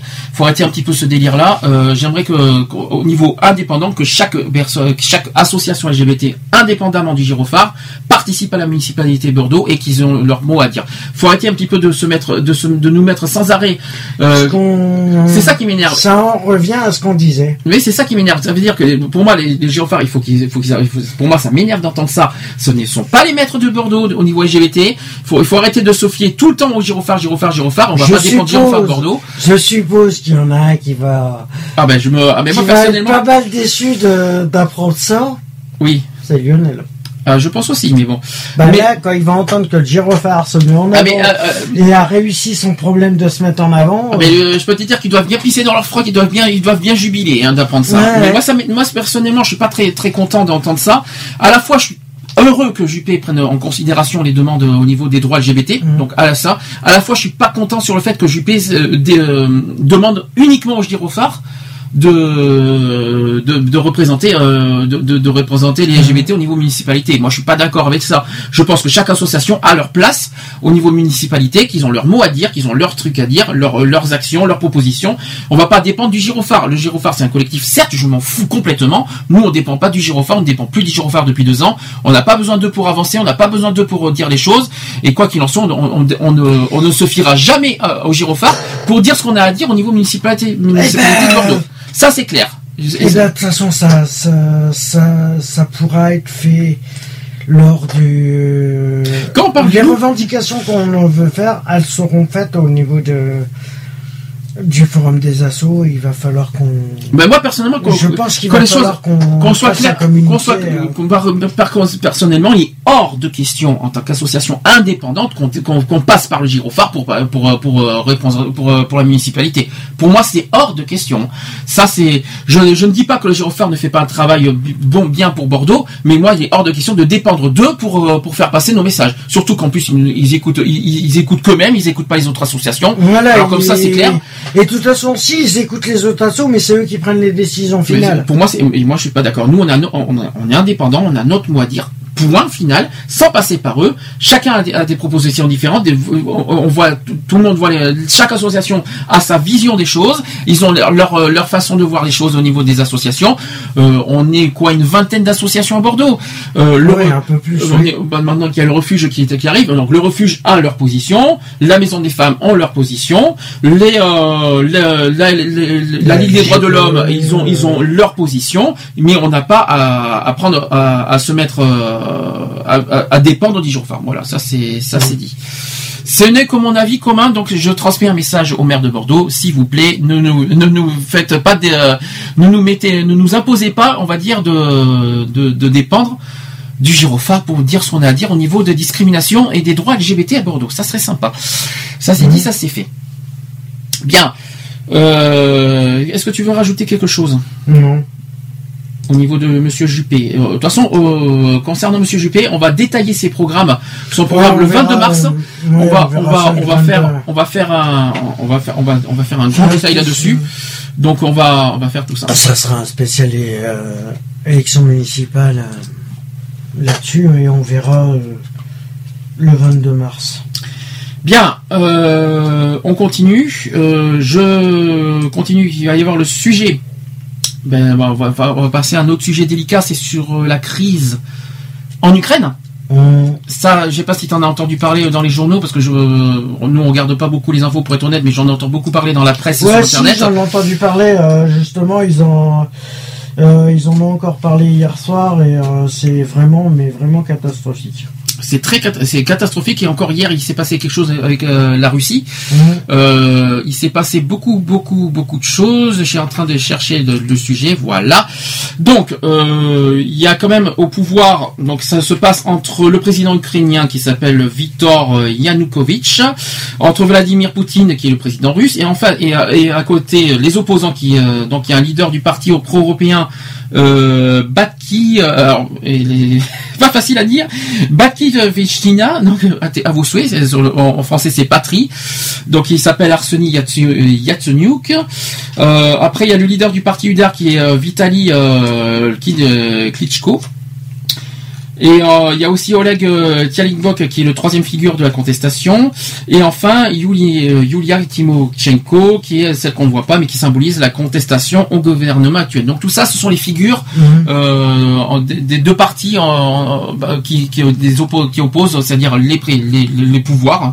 Voilà, le président russe et le président ukrainien, et à côté les, les opposants. Donc, qu'est-ce qui se passe? Donc c'est une violence qui s'est déchaînée à part- depuis le 20 février dernier en Ukraine. Et selon l'opposition, au moins 60 morts à Kiev et les forces de l'ordre ont ouvert euh, le feu à balles réelles sur les manifestants malgré la présence du ministre européen qui tente d'imposer un compromis. Donc, euh, donc il y a été dépêché d'urgence euh, à Kiev, où de précédents affrontements avaient déjà fait 28 morts depuis le 18 février, soit un total d'une centaine de morts en trois jours.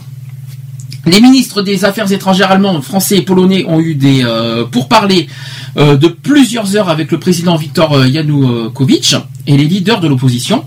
Il y a eu des scènes de guérilla urbaine qui se poursuivaient au même moment dans le centre de Kiev, autour de la Maïdan, la place qui est de l'indépendance occupée depuis maintenant trois mois contre l'opposition, d'une violence inédite depuis 20 ans aux portes de l'Union européenne. Ça c'est vrai. Il y a eu plus, il y a eu plus de 60 manifestants qui ont été tués. Tous ont, été tués par balle. Euh, donc ça a été indiqué par un responsable des services médicaux d'opposition. Ce bilan était impossible de vérifier dans l'immédiat, mais néanmoins plausible compte tenu des tirs à balles réels dans le centre de Kiev. Il y a eu 67 cadavres qui se trouvent déjà au service de médecine judiciaire. Donc ça, c'était euh, en fin février. Euh, ensuite, qu'il s'agissait aussi de manifestants tués depuis le 18 février. Le ministère de l'Intérieur à côté a fait état de trois policiers qui ont été tués le jeudi 20 février et qui s'ajoutent aux 10 hommes tués les deux jours précédents. Euh, ils ont été armés de bâtons, de boulons, de pavés, mais aussi de cocktails Molotov. Des centaines de manifestants radicaux, euh, le plus souvent casqués et équipés de boucliers, ont affronté les forces anti-émeutes euh, Berkut, qui ont répliqué avec des balles euh, de caoutchouc de grenades, de grenades lacrymogènes, mais aussi de la, Kala- de la Kalachnikov. Selon des témoignages, les contestations des médecins et au moins une vidéo mise en ligne par euh, un média. Les manifestants euh, ont été tués de manière très professionnelle par des snipers.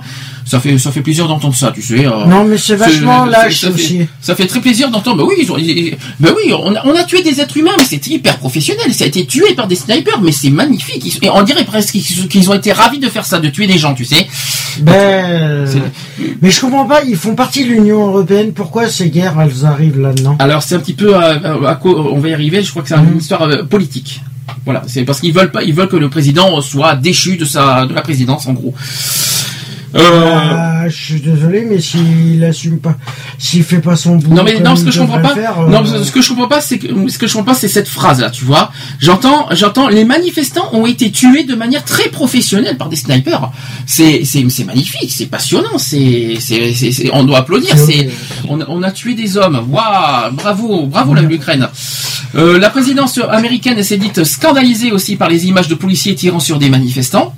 Euh, la- le ministre allemand qui s'appelle Frank Walter euh, Steimer qui est- et ses homologues français Laurent Fabius et polonais euh, Radosław euh, Sikorski restent jusqu'à vendredi. Ils ont resté jusqu'à vendredi de la semaine dernière euh, à Kiev où le président russe Vladimir Poutine dépêche également un émissaire le 28 fé- euh, le- pas le 28 février le, le 20 février. Alors il y a eu un accord de euh, un, un accord de sortie de crise qui a été signé le 21 février entre le président Viktor Yanukovych et l'opposition, qui pourrait être la- malheureusement la recette de la partition du pays de pays, parce que il se pourrait, et là je mets au conditionnel, que l'Ukraine va être coupée en deux. Ça, me ra- ça nous rappelle l'Allemagne, ça. Bah, Euh, Il y a des chances, mais c'est pas encore fait, mais il y a de grandes chances, et si ça continue comme ça. Par contre, la mauvaise nouvelle, c'est que cette sortie de crise n'a jamais été appliquée par les opposants. C'est malheureusement le cas. Alors j'ai quelques, j'ai quelques, euh, on je vais donner date par date ce qui s'est passé euh, en Ukraine depuis le 21 février. D'ailleurs, je fais un petit coucou à Lionel qui est sur le chat. Il, il arrive- Coucou, euh, il est arrivé il n'y a pas très longtemps, mais un petit coucou. Alors donc le 21 février, il y a eu un accord de sortie de crise qui a été signé entre Viktor Yanukovych et l'opposition sous la pression des chefs de, de la diplomatie française, allemande et polonaise, mais il ne sera jamais appliqué parce que les manifestants continuent d'exiger la démission du président. L'accord de sortie de crise signé le 21 février n'a pas été respecté, a déclaré euh, Yanukovych, qui est président ukrainien, dans un message adressé au peuple ukrainien. Euh, il a dit ceci, le président ukrainien, il a dit « Je considère que l'accord de sortie de crise que les leaders de l'opposition ukrainienne et moi-même avons signé en présence des partenaires européens n'a pas été respecté. » Il y a eu des négociations sur le règlement du conflit en Ukraine qui se sont déroulées le 21 février. Elles ont abouti à la conclusion d'un accord signé par le président et et les opposants. Ce document prévoit notamment une élection euh, anticipée du chef de l'État, la formation d'un gouver- gouvernement d'unité nationale et une réforme constitutionnelle élargissant les pouvoirs du Premier ministre au détriment de ceux, euh, de ceux du président.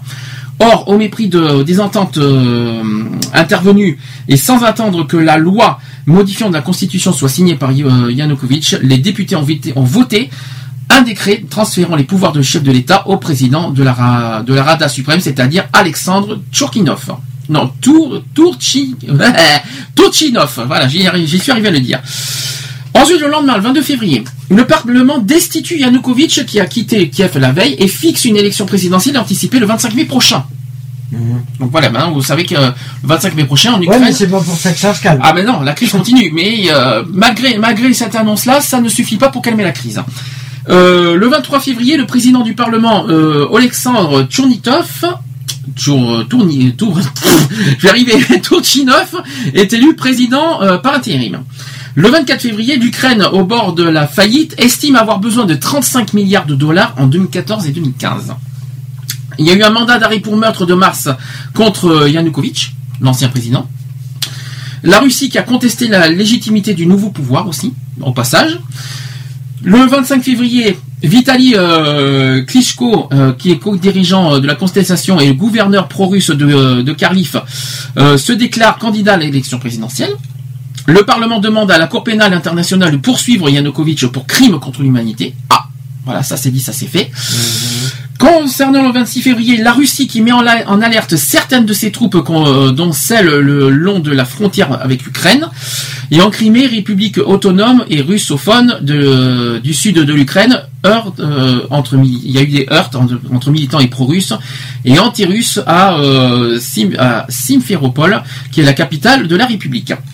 Le 27 février, à Sim- toujours à Simferopol, le Parlement contrôlé par un commandant pro-russe, depuis le début de la journée, vote la tenue de, le 25 mai d'un référendum pour plus d'autonomie euh, et limoge le gouvernement local. C'est pas fini, ça va, être, ça va être une histoire sans fin l'histoire de l'Ukraine. On croyait que ça allait se calmer et finalement ça se, ça se confirme. Et malheureusement, Ouais, ils cherchent quelque chose d'autre. et malheureusement, hier, ça date hier, cette fois le 28 février, l'Ukraine qui accuse la Russie d'invasion d'armée et d'occupation. Après la prise de contrôle, après la prise de contrôle par les hommes armés des aéroports de Belbek.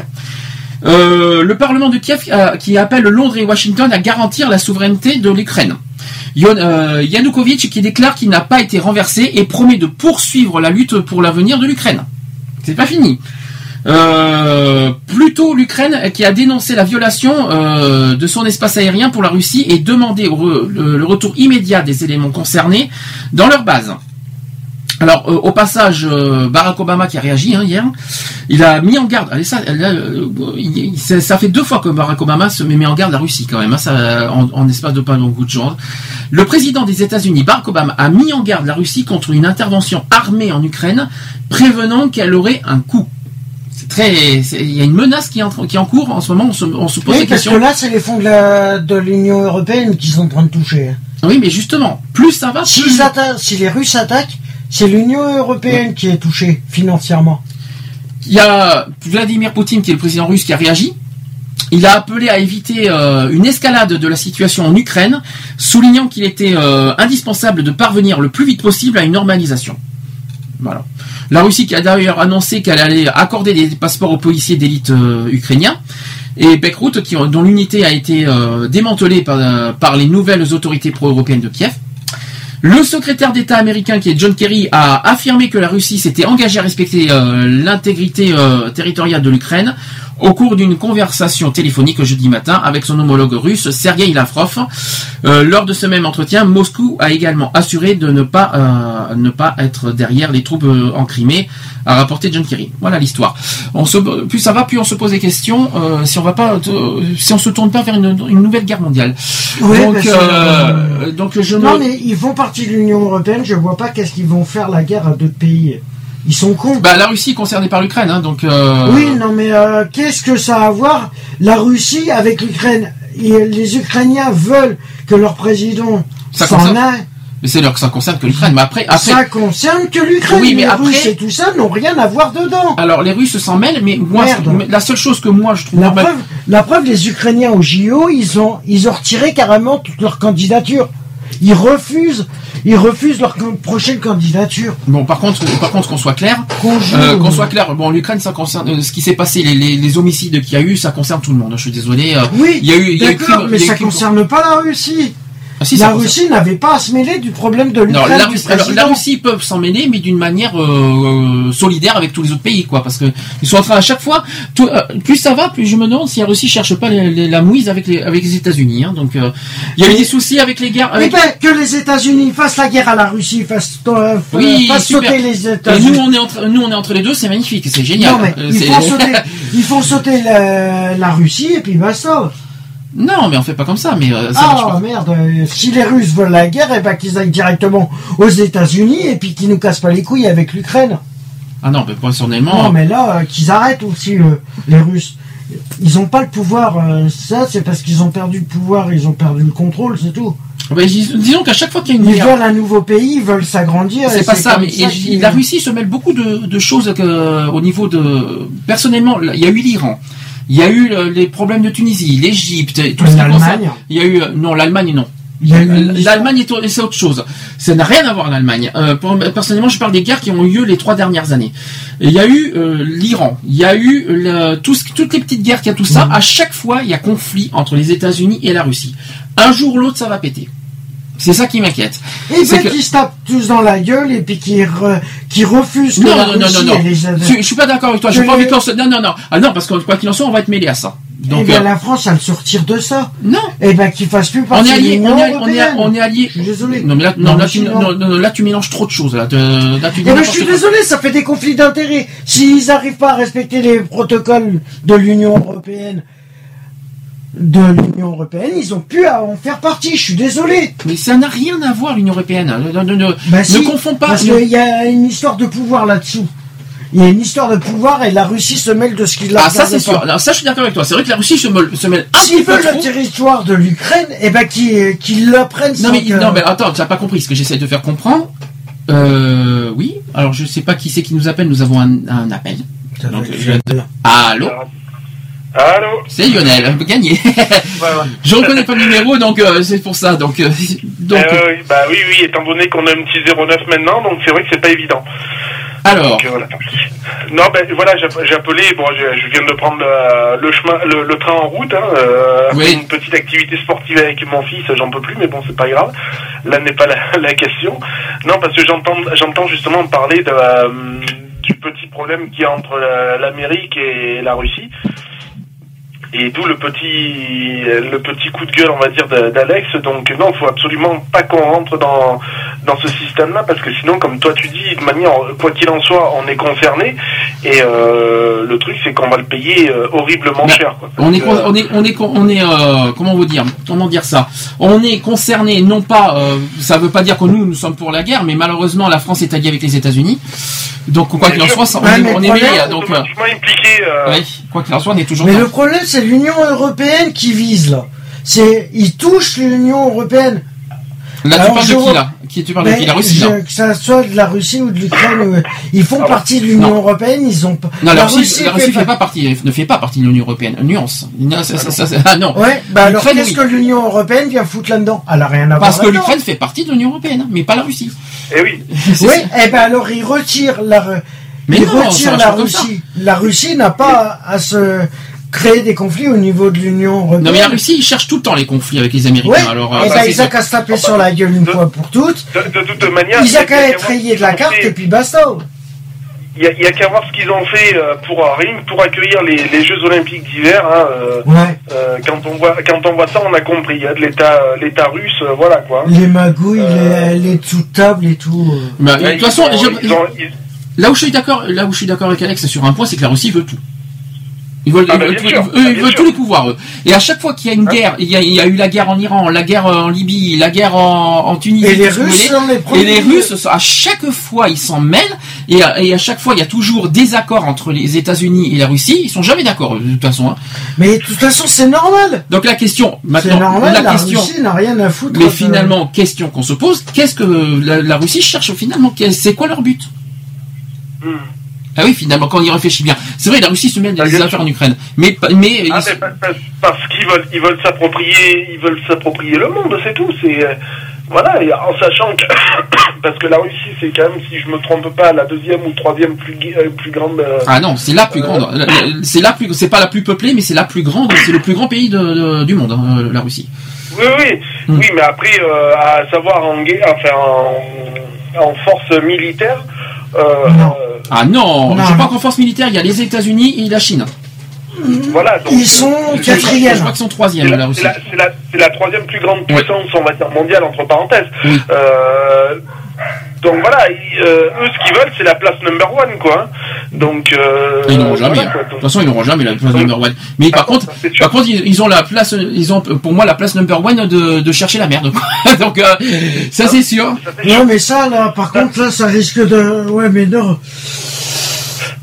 Mais la, la Russie, ça, c'est- ça date pas d'hier, ça date depuis, euh, depuis même euh, l'ancienne URSS. euh, voilà. Ouais, non, mais bon, euh, au bout d'un moment, il a commencé à en avoir Pourtant, pour- pourtant, ça s'était calmé avec les anciens présidents, avec Gorbatchev, avec euh, avec euh, Boris Yeltsin, ça s'était Ça calmé. s'est Hein. jamais gagné. Si si, c'est- c'est- s'est ça s'était calmé avec, avec Euh, les- Extérieurement, laisse tomber, quoi. extérieurement, ça s'est calmé, mais intérieurement, ça s'est jamais calmé. C'est voilà, euh, enfin le Vladimir, euh, voilà quoi, c'est pas un enfant de cœur non plus quoi. Ah, non, non, euh, c'est pas un enfant de cœur du tout, quoi, mais en, en tout point, lui. hein. Lui, Ah, mais lui, de toute façon, pense- s'il pouvait sauter, voir, ça euh, fait- Il se fait voir tout beau, tout gentil. Euh, ben, ouais, Mais tout il a- fait rien pour. Je Et pense- c'est lui qui lance les hostilités moche. au niveau de son propre pays. Alors, C'est moche, c'est peut-être moche ce que je vais dire, mais nous avons un nouveau dictateur. Ah oui. Il y a un dictateur qui veut tout Bah, contrôler le monde. hein. excuse-moi, c'est un deuxième Hitler, mais bon. euh, Non, mais Hitler peut-être pas, parce que Ah, euh, peut-être pas à ce point-là. Mais c'est quand même, c'est quand même, Bah, euh, bah si. Hein. c'est pas un assassin non plus, euh, Poutine. Hein, faut pas exagérer. Tandis Ah Hitler bon était un assassin, bien sûr que oui. Ah bon Mais- C'est comme c'est quand même lui qui a lancé ses propres troupes. euh, Ah oui, mais il a pas. C'est c'est pas, c'est pas, c'est pas la Russie. la Russie, Ah, qu'on soit euh, clair, c'est pas la Russie qui a assassiné euh, en sniper. Euh, à la vraie- c'est c'est entre Ukrainiens qu'il y a eu Ah bah des oui. soucis. Hein, c'est pas la Russie. Hein. Oui, oui, bien sûr. Euh, il faut faire attention à ce qu'on dit. Ouais, faut se demander si c'est pas des Russes. C'est faut pas se demander si c'est pas des snipers russes qu'on a abattu. Non, non, non, non, non, non, non, non, non, c'est entre Ukrainiens ça. Ça, tu sais pas. Non, non, c'est c'est marqué, c'est les forces de l'ordre ukrainiens qui ont tiré sur les opposants. Point final. Ouais. C'est Eh ben, à cause de quoi? À cause de la pression des Russes. Euh, Mais c'est pas à cause de la pression des Russes. Là, t'es en train de Bah, dire, là, t'es en train de diffailler, t'es en train de, t'es en train de délirer là. Ah non, t'es sûr? Oui, je suis sûr. Oui, je suis sûr? Oui, la Russie s'en est mêlée que, que, que récemment. Hein, c'est pas au début, hein, donc. Tu, dis n'importe quoi. Ça date d'une semaine, hein, le truc. Hein. Oui, Là, mais c'est pas les Russes qui ont commencé. Les Russes se sont, sont mêlés qu'il y a trois jours. Donc, euh, il faut pas dire n'importe quoi. Euh, quand on sait pas, il faut regarder l'histoire. Euh, Qu'est-ce que je voulais dire? Oui, moi, ce qui m'inquiète, c'est moi personnellement, pourquoi j'ai parlé de ça? Moi, ce qui m'inquiète, c'est les, c'est, euh, c'est les intentions des Russes. C'est ça qui m'inquiète un peu. Parce qu'en Ukraine, sûr, bah, Bon, en Ukraine, on a compris, on a compris le but, c'est que les opposants souhaitent tout simplement le- que, que, que la présidence change. Ça, on avait bien compris. C'est une petite, une sorte de révolution qui a très mal tourné, qui a malheureusement très mal tourné, qui a fini au meurtre, et qu'après, moi, ce qui m'inquiète, c'est qu'est-ce que la Russie, euh, qu'est-ce que la Russie vient faire là-dedans, et qu'à chaque fois qu'il y a une guerre n'importe où, la Russie est, euh, est là pour foutre la merde euh, en par dessus, quoi. Et c'est à un moment, et d'ailleurs, Barack Obama qui a, mis- qui a mis un, un- un petit, c'est pas une menace, mais qui a mis, en, qui a remis un petit peu Poutine. euh, oui, un petit Surtout qu'ils font pas partie de l'Union Européenne, je vois pas pourquoi Non mais, ça- non mais quand c'est mondial, quand quand ça- quand ça- quand il y a une guerre mondiale qui peut être concernée, c'est tous les pays de- du monde qui sont concernés, c'est pas que l'Europe. Hein. Donc euh, Ah oui. parce que là, là, Mais je sais pourquoi pas. ils attaquent un pays de l'Union Européenne? Ils sont cons eux aussi. Mais Ils savent très bien qu'ils sont en infériorité. mais l'ONU, tu en fais quoi? C'est euh, ça, ça, ça fait. Mais pas- l'ONU, il faut déjà qu'ils bougent. Hein. Ah bah, ils font et les- rien. Et les États-Unis, c'est qui alors? C'est pas l'ONU? Oh bah oui, tu parles. Ben voilà, donc j'ai rien dit. Tu parles. Euh, qu'est-ce que je Ouais, c'est pas avec leur pourparler qu'ils vont réussir à calmer les choses. hein. Euh, Qu'est-ce que je voulais dire Euh, Surtout qu'avec un, Ah, bah, il un truc comme lui. euh, d'abord, hein, tu peux pas employer les armes de suite, hein, il faut de la Bon. diplomatie. personne- Oui, non, mais bon, euh, de toute façon, avec lui. Et lui, tu crois qu'il se gêne pas? Lui, il discute pas, il tire avant. Bon, quoi qu'il Il en soit. utilise les armes avant d'agir, de Ouais. parler, lui. Quoi Alors, c'est pas mieux. Hein. Quoi qu'il en soit, je vais y arriver. Euh, La question que je me pose franchement et en toute claire, en, en clair, précis, c'est va-t-on vers une troisième guerre mondiale? Ah bah, de, toute manière, la troisième hein. guerre mondiale, quoi qu'il en soit, ça fait longtemps qu'elle nous pend au nez, de toute Il manière. hein, ça fait- ça Il n'y a pas que lui. Hein. euh, Ça fait là- depuis depuis l'Iran et la Libye qu'on entend parler de cette troisième guerre mondiale. Non, mais la, Euh, guerre, là, on, la guerre on- mondiale, on- s'y approche, on s'y hein. approche, et c'est une, une prédiction qui, a- qui, a- qui, a- qui date de loin, qui prédit que la troisième guerre mondiale sera entre la Russie et les États-Unis. Donc, euh, et on s'y approche de plus en plus, hein, personnellement. Eh Donc, ben, moi, euh, je vais te dire, le jour où elle va éclater, la première guerre mondiale. la troisième. La plutôt. troisième. Oui. La troisième, le jour où elle va éclater, ça viendra ni de la Russie ni des États-Unis.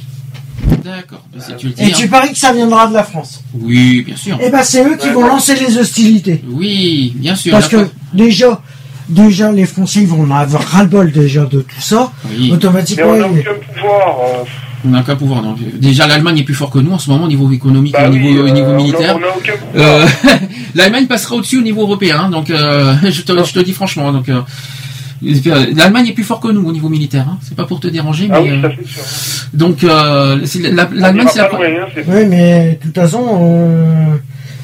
on, on est combien par rapport à- au niveau euh, militaire, nous, la France, comparé à la. comparé à qui? Comparé au, À l'Europe ou au monde? Par rapport au monde. Ah, où on est loin. Ah oui, on est loin, oui. On est loin. Oui, on est peut-être loin. ni- oui. au niveau européen, Mais je te dis que. En niveau européen, je crois qu'on est deuxième ou troisième, puis il faut pas oublier la Grande-Bretagne.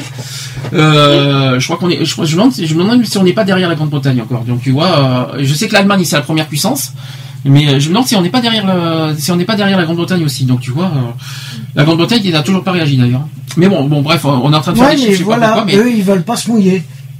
non, ils se mouillent pas, ça c'est sûr. Mais ils ont, Ouais. ils ont bien raison, je trouve. Et, euh, Bien sûr. et Oui, je pense que la France aurait dû faire de même.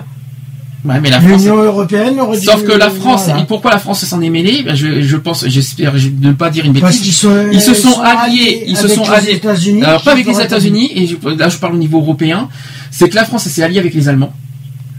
Avec le, il, y a, il y a les accords franco-allemands qui existent. Ouais, bah. Donc malheureusement, euh, on est obligé de suivre les Allemands en gros. Pour, pour- Bah pour non, on pas obligé. Bah si, malheureusement si. obligé Il y a un accord, il y a un accord qui est signé avec les Allemands. Et alors Et ben c'est comme ça. Et alors C'est comme ça. Eh ben la démocratie, je suis désolé, elle est comme ça. Ah mais ça c'est nous. Non mais nous, on, nous on est contre la voilà. guerre. Non mais nous, Non, en tant que citoyens, voilà. on est contre la guerre. Maintenant, Alors, bah, politique, les, les Français sont contre la guerre. Pourquoi ils vont suivre les Allemands? Mais les Allemands, s'ils ont, des... s'ils ont envie de se... manière, se- si les Américains décident de, de, de, de bombarder euh, la Russie, On n'aura pas le choix que de suivre, on hein, de toute suivra. façon. Donc, euh, Ah bon les Allemands suivront Ah bon les- la Grande-Bretagne. Bah, Bien sûr. parce que ça a toujours bah, été bien le cas. sûr, bah, bien sûr, puisqu'on est alliés, donc on n'aura pas le choix de suivre. On a Ah non, ça, si, je suis si, désolé. si, si, ça a toujours été le cas. Même si on est contre, même si nous on est contre, on, on suit Je suis désolé, une alliance, ça peut toujours se défaire. Bon, Oui, quoi, oui. bon, quoi qu'il en soit, on a fait ça y est le débat, tout le monde n'est pas d'accord. Qu'est-ce que, euh, qu'est-ce que, par rapport à l'Ukraine, bon, au passage, on pense quand même euh, aux, aux habitants d'Ukraine qui vivent une euh, une catastrophe Mais par contre, moi, euh, nationale. Ouais, franchement, euh, c'est pour ça que je voulais en arriver là. Mais pourquoi, pourquoi les personnes, les, les participants des JO ont... de- Mais ça n'a rien à voir là. Non mais oui, alors là, ont alors, saboté en fin de compte leurs épreuves, parce Non. que c'est du sabotage. alors c'est archi faux, parce archi faux parce que l'Ukraine, il y a eu les- les- les, euh, l'Ukraine. Il y en a qui ont annulé leurs propres Pas épreuves. tous, oui, mais pas tous, parce qu'au biathlon, il y a les ça Ukrainiens, ils, ont été que- champions olympiques euh, euh, au biathlon de, le- l'avant-dernier jour. Donc l'Ukraine, Oui. ils n'ont pas fini. Mais il y a Mais quand bon. même des épreuves où ils ont été annulés Mais c'est leur droit. de Mais participation. c'est leur droit. Mais c'est normal, c'est chez eux. Si la Ouais. France, si ça aurait été chez nous en France, la France Oui. aurait fait pareil. Euh, non, je pense pas. Mais bien sûr que si.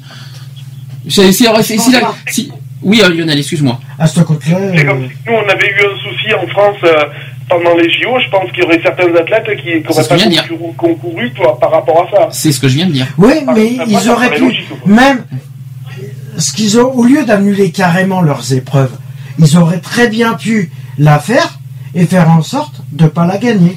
Déjà qu'en France, on est limite, nous aussi, à, faire, à avoir la guerre civile, alors. Bah oui. on est, on Non, est mais- limite, limite aussi, alors. Parce qu'ils euh, se sont inscrits au JO Hmm. et comme par hasard au moment de l'épreuve, euh, suite à un souci comme ça, et je suis pas contre le fait, mais le fait d'annuler, je suis désolé, c'est comme si tu avais un rendez-vous professionnel pour du boulot. Un jour, oh bah tiens, tu te décides, oh bah là je vais, je vais à mon entretien, puis dans deux jours, oh bah non, je rappelle le patron, oh bah non, je viens pas parce que j'ai un problème euh, familial. Euh, je mais suis moi, je suis désolé. Je suis désolé, là, je. bah, tu- Quand- je sais pas, quand tu t'engages dans quelque chose, tu vas jusqu'au bout.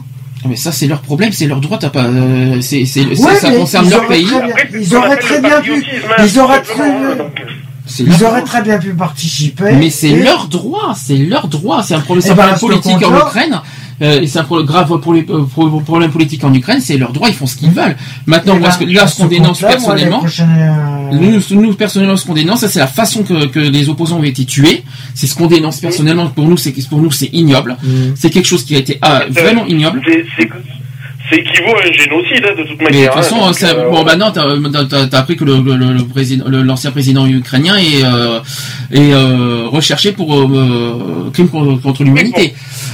Bon, Oui, bien sûr. hein. bon, maintenant, euh, ça s'est fait, mais est-ce que ça va calmer pour, pour autant le- le- les opposants? Apparemment, non. ça, calmera- ça va calmer personne du tout. Le pourquoi? Et la, et la Russie va en remettre une couche par-dessus. Mais la Russie en profite, en tout cas, de, de la Voilà. faiblesse de l'Ukraine. En gros, on va dire ça comme ils ça. ont captisé le feu, la Russie, bien sûr, c'est à leur avantage, donc euh, Bah oui. ils sont pas bêtes. Hein. En gros, Mais ça- si vous voulez le territoire de l'Ukraine, si vous voulez le pays euh, ukrainien, et ben à ce compte-là, ils avaient qu'à faire.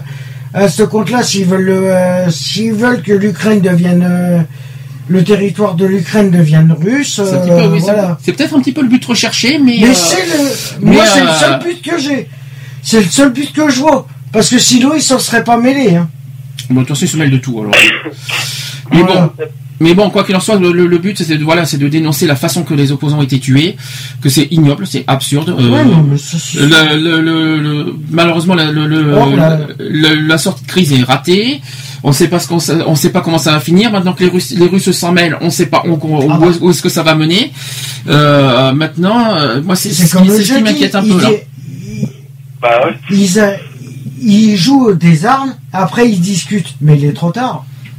Parce qu'ils euh, ils vont finir par avoir plus personne devant, les Russes, pour discuter. Et c'est bah. loin de... Est-ce que, Lionel, est-ce que tu as un message personnel à faire passer sur ce- cette histoire-là? Bah, euh, de toute manière, voilà, hein, enfin mes pensées vont surtout à tous les Ukrainiens et tous les Ukrainiennes et que, en espérant que bah, ça s'arrange quand même assez au, au plus vite C'est mal parti. Hein. que- Faut- Faut être honnête, c'est un peu mal parti. Hein, donc, euh, Bah, Jusqu'au 25 mai, c'est on aura gagné, le mais temps... bon, euh, voilà, quoi. Moi personnellement, mes pensées vont vers eux, quoi. hein, de toute Mm. façon, euh, quoi qu'il en soit, voilà, quoi. Parce que bon, euh, j'aimerais pas que même nous, de notre côté, on, on subisse le même. euh, Allez, ça peut et ça peut ça peut arriver à tout moment. Hein. Ça peut nous Bien sûr, arriver. bien hein. sûr, mais tout, à, tout à- tout à fait, voilà. Donc c'est pour ça que je pense qu'il faut, faut quand même être un minimum solidaire. Hum. Et je pense que c'est à des moments comme ça où il faut, euh, faut savoir un peu se, euh, ben, mettre, euh, mettre ses différends dans la poche et, euh, et se serrer les coudes, quoi. Voilà, tout simplement. Est-ce que tu es arrivé euh, sur le, le premier sujet politique concernant Juppé? Non. Non, Non, mais dommage. j'en ai lu sur Facebook comme quoi qu'il avait été réélu à Bordeaux. Non, non, il n'est pas encore élu. non, il, Ah, il- il enfin, a- Oui, enfin non, pas réélu, mais euh, enfin j'ai vu ton. je vois que je vois que tout le monde est fatigué en disant des bêtises aujourd'hui. Donc il a été élu. et- euh, donc il a été euh, nommé premier euh, meilleur maire de France en 2014. euh, et qu'il il y a de très fortes chances qu'il passe au premier tour, effectivement, au municipal. Ça, c'est vrai. Voilà. Donc, Voilà ouais, l'histoire. Et on a tant, tant- tant mieux pour lui, quoi. Je veux dire, voilà. Après, ça reste Juppé, quoi.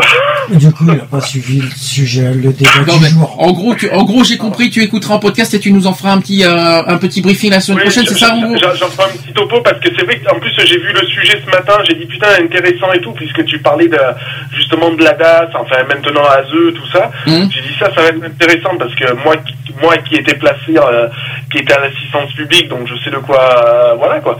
Je, je connais, je connais un petit peu le, le sujet et tout. Et j'ai dit tiens ça, ça va être intéressant et tout. Et puis bon, bah, il faisait, il a fait beau, donc j'ai, sur le coup, j'ai dit à mon fils, bon allez, on va aller se taper un peu le ballon euh, au stade avec Daniel, et puis euh, chose qu'on a faite. euh, et, après, je suis arrivé, on s'est posé cinq minutes, j'ai fait putain, j'ai fait, il y a la radio et tout, j'ai fait merde, j'ai aller à right, vite. donc du coup, voilà quoi. Bon. Et euh, c'est Ouais, un petit voilà. Vite fait, bien fait euh, au sujet de la ZEU, si tu veux, si tu veux faire que- un 5-10 minutes Alors, sur ce euh, sujet. un sujet de la ZEU, enfin voilà, moi j'ai été placé donc euh, avant que ça s'appelle la ZEU et la DAS, ça s'appelait moi à mon époque la, D- la DVSEA. Oula, Euh. DGSEA. donc c'était encore plus long, hein. C'était encore plus long. Donc euh, voilà, j'ai- été euh, placé euh, depuis tout petit, j'ai été placé en famille d'accueil donc euh, à ma naissance et euh, jusqu'à bah, jusqu'à maintenant. hein. Euh, donc euh, ben voilà, euh, c'est un organisme. Enfin moi per- personnellement, je pourrais pas leur euh, leur casser du sucre sur le dos parce que euh, ils ont on va dire entre parenthèses qui m'ont un petit peu sauvé aussi parce que euh, j'aurais pu avoir euh, ben, une enfance euh, terrible alors que bon elle s'est super bien passée quoi hein. donc euh, grâce à ces gens là ben euh, j'ai pu avoir une, une vie on va dire euh, au sein d'une famille euh, euh, qui m'a qui m'a gentiment accueilli et qui m'ont qui m'ont donné une éducation exemplaire et, et voilà quoi Alors c'est assez, sur- euh, c'est assez, c'est assez surprenant parce que là, en fait, finalement, euh, vous savez que tu es au courant, quoi, parce qu'Alex il a parlé de son histoire aussi. Et ce qui est étonnant, c'est que vous avez, vous avez tous les deux euh, parcouru la même chose, mais apparemment les deux ont, vous avez, euh, une- vous avez euh, vécu différemment le. Une vision des choses différentes. hein. C'est-à-dire que toi, je sais pas si toi tu l'as accepté Lionel de ton côté, mais en tout cas t'as passé outre. C'est ce que tu as vécu dans le passé ou, j'ai rêvé. Bah, euh, euh, je suis passé outre, euh, on va dire, oui et non, puisque je voyais quand même mes, mes véritables parents une fois tous les 15, donc, enfin, jusqu'à temps que ces, mes- ces messieurs dames en, en aillent ras le bol. Mais à l'heure d'aujourd'hui, à l'heure d'aujourd'hui, tu as, pas- t'as tourné la page apparemment. Ah oui, moi, moi à l'heure d'aujourd'hui, oui, la, la page est, est largement tournée. Euh, je dis pas qu'elle s'est faite du jour au lendemain, attention. Euh, ça- n'a pas été facile. Euh, moi, ma, la page, elle a, elle a eu un moment où elle a bien tourné. euh, c'est voilà, c'est quand j'ai perdu ma mère, quoi. hein. Honnêtement, voilà, mon père est parti au décès de ma mère. Euh, pour moi, ça a été, euh, ça a été un grand tournant, quoi. Donc, euh, c'est là où, j'ai fait un peu mon mea culpa euh, entre mes parents et ma famille d'accueil, quoi. Mhm. Donc voilà quoi. Donc pour moi, ma famille d'accueil, euh, je les ai, je les considère et je les ai toujours considérés comme mes véritables parents de toute manière. Que qu'on connaît bien l'histoire d'ailleurs, Gisèle qui est avec nous, qui est toujours là, Voilà. qui est la mère adoptive. je, suis- je suis, je suis toujours euh, actuellement chez, chez ma famille d'accueil, quoi. Donc euh, voilà, ça. et j'ai 32 ans, hein, j'ai pas peur de le dire. Donc euh, voilà, quoi. je veux dire, euh, grâce à eux, j'ai une vie saine. euh, j'ai, comme tout enfant, généralement placé à la DAS ou à l'ASE maintenant, on n'a pas tous eu forcément une enfance facile. On a tout, on a tous passé des épreuves plus ou moins faciles, et, plus ou moins faciles les unes que les autres et plus dures. Euh, donc voilà, ça fait de nous des, euh, comme disait mon, mon père adoptif, des écorchés de la vie. Euh, et puis, euh, et puis de, de ça, on en fait une force. Et puis voilà, quoi, c'est ce qui nous permet de continuer à avancer, quoi. Euh, Qu'est-ce que je voulais Et puis il y en a malheureusement qui ont du mal encore à, à, à tourner la page, mais euh, ça se fera, mais il faut laisser le temps. Donc euh, c'est vrai qu'on dit c'est long, c'est long, mais oui, c'est horriblement long. Et il y, en a- il y en a malheureusement chez des personnes où ça se fait plus rapidement que d'autres. Alors justement, c'est la question que je vais te poser, c'est euh, comment t'as fait pour te reconstruire? Parce que parce que moral, psychologiquement, c'est très très dur à vivre ce que, ce- cette épreuve, et qu'il a fallu euh, une force euh, énorme pour arriver à se reconstruire. Comment t'as réussi toi personnellement? Bah, en, fa- en fait, moi, la force, je l'ai puisée au sein de ma famille d'accueil, puisque dans les moments les plus durs, ils ont toujours répondu présent, alors que mes parents, c'était le silence radio au total. Euh, et euh, voilà quoi, je veux dire, euh, je suis passé par par des, moments critiques de ma vie où bah, j'ai fait des, des, conneries comme tout le monde et enfin comme tout le monde, peut-être pas tout le monde, mais voilà comme certains certains jeunes certains jeunes et euh, les seules personnes qui ont su euh, trouver les mots, on va dire, euh, pour me remettre un peu euh, sur le, droit chemin, ça a été ma famille d'accueil. Mes parents n'ont jamais répondu présent à ce moment-là. Euh, j'irais même plus loin, j'irais jusqu'à dire que mes parents m'ont tourné le dos. Parce qu'il faut quand même pas oublier que je suis, je suis né d'une fratrie de neuf enfants. Euh, quand euh, vous entendez dire euh, que ben oui ben que vous êtes un peu le un- même pas un peu mais beaucoup le le bâtard de la famille ça, ça fait mal quoi hein, je veux dire ça ça fait horriblement mal hein, donc euh, on met en avant euh, tous les autres frères et sœurs et puis ben vous on vous met de côté et, et voilà vous êtes l'intrus de la famille quoi donc euh, Aujourd'hui, tes frères et sœurs te considèrent comme toujours comme euh, comme ça avec non, à l'heure actuelle, je suis en contact avec deux de mes sœurs. euh, ça se passe super bien. On ne bon, on s'est pas revu, on, s'est- on se voit pas physiquement, mais bon, on se voit euh, par l'intermédiaire de, d'un réseau social. Euh, et euh, non, ça se passe super bien, on discute et tout, voilà quoi. Euh, je suis en contact avec un autre de mes frères euh, qui lui euh, est en posture, on va dire pas, pas simple. On va dire joker. voilà. Euh, mais bon, ça, se- ça se passe bien, quoi. Je veux dire, voilà. euh, maintenant, je je sais pas si euh, on se côtoierait tous les jours face à face. Je sais vraiment pas comment ça se passerait, mais là, de, de la manière que ça se fait, c'est très bien. D'accord. Voilà, je pense que après il faut laisser le- il faut laisser le temps euh, peut-être pour recoller les morceaux et pour faire des mea culpa aussi. Quoi. Et euh, est-ce que tu as un message à passer euh, par rapport à ce que tu as vécu, tout ça? Bah, tout, tout- le, messa- le message, il va être assez simple. Là, c'est voilà, tous ces, ces jeunes ou maintenant ces adultes qui ont eu le passage malheureux, parce que c'est quand même euh, un passage. euh, Le passage assez trou noir, je ben, le, le passage d'être séparé de ses parents par des services sociaux, c'est pas évident. C'est vraiment pas évident. Alors euh, moi, j'avoue, j'étais petit, j'étais encore un nourrisson, donc euh, ça n'a pas été plus traumatisant que ça. Mais quand je pense à des jeunes qui ont 12-13 ans, qui sont euh, retirés de leur famille et placés en, dans, dans ces services sociaux-là, euh, j'avoue que ce- c'est une expérience assez- traumatisante. quoi. Donc il faut s'accrocher, et puis euh, la force, euh, la force, elle est au fond de, de nous-mêmes. Et, euh, et puis après, il faut se dire qu'il faut vivre pour soi et, et laisser malheureusement le passé derrière et Ah. aller de l'avant. C'est plus facile à dire qu'à faire, hein, ce que tu demandes là. Exactement, mais c'est toujours plus facile à dire qu'à faire, c'est sûr. Mais voilà, euh, on n'est on n'est jamais on n'est jamais seul. Enfin voilà, moi je, je pars du principe, j'ai jamais été seul. J'ai toujours été entouré, que ce soit d'amis ou de famille ou amis de la famille. Euh, Il y a toujours des personnes qui ont répondu présentes. Il faut pas oublier que tu as, une chance que tu as actuellement et que, que beaucoup n'ont pas? Oui. Donc, toi, tu as cette chance-là aujourd'hui. Donc, si- en gros, si tu es là aujourd'hui, c'est quand même grâce à ta famille d'accueil. Mais si ta famille d'accueil n'était pas là, tu serais quoi aujourd'hui? Ah ben je. euh, Ça, c'est la question qui tue, je merci. Joker de ce côté-là. Ah, mais ça, c'est. Je suis désolé, je suis désolé de te poser ce genre de questions, mais c'est vrai.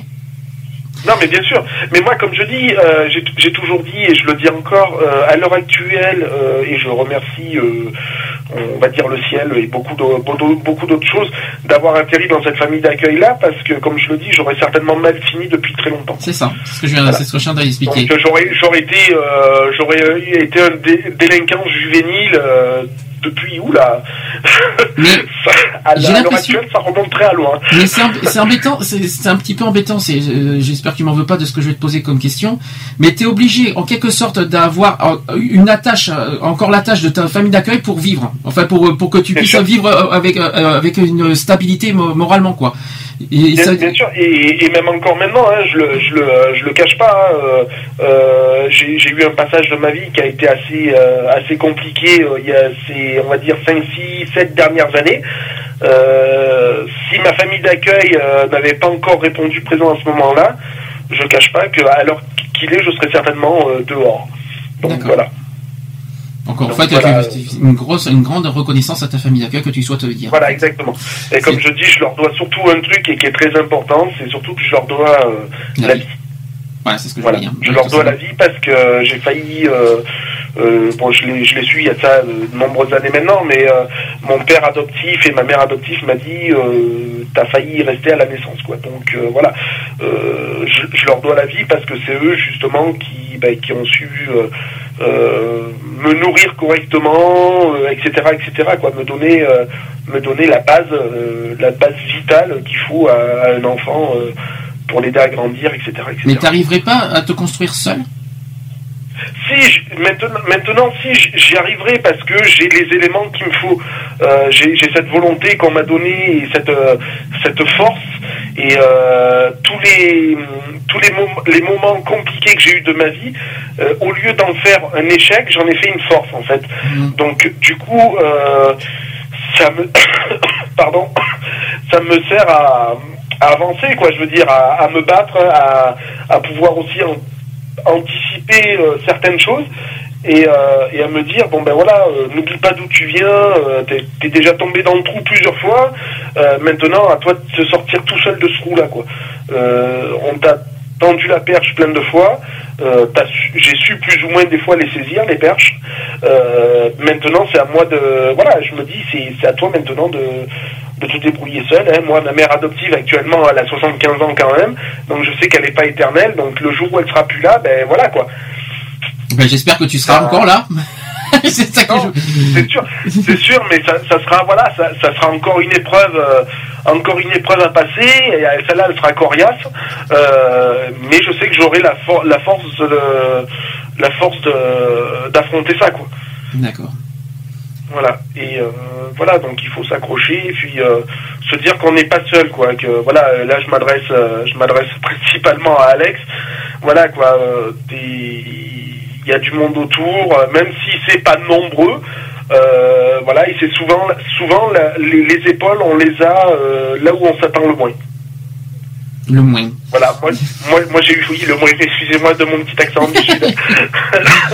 Ça m'avait Voilà, manqué, tiens. j'ai- Moi, moi, j'ai eu des épaules, euh, j'ai eu des, des épaules, euh, euh, ben, elles sont arrivées là où je m'y attendais le moins, quoi. C'est, c'est pas la famille, c'est, hum, ça, ça va encore plus loin, quoi. Ne dit-on jamais qu'on apprend la vie seule et on, on, on doit, on apprend les choses de la vie tout seul, indépendamment, et non, et non, et non, et non en dépendant des autres. Et tout à fait. Et c'est, là que je dis, euh, quand j'entends une certaine personne dont je ne je tairai le nom, qui dit certaines choses et que je lui dis attends, euh, j'ai 10 ans d'avance sur toi. Ah, d'accord. c'est pas, Je sais sur qui c'est visé alors. C'est parce que euh, voilà, je suis passé par là et je sais ce que c'est et voilà quoi. Donc euh, et souvent on me le reproche, il arrête pas de me dire ouais tu dis tout le temps ça, mais c'est pas pour l'emmerder. C'est voilà, euh, moi, là, comme je dis souvent, la merde, je l'ai mangée avant lui et euh, voilà quoi. Et, et je sais comment en sortir. Donc euh, voilà, si on donne des conseils, c'est pas pour emmerder. Si on fait des réflexions, c'est pas pour emmerder. C'est justement pour pas que, c'est pour pas, pour pas qu'on euh, les personnes tombent dans le panneau dans lequel nous on est déjà tombé quoi. D'accord. Et la merde, un jour ou l'autre, de toute façon, il la mangera. Ah, mais- il faudrait. De toute façon, il la mangera, mais différemment. Mais, non, mais de toute façon, il faut qu'il man- il faut qu'il il faut qu'il goûte à la merde pour qu'il pour qu'il puisse comprendre. Donc. euh, Non, mais il la mangera. De toute façon, il la mangera différemment. Mais c'est obligé. Mais de- il y, il y passe. plus tu plus on goûte. Excusez-nous, ça fait c'est philosophique, c'est une image. Hein. On goûte à la merde pour apprendre la, pour apprendre des choses de la vie, de toute façon. Hein, donc euh, on est obligé. Bien sûr, hein, et quand tu prendras autant de coups dans la, la figure que, que moi j'en ai pris, ben, tu comprendras la vie. Et l'école de la vie, c'est l'école la plus dure, hein, de toute manière. Ah, mais de toute Euh, façon, euh, oui. C'est pas le monde merveilleux des bisounours, ça, j'adore cette C'est un petit peu ça, oui. c'est pas tout rose, c'est pas tout génie. Non, mais le pas tout- problème, le problème, Voilà. c'est que sur la vie, t'en apprends tous les jours, même, même par rapport au passé qu'on qu'on a eu forcément. Mais on en apprend tous mère- les jours. Et c'est Même ma mère problème. qui a euh, 75 ans, elle en apprend encore maintenant. Donc oui, euh, voilà, bah oui. quoi, je veux dire, c'est C'est vrai. c'est une école, c'est une école de, de toute la vie. C'est pas C'est une école infinie, de l'école toute de la vie, quoi. C'est l'école euh, infinie, hein. Mais bien sûr, mais jusqu'à ta mort, euh, t'en apprendras encore. Quoi. Bon, après, une fois que t'es t'es clamsé, t'es clamsé, mais euh, voilà. Et peut-être qu'après, tu peux Pardon. Faut arrêter, peux en a- faut arrêter la clope, hein. Ouais, Tu non, vois, non, on a- mais C'est surtout que j'ai j'ai eu une, une bonne crève et qui est descendue dans les bronches, alors ça me Ah. fusille pas mal. Quoi. Et la cigarette électronique, elle est, elle est sympa aussi? Non, non, ça, bah, c'est du 0 mg, donc ça peut pas me faire de mal. De toute façon, Bah, non, non, non, ça va. Ça, Genre, je, je, je fais un sujet sur le tabac dans le, le, le 29 mars prochain. Alors ne t'inquiète pas pour ça. Je, je, je vous raterai pas sur ce sujet-là. Donc, euh, Il n'y a, y a pas de souci. Si. Après, après, voilà. Moi, comme je dis, euh, je, je suis à la cigarette électronique, non pas pour, euh, pour euh, des questions de fumer ou pas fumer. Hum. C'est uniquement pour, euh, voilà, c'est uniquement un plaisir, quoi. Voilà. oui, on a le plaisir de fumer maintenant, de mieux en mieux. Euh, Mais non, vous c'est c'est même pas fumer. Ah non, c'est- complètement différent de, de fumer. Là, c'est euh, la- le, le, euh, vapoter et fumer, c'est deux choses différentes. De toute façon, de toute façon, j'aurais plein de choses à dire sur les cigarettes électroniques parce que c'est pas forcément euh, bon. euh, comment vous dire ça? Euh, Bénéfique pour le pour pour la santé. Mais je j'en parlerai. Je, je ferai la surprise le 29 mars. Donc euh, sur ce Je suis au sujet. courant, hein, je, je me suis déjà renseigné Oui. beaucoup là-dessus. hein, donc, Donc euh, euh, là, Oui, non, mais apparemment, il y a encore une étude là qui vient de sortir justement. Justement, et- oui, je l'ai, je l'ai eu, je l'ai, je l'ai, je l'ai chopé dans les études. Et on en c'est parlera. catastrophique. Non mais on n'en parle pas tout de suite. Gardons, ça- gardons cette, euh, ce oui, sujet-là oui, pour le gardez 29. ça au chaud, hein. Garde- je mets ça au pied. Je voulais, au départ, je voulais en parler un peu aujourd'hui. J'ai dit non, non. Finalement, je vais garder bien ça au chaud pour un sujet, euh, pour un thème, euh, pour un sujet du jour. Ça sera pour le 29 mars. Comme ça, au moins, ça sera parfait. Euh, Est-ce que tu veux finir par quelque chose, Lionel? Parce que là, je vois que l'heure tourne et j'ai ben, encore les actus LGBT à faire. euh, non, ben voilà, ben, euh, on va continuer. Enfin, vous allez continuer. Moi, je vais, je suis à l'écoute, donc. euh, Ah, à. Vous allez continuer l'émission et puis euh, voilà quoi. Je, je regrette honnêtement euh, et franchement de de de pas avoir été là au début parce que c'était un sujet qui qui me plaisait énormément Mhm. et, euh, Et que j'avais bah, fait. Et voilà, t'as- et comme, t'as vu, t'as vu, j'ai tenu ma promesse. Tout Voilà. à fait, tout à fait. Donc, donc voilà. Et puis, euh, bon, voilà. hein, euh, ça, mon fils, ça fait, euh, ça, ça fait une semaine que je l'ai. Il est pas sorti parce qu'on a eu trop mauvais temps et tout. Et puis, été pas mal occupé aussi. Mhm. Donc, du coup, bon, là, j'ai profité de, de ce petit éclairci de soleil pour euh, pour sortir un peu avec lui et aller s'éclater un peu. D'accord. Ok. Y a pas de Et souci. puis moi, pour aller me défoncer les poumons aussi à courir parce que j'ai besoin de reprendre le sport. Oui, c'est sûr. voilà. Ça, c'est sûr. On dira rien là-dessus. Bon, écoute, Voilà. si tu as quelque chose à dire, euh, parce qu'il y a les actus LGBT, alors là aussi, il y a pas mal de choses euh, assez inquiétantes à vous dire. Euh, c'est pas joli à voir. Il y a un truc en Chine qui, qui que c'est pas joli à entendre. En Ouganda, il y a des- quelque chose de pas joli à entendre. Je vous dirai ça dans les actus LGBT. Tu verras, ça sera pas, ça serait excellent. euh, Si j'ai juste un truc à dire, parce que je me rappelle de cette histoire qu'il y avait eu justement avec le refuge, euh, si tu dois t'en souvenir.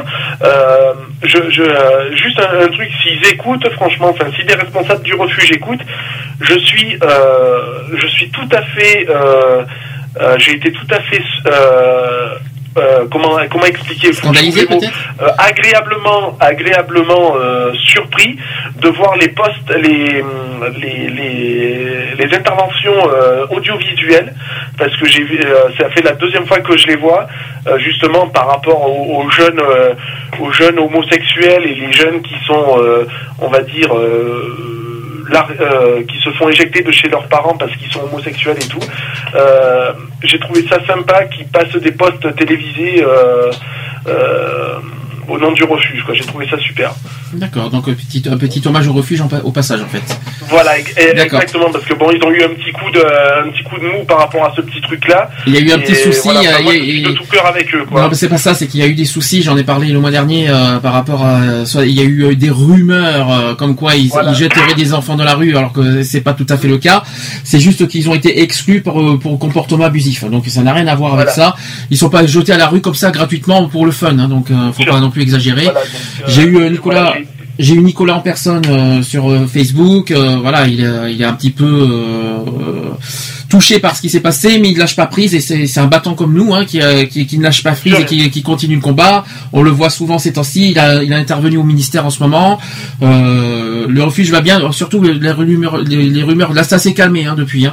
Il y a les, les rumeurs, on n'en entend plus parler, mais tout ce que- quand on entend des rumeurs de refuge comme quoi, soi-disant qu'ils qu'ils jetteraient des enfants de la rue, surtout ne, ne prenez pas ça en compte comme euh, comme euh, c'est c'est pas du tout vrai. Puis, enfin, ils ont, ils ont notre soutien hein, de la. Disons de que, la disons que, de disons que ces jeunes-là, effectivement, sont exclus du refuge, mais ils sont pas exclus du refuge, comment vous dire, d'une manière euh, illégale, quoi. Ils sont, ils sont exclus pour, euh, pour comportement Voilà, abusif. pour euh, non-respect, admettons, du ça. règlement et des, des règlements, des règles qu'il y a en vigueur de toute manière. Exactement. Parce que euh, c'est c'est une c'est une association qui accueille, donc euh, ils sont déjà euh, voilà, donc il y a un règlement forcément. Hein, on rentre pas, c'est comme dans un moulin non plus là-dedans.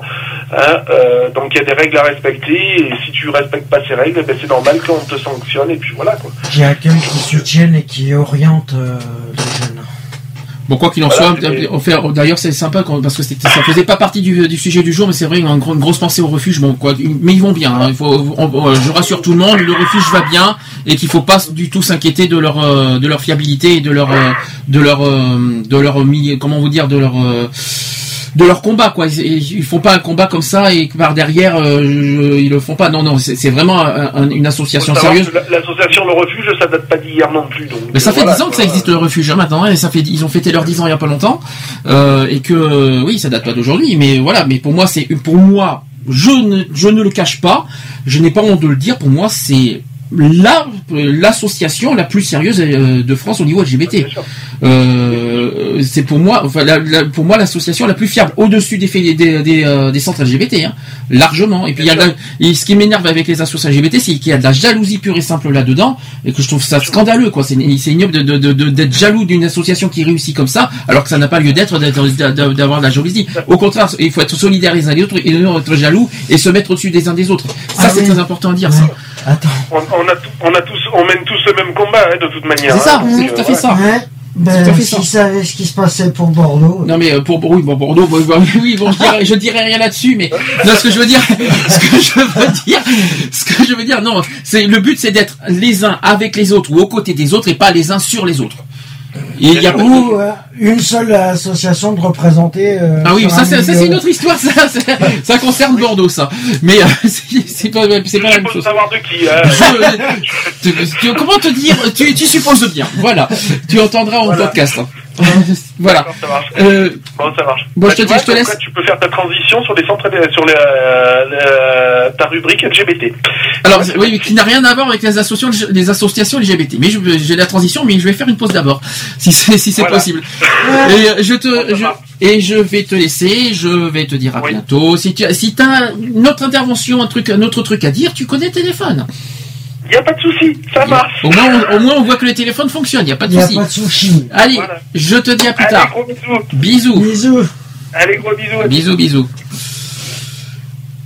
Bon, quant à nous, on va faire la pause. Alors, je fais, un- on parle d'hommage. Là, je fais un autre hommage. Euh, on a appris il y a deux jours le décès de, du leader du chanteur de Liège, qui est Quentin Elias.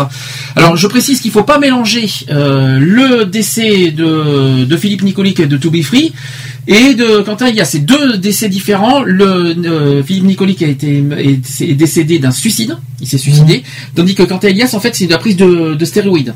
Euh, C'était la prise de drogue et de stéroïdes et qu'il a malheureusement qui a abouti à une crise cardiaque. Donc euh, il, est, il est victime de crise cardiaque due à- aux stupéfiants, aux stéroïdes, tout ça. Ouais. Donc ne pas mélanger les deux, mais toutefois c'est Ouais, quand même triste. dans- Dans le sens, il est. Mais c'est triste, il en avait, il avait que 39 ans, il a, il avait pas mérité ce, ce genre de mort, bon, comme tout bah, le monde. il Mais... le sens, il l'a pas mérité, d'accord, mais il, il a tout fait pour. euh, Ah oui, ça c'est vrai. en arriver là bah, aussi, oui, hein. oui, parce qu'en fait, il s'est beaucoup, beaucoup euh, mis musclé, on va dire, au niveau, au niveau corpulent. C'est vrai qu'il en a beaucoup abusé, il faut être honnête.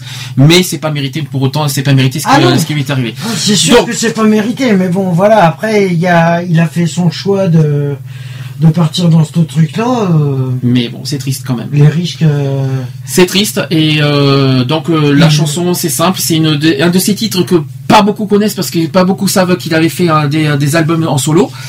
Il en a fait plein d'ailleurs, il a même repris un des titres d'Alliage en solo. Là, je, je vais vous faire découvrir un titre parce qu'il il, il habite à New York, donc il a beaucoup fait de titres en anglais. Euh, et je vais vous en faire un, je vais vous en faire découvrir un parce que peut-être peut-être il n'y a pas beaucoup qui connaissent ces titres. Ça s'appelle Why Did You Leave Me Now? Voilà, exactement. Et on se dit à tout de suite pour les actuels LGBT. Allez, c'est parti.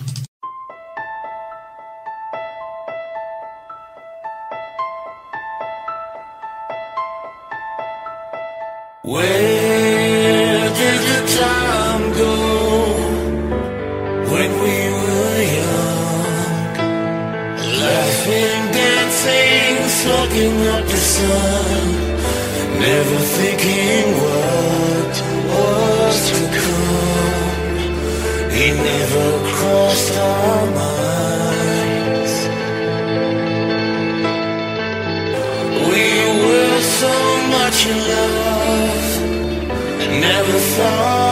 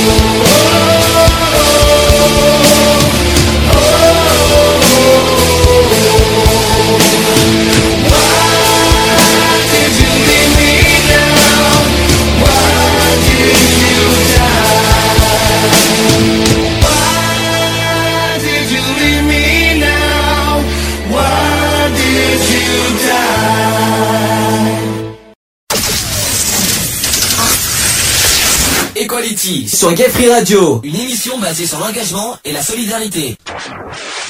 Allez, il est 18h54, on a pris un peu de retard pour être honnête, euh, parce qu'on devait finir euh, vers 19h, malheureusement c'est un peu raté. Euh, donc on perd pas trop de temps, on passe aux actus LGBT. Equality, Les actus LGBT, LGBT. Donc actus LGBT, il y en a beaucoup malheureusement. Euh, je vais faire les, les- quand même les plus les plus intéressants. Euh, je vais donc d'abord parler d'une info qui a été apparue euh, cette semaine. En Ouganda, euh, pour passer, ça n'arrête pas en Afrique. hein. Plus ça va, plus l'homosexualité commence à être punie. Euh, euh, bah l'homosexualité est de plus en plus punie en Afrique. La preuve en Ouganda, eh ben, le président ougandais a promulgué la très controversée loi anti-gay. Je vais expliquer tout ça. Ça a été voté lundi dernier. Euh, qui a, euh, la loi, une loi qui a été euh, qui durcit en fait la répression de l'homosexualité. Les groupes de pression religieuse savourent leur victoire. Les défenseurs des droits de l'homme expriment euh, bien sûr leur consternation. Euh, donc, euh, je vais désormais vivre comme un fugitif dans mon propre pays. C'est, un homosexuel ougandais sur le réseau social qui a dit ça sur Twitter.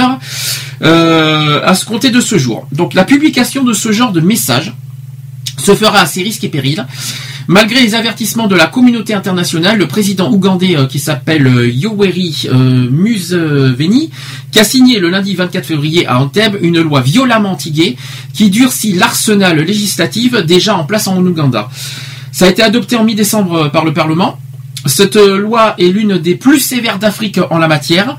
Elle prévoit la prison à vie pour les récidivistes, interdit toute forme de promotion de l'homosexualité et condamne l'aide apportée aux homosexuels, bisexuels ou transgenres et incite à la dénonciation de quiconque s'affiche comme homosexuel. Cela revient à condamner les associations pro-gays et les groupes de parole qui s'expriment à ce sujet, estime euh, Sarah Sarko, c'est-à-dire qui est correspondante euh, de France 24 en Ouganda. Alors les menaces de la communauté internationale restent euh, restées euh, lettres mortes. La menace aussi de Barack Obama qui avait déclaré le 17 février dernier que la promulgation de la loi risquerait de compliquer les relations entre Washington et Kampala en Ouganda, ou les conseils du Nobel de la paix sud-africain euh, Desmond Tutu euh, qui, qui appelait Museveni à la tolérance et à la compassion qui sont restés sans écho. Faisant la sourde oreille au nom de la moralité, il y a Museveni euh, qui a fini par signer la loi controversée. Et face à un défi co- cornélien, il a choisi de se plier aux injonctions de son peuple, en majorité favorable à la loi, plutôt qu'à celui des puissances étrangères, au risque de perdre l'aide des États-Unis qui s'est levée l'année dernière à 265 millions de dollars. Euh, donc il y a eu des pressions aussi des groupes évangéliques. Yoweri euh, Museveni qui avait euh, pourtant té- tergiversé et hésité. Le mois dernier, il a assuré qu'il ne la signerait pas, considérant les homosexuels comme des euh, malades. Malheureusement, euh, il faut encore rappeler que là-bas, c'est ce que c'est la façon que voient les, les Africains sur ça.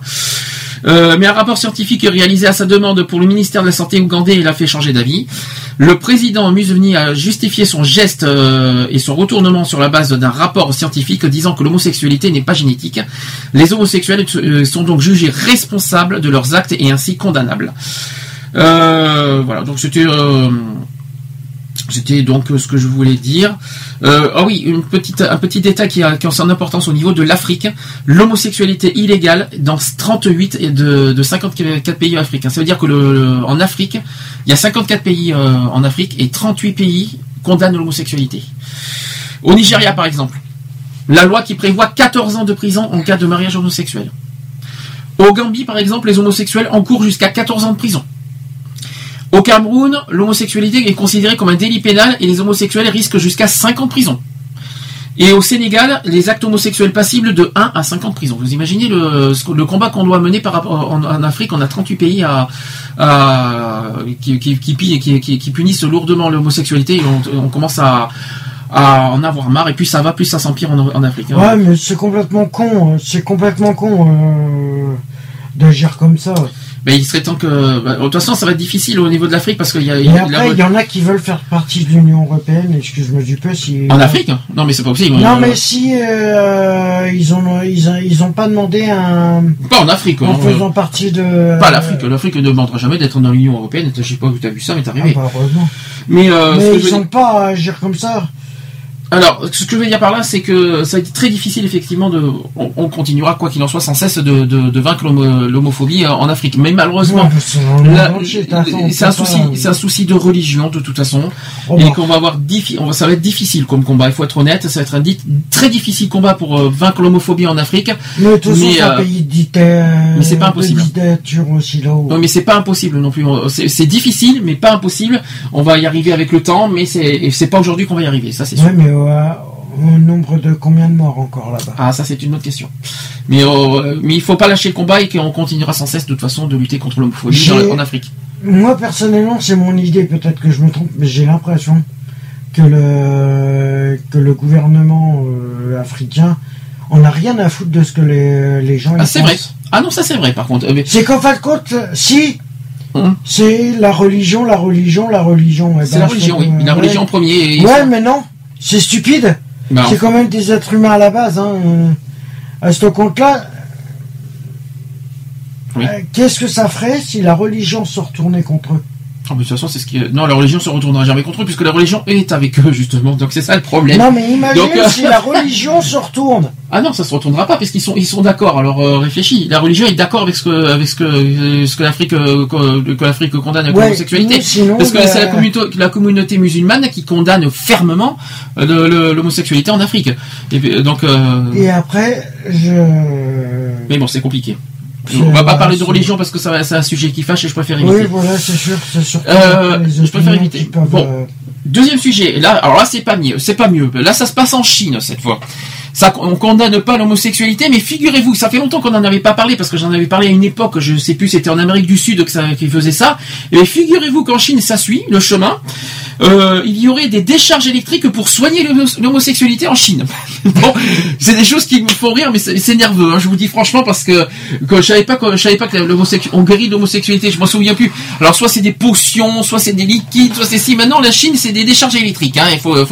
Surtout c'est surtout que c'est mortel les décharges électriques. Il faut être Mais c'est surtout qu'il ferait mieux de euh, eux, il y en a, euh, Non, mais- il y en a beaucoup.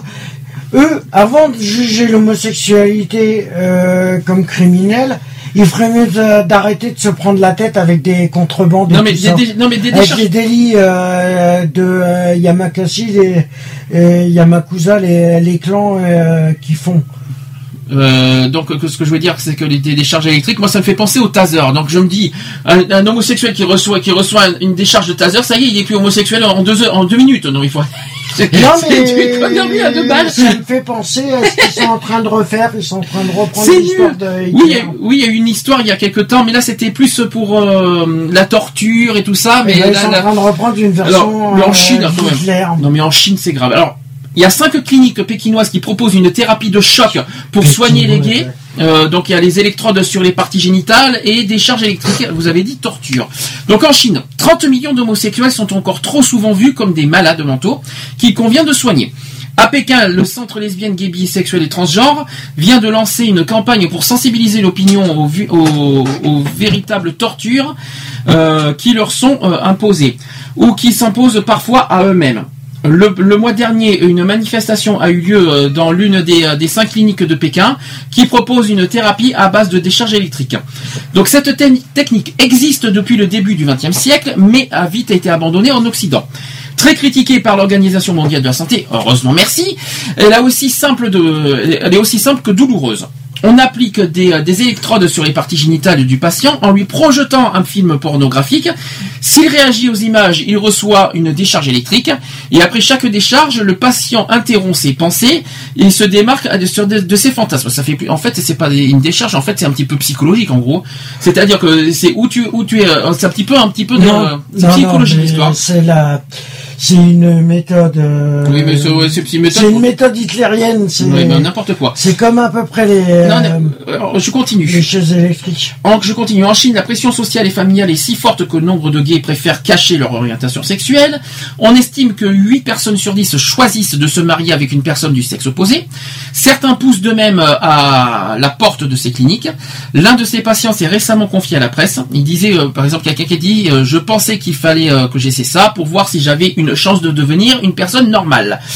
2 millions d'enfants uniques portent tous les espoirs d'une famille.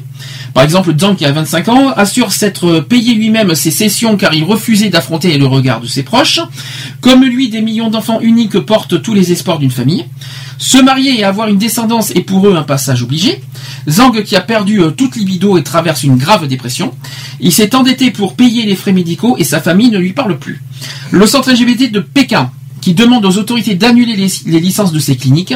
Certaines d'entre elles sont disposées à renoncer aux électrodes, mais continuent de croire que l'orientation sexuelle peut être corrigée. Elle propose ainsi des méthodes plus douces à base de conseils psychologiques. Tiens, tu vois, j'avais bien raison. Et d'antidépresseurs. Ah oui, il y a une histoire des, des médicaments aussi, c'est vrai. Maintenant, il y a aussi des médicaments qui, euh, qui, qui, vont nous faire de devenir hétéros. Oui, j'y ai pensé. Euh, donc, donc, à la fois, Non, je mais rigole. franchement, il faut qu'ils arrêtent. Donc franchement, non, il faut arrêter les conneries. Euh, c'est pas, c'est pas, on a, on, c'est une orientation sexuelle. On va pas devenir, euh, c'est pas un médicament, Mais non, mais décharge. si. si. Tu sais, c'est pour, euh, c'est comme, euh, c'est comme les, euh, c'est comme dans certains pays. Il y a eu les sectes- des- il y a eu les ils sectes aussi. Non, mais ils donnent des médicaments pour devenir religieux. Non, mais en France, il y a eu l'histoire de secte aussi. Une secte pour pour pour pour, pour qu'on pour qu'on devienne hétéro aussi. Non, mais euh, Non, c'était mais c'est comme des, donner des médicaments à, à un non-croyant pour qu'il devienne croyant. Ah bon, je sais pas d'où tu sors ça. C'est la première fois que j'entends ça moi personnellement. Mais, euh, mais c'est à peu près le même système. Ah oui, c'est croyant. euh, Croyez-vous en Jésus? Non, ben tu, tu vas tu vas prendre un médicament comme ça tu vas y Ben, croire. voilà. non mais c'est nul, mais, euh, Non, mais tu n'es pas musulman, je veux te faire devenir musulman moi. Non mais attends, euh, non mais il faut Bah, arrêter. eh, de toute façon, on a toujours dit qu'un musulman devait pas fumer. Normalement, fumer, il fume. ouais. fumer, manger de porc, Oui. euh, ne, pendant les, les jours de Ah, des ramadans. des ramadans, ne Mhm. pas avoir de relations sexuelles. Or, la plupart du temps, euh, qu'est-ce qu'on voit? Ils fument pendant le ramadan. Ils... Bah, L'extase, ce serait euh, la journée fumer, boire en, en faisant l'amour. Ça c'est sympa, remarque pour les Eh ben, musulmans. figure-toi qu'il y en a qui fument la journée, qui, qui boivent et qui vont. Non mais il y en a qui font pas ramadan du tout, hein. ça existe. Non, hein, mais il y en a, ils. euh, Non mais il y en a qui ne font pas Non, du tout mais- ramadan, malgré Alors- leur religion. hein. Ça Ouais, existe. voilà. Mais ça, Mais non, non, alors mais on qu'ils est hors sujet. respecter, qui On viennent est à- hors sujet. Mais en Chine, c'est pas musulman au passage, c'est bouddhiste, hein, mais bon. Ouais, non, mais bon, c'est pareil. bouddhiste. Mais bon, pareil. Mais euh, ce que je veux dire, c'est qu'en Chine, faire des méthodes comme ça, euh, faire des méthodes comme ça, franchement, ça, ça devient, ça, Ça devient risible, quoi. C'est tellement, c'est tellement risible et tellement ridicule Ouais, que ça m'en fait, j'en- rigole, j'en rigole comme pas permis. Donc, oui, euh, t'en rigoles, toi, parce que ça nous arrive pas en France. si, Mais si, en France, il y a eu des problèmes, mais, euh, Il y a mais- eu mais- des problèmes, mais euh, là-bas, ils doivent pas rigoler. Le... non, bien sûr qu'ils rigolent. Non, je dis pas le Parce que contraire. ça peut les tuer complet. hein. Non mais j'ai pas dit le contraire, j'ai j'ai pas dit que c'est rigolo pour les pour les homos mais j'ai dit que c'est rigolo la méthode. C'est euh, c'est tellement ridicule la méthode que que c'est oui que c'est ridicule. Maintenant Non, que fait? c'est pas. mais ça pas devrait être rigolo, ridicule, personnel, ça et personnellement ça devrait être condamnable d'ailleurs parce que c'est Ah, mais- une méthode qui devrait être punie personnellement. Mais non, mais non, ça fait. Apparemment, c'est pré... c'est le... Bon, c'est le gouvernement qui a décidé ça là-haut. Bon peux bon plus. bon quoi qu'il en soit voilà l'histoire de de la, de la Chine pas terrible à entendre.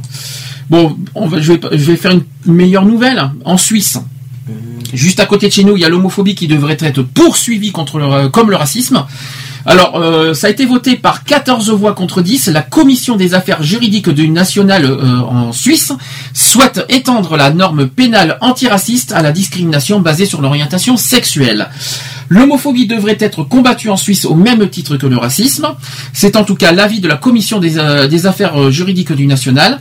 Selon Mathias Reynard, l'auteur de cette initiative parlementaire, un vide juridique existe dans la répression des incitations à la haine basée sur l'orientation sexuelle des, des individus. La législation ne permet pas de s'attaquer aux propos homophobes exprimés en termes généraux. La Constitution interdit certes la discrimination fondée sur le mode de vie, mais le code pénal actuel ne réprime pas les, les propos homophobes en, Suisse. hein. Mhm. La norme antiraciste vaut uniquement pour les discriminations du fait de la race, de l'ethnie, de la religion.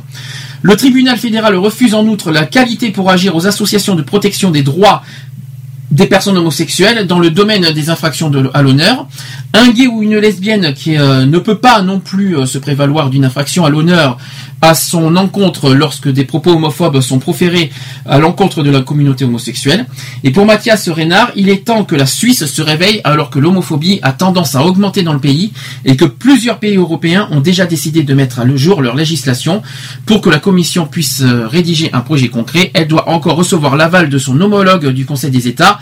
Ça a été indiqué au Parlement en Suisse bonne nouvelle quand même. La Suisse a quand même la volonté. Ça avance un peu, mais bon, c'est pas encore. Il y a quand même, ouais, mais il y a quand même une bonne volonté des Suisses de, de vaincre l'homophobie. Euh, c'est une bonne nouvelle, moi personnellement. Bravo. L'homophobe encore existe encore. Ah, ça, ça existera et ça existera toujours, quoi qu'il en soit. Oui, mais euh, oui, mais ils feront rien pour. Euh, Mais comment ça, tu n'en fais rien? Tu n'en sais rien. Ils sont, ils ont la volonté de, de punir l'homophobie. Tu vois, Bah, l'homophobie.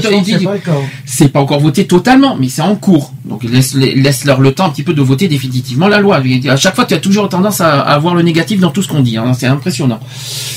Bon, je continue. Euh, Il y a deux homosexuels qui se sont embrassés dans un taxi à Abidjan. Et le chauffeur de- descend pour les tabasser.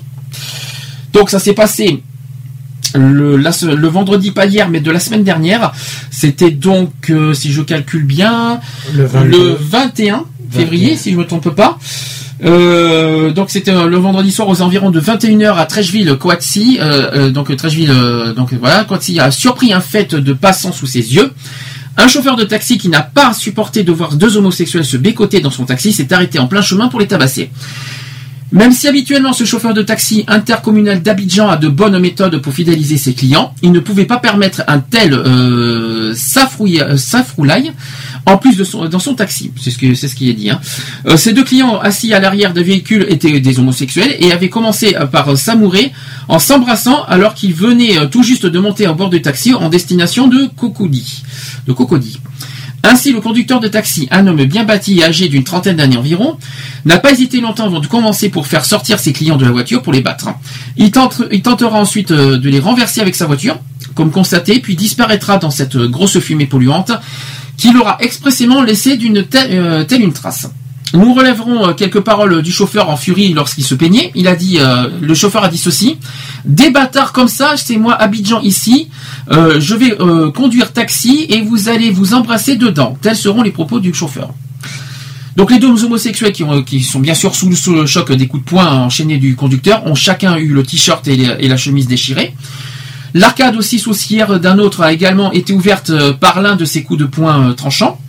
Ces derniers euh, cherchèrent ensuite un autre taxi pour se rendre dans un commissariat afin de porter plainte.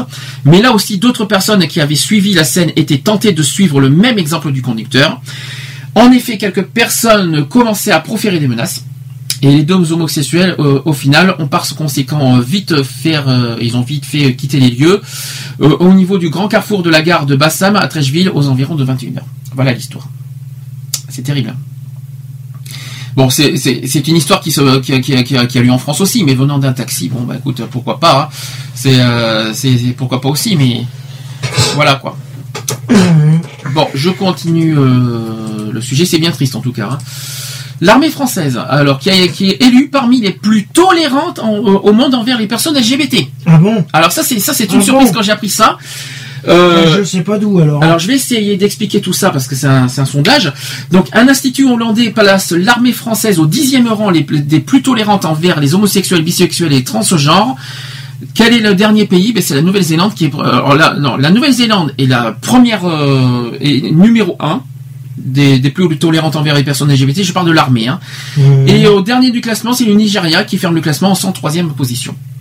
Donc le Centre des études stratégiques de l'AE qui a publié une étude sur l'insertion des homosexuels, bisexuels et transgenres au sein de plus d'une centaine d'armées du monde, la France est plutôt bien classée, avec une dixième place au classement à égalité avec l'Espagne, avec un score de 91,8 euh, 91,8 sur 100. C'est un bon score quand même. C'est pas mal. Les critères retenus par cet index, donc présentés comme le premier de la sorte, sont le niveau de persécution des personnes LGBT, les représailles encourues ou encore l'engagement des pouvoirs publics en faveur de leur intégration au sein de l'armée. Et si la France remplit presque toutes les conditions, elle pêche dans la reconnaissance euh, des différents genres de- et en la présence de représentants militaires aux événements LGBT. Effectivement, c'est-à-dire qu'il y a quand même Flag qui est là, donc euh, je ne Ouais, comprends pas, mais, euh, oui, non, mais bon, mais- apparemment, c'est pas suffisant.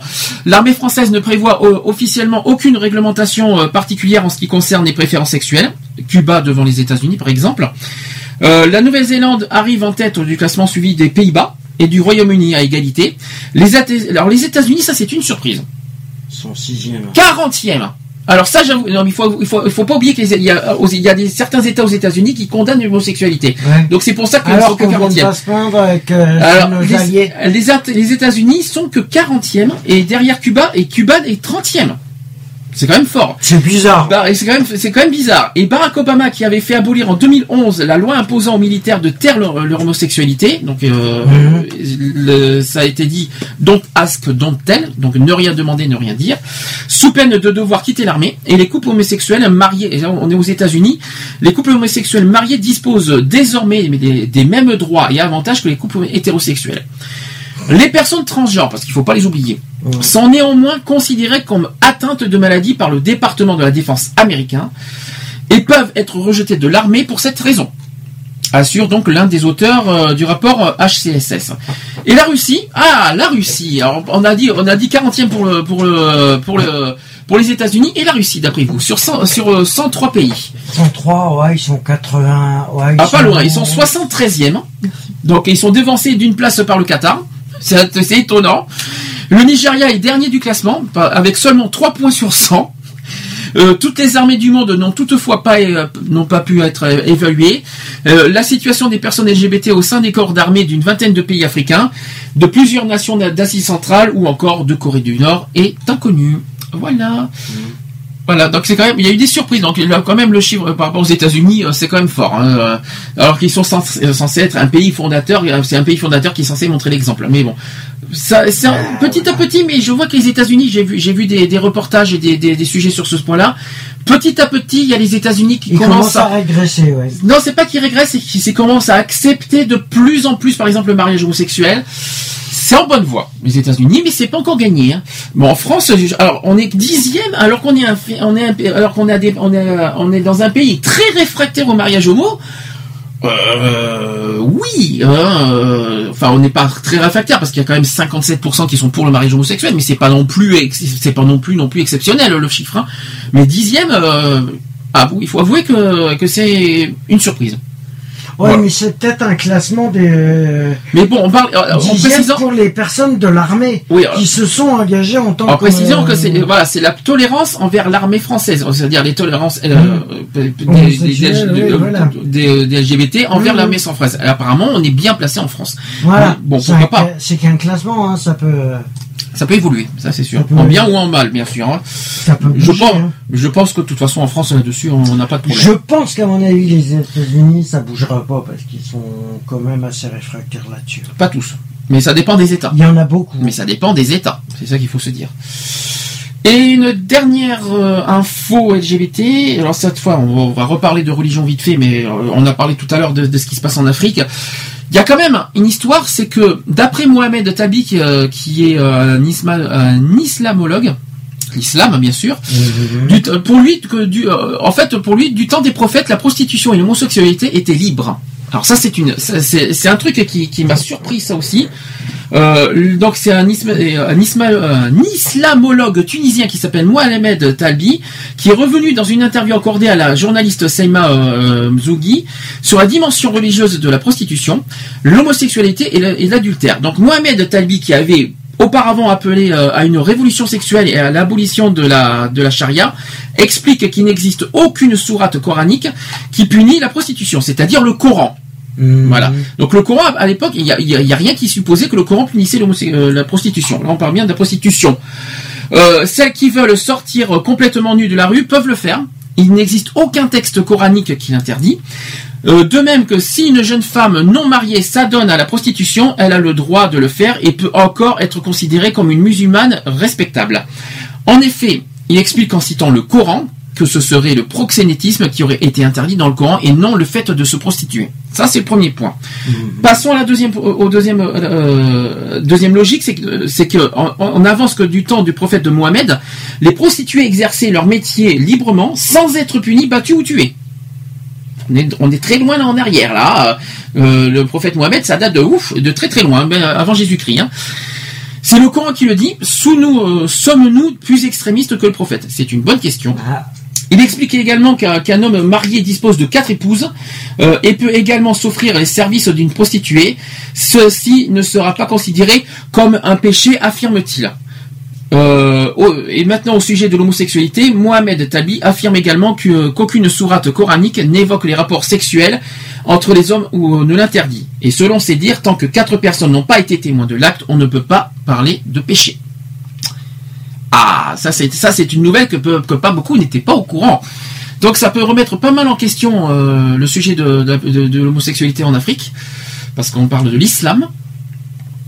Donc, euh, hein, vous voyez ce que je veux dire Le Coran quand même. Donc ça peut Euh, remettre en question pas mal de sujets, mais, euh, Ouais, mais ça mérite c'est débat. C'est pas l'Afrique. oui, mais attends, il y a le, le- le côté musulman, il y a l'islam. L'islam, c'est l'islam, c'est partout l'islam. Hein. C'est pas que c'est pas qu'en France, c'est pas que c'est partout. Mais ça remet en cause quand même pas mal de sujets. Euh, c'est pareil. On va se poser la question si l'homosexualité euh, est si punissable que ça. Alors c'est vrai dans la Bible, euh, on dit que l'homosexualité est un péché. D'accord, c'est Mais vrai. le Coran, c'est quoi? C'est la Le. Coran, le Coran, c'est pas la Bible. Non, ça n'a rien à voir. C'est pas la même religion. D'abord, l'islam et le, et le catholicisme, c'est deux religions différentes. Nuance. Euh, je précise. euh, Tu regardes le Coran et tu regardes la Bible, c'est les mêmes. on s'en fout. Je m'en fous. C'est pas la même. C'est pas la même religion. C'est peut-être les mêmes convictions, mais c'est pas les mêmes religions et c'est pas les mêmes. euh, c'est pas les mêmes croyances. Donc, Ah bon euh, non, pas du tout. Bon, bref. décidément, aujourd'hui, t'as décidé de, de raconter tout et n'importe quoi. Je sais pas ce que, euh, mais bon, c'est pas grave, on va pas t'en vouloir pour aujourd'hui. Euh, quoi qu'il en soit, ben, ben, ça remet un peu mal en question au niveau de l'islam. On va voir, euh, on va voir par la suite euh, s'il y a des réactions là-dessus, euh, s'il y a, s'il y a sujet. Bon, quoi qu'il en soit, j'ai fait le tour. On va euh, pouvoir se quitter. Je remercie à tous. Merci à Lionel pour son intervention. Merci à tout le monde. Je te remercie quand même, même si, même si t'as pas, même si t'as pas eu toute ta tête aujourd'hui, on est en disant quelques quelques bêtises par-ci par-là, mais je vais pas t'en vouloir. C'est pas grave. Je je vais finir euh, pour euh, pour euh, pour aujourd'hui. On se retrouve la semaine prochaine 15h samedi prochain le 8 février. 8 février. De mieux en mieux. 8 mars plutôt. Je me crois que je suis je me je crois je me crois encore en février alors qu'on est déjà en mars. Le- On, on se retrouvera le 8 mars. À la semaine prochaine 15h. Merci. On se laisse avec euh, je vous laisse avec Nathan euh, le générique de fin et on se dit à la semaine prochaine 15h. Bisous. Bye. Bon week-end. Bisous. Retrouvez nos vidéos et nos podcasts Sur www.equality-podcast.fr